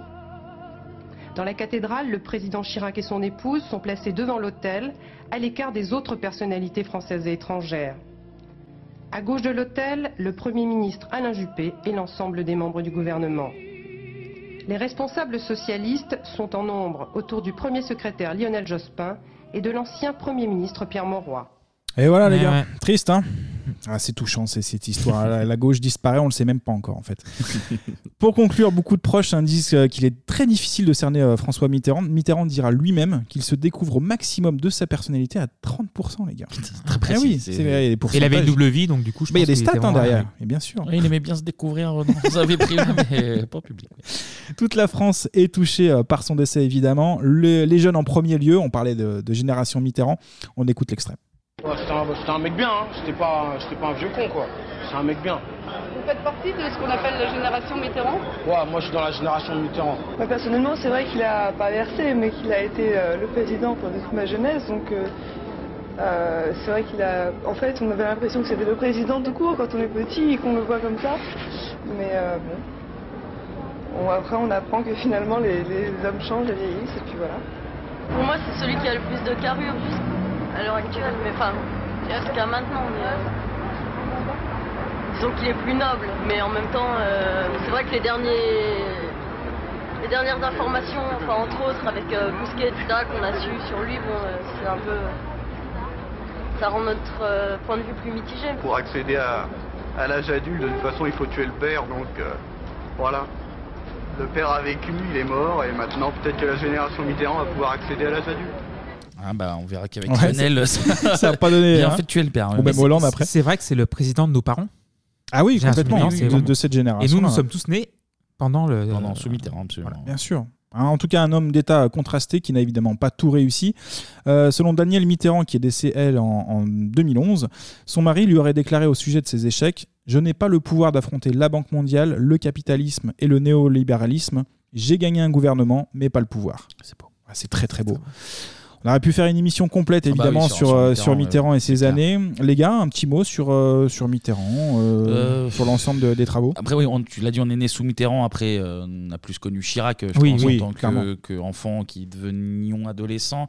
Nous, nous c'est vrai que Mitterrand, pour nous, c'est enfin, Chirac. Eux, c'était Mitterrand. Ouais, ouais. Après, Mitterrand, du coup, j'ai pas vraiment spécialement connu, mais j'ai, j'ai, je connais de ce que j'ai pu voir, lire et entendre oui, de mes parents, grands-parents, etc. Euh, c'est vrai que si- tu sens vraiment la dualité du mec. Il a fait énormément de bonnes choses, notamment, bon, tu, tu- tu les as listées. Hein, Mm. début, de- début du premier septennat. Peine euh, de mort il a- aussi, il a ouais, aboli ouais, la la peine de mort. mort, absolument. Des grosses mesures. T'as énormément de, de très très très bonnes Peine de mort qui mesures. n'était pas euh, populaire à l'époque. Oui, il a voté, genre, contre la vie. euh, Même encore aujourd'hui, je crois que c'est moitié-moitié, si on fait des sondages. Et Ah il ouais s'est quand même mouillé. Ouais, ouais, ouais. Donc c'est Source, source, Ah non, source, c'était- t'inquiète. la gauche, c'était la gauche qui, s'assumait, c'est la gauche qui s'assumait. Mais non, non, beaucoup, beaucoup de, de très bonnes choses. Et puis, pas mal de casseroles au cul, notamment la période euh, Algérie. Je sais que les, les anciens de ma famille euh, l'avaient un peu euh, mauvaise euh, Ouais. au niveau Mhm. de Mitterrand par rapport à l'Algérie. Et puis, euh, après, les, les petites histoires de. De vie de double vie, de, Oui. double vie, de, de, de, de, euh, je, oui, moi je serai transparent au niveau de ma santé, et puis euh, tu te rends compte qu'il a menti Ah, pendant il y a eu beaucoup de mensonges, 15 hein. sur son. Donc euh, Ouais. double ouais, de, vraiment une grosse dualité le mec, mais c'est un personnage ultra intéressant hein, de toute manière, et puis qui bon, on va retenir les bonnes choses quand même. Oui, oui, oui. a. Et toi, Clémy? Bah, du coup, euh, c'est le président de la culture. Ah, complètement. C'est vrai, c'est Voilà, vrai. vu que je suis non, Clément non, la vrai. culture apparemment, donc du coup, il me touche un peu. Et même euh, dans le, sur son tableau d'Élysée, son tableau officiel, il a, il a une bibliothèque, bibliothèque derrière lui. Mm. Et euh, Jack Lang, euh, donc les radios, la télé, euh, les artistes. euh, oui, oui, c'est un grand président. Le Ouais. musée du Louvre en 80, en- dans les, au début des années 90 aussi. Je crois que de lui-même, Mitterrand disait que ça, ça allait être le dernier euh, homme d'État. Ouais. Bon, après, c'est un peu prétentieux, mais c'est sans doute vrai. Après, euh, voilà. Vous Et avez toi, bien Mitterrand résumé- Non, vous avez résumé tout ce que, tout ce que, tout ce que je pense là, de- depuis, euh, depuis le début. J'aime bien, j'aime bien. Eh ben, dernier, euh, dernier homme de gauche. Bon, bah trois, trois petites heures encore. Ah on, bah a oui, passé, c'est on, bien. a, on a passé un bon moment. Absolument. Merci messieurs. Merci. Et Merci, merci, Kevin, merci à Anto. vous. Merci euh, à de vous, nous surtout. écouter. Et d'ailleurs, et d'ailleurs, c'est l'heure, c'est l'heure. Des remerciements. Attention, attention, scratch time. Un grand merci à 5 Thomas. T'as 5 Thomas. 5 Wow. Thomas. Joris Damien, 2 Alexandre. Bah, Cite-les quand même. Ah oui, Thomas, Thomas, Thomas, Thomas. Voilà. Thomas. Là, au moins, c'est plus clair. Surtout, j'en préfère un, mais voilà. Ouais, le dernier. Joris Damien, Alexandre Arnaud, Rodolphe, Pierrot, Léopoldo, un deuxième Alexandre, Arthur, Pierre, Hakim, Cédrine, Chloé, Nicolas, Sergio, Jean, Satan Giscard, Danish, Maxime Père, Roman, Motherfunker, William, Vincent, Pierre et Pauline, Émeric, Johan, Berber, un deuxième Rodolphe, Nicolas, Cyril, Amadou, Claire, Clémentine, Angeline, Marie, Emmanuel, Jordan, Florent, Vincent, Loïs, Benoît, Émilie, Jennifer, Leïla, Benjamin, Élise, Blandine, Bruno, Blaze et ce connard de, De Gaout. Merci beaucoup. Merci à tous. Euh, on le rappelle, donc il y a un Patreon pour nous soutenir et mettre en place euh, des concours. Alors au Et un thème, voilà. Au moment où on enregistre, on s- il y a un concours qui va arriver. Là, on ne sait pas Ah s'il bah, est bien déjà sûr. passé ou s'il va arriver. Et on a dépassé les 100 000 écoutes. C'est pour les 100 000 écoutes. Bravo, merci beaucoup. Bravo, les gars. Bravo. Donc un grand, grand merci à vous pour votre À soutien. vous d'abord, On en tout rappelle, cas. À vous. C'est grâce à vous, parce que Ah bah, on ne peut pas tourner Spotify toute la nuit. Ah, ça serait beaucoup. À trois, ça serait compliqué. Uniquement grâce à vous, donc euh, Ouais, c'est c'est très cool. cool. Merci pour tous vos retours sur les réseaux, euh, qu'ils soient bons et euh, Mhm. mauvais, mais dit avec Tout à fait. bienveillance. euh, Constructif. c'est très important. Euh, donc on se retrouve évidemment sur les réseaux sociaux, Instagram, Twitter, c'est Yes. le même nom, 3615 Bebop. Bebop. Et Kevin va le faire. BIB. OP. Voilà. Voilà. Oh, il, part- il donne- il délègue. lance la main, il là, délègue. hop là. C'est 100 000, donc du coup, c'est cher. C'est 100 000. il délègue. Il délègue. Euh, Donc, euh, on rappelle sur les réseaux, vous retrouverez des photos, des vidéos, des infos complémentaires sur Plein de euh, choses. tout, tous Sur les Mitterrand, sujets surtout, je pense. qu'on a Il y a- traités. il y a Surtout tellement qu'il de deux, choses à trois dire. sujets visuels à Ernie voir. aussi. Complètement. Quant à nous, on se retrouve la semaine prochaine pour parler de l'année 1997. Exactement. D'ici là, portez-vous bien. Et comme on le disait dans une décennie pas si lointaine. Tchuss. Salut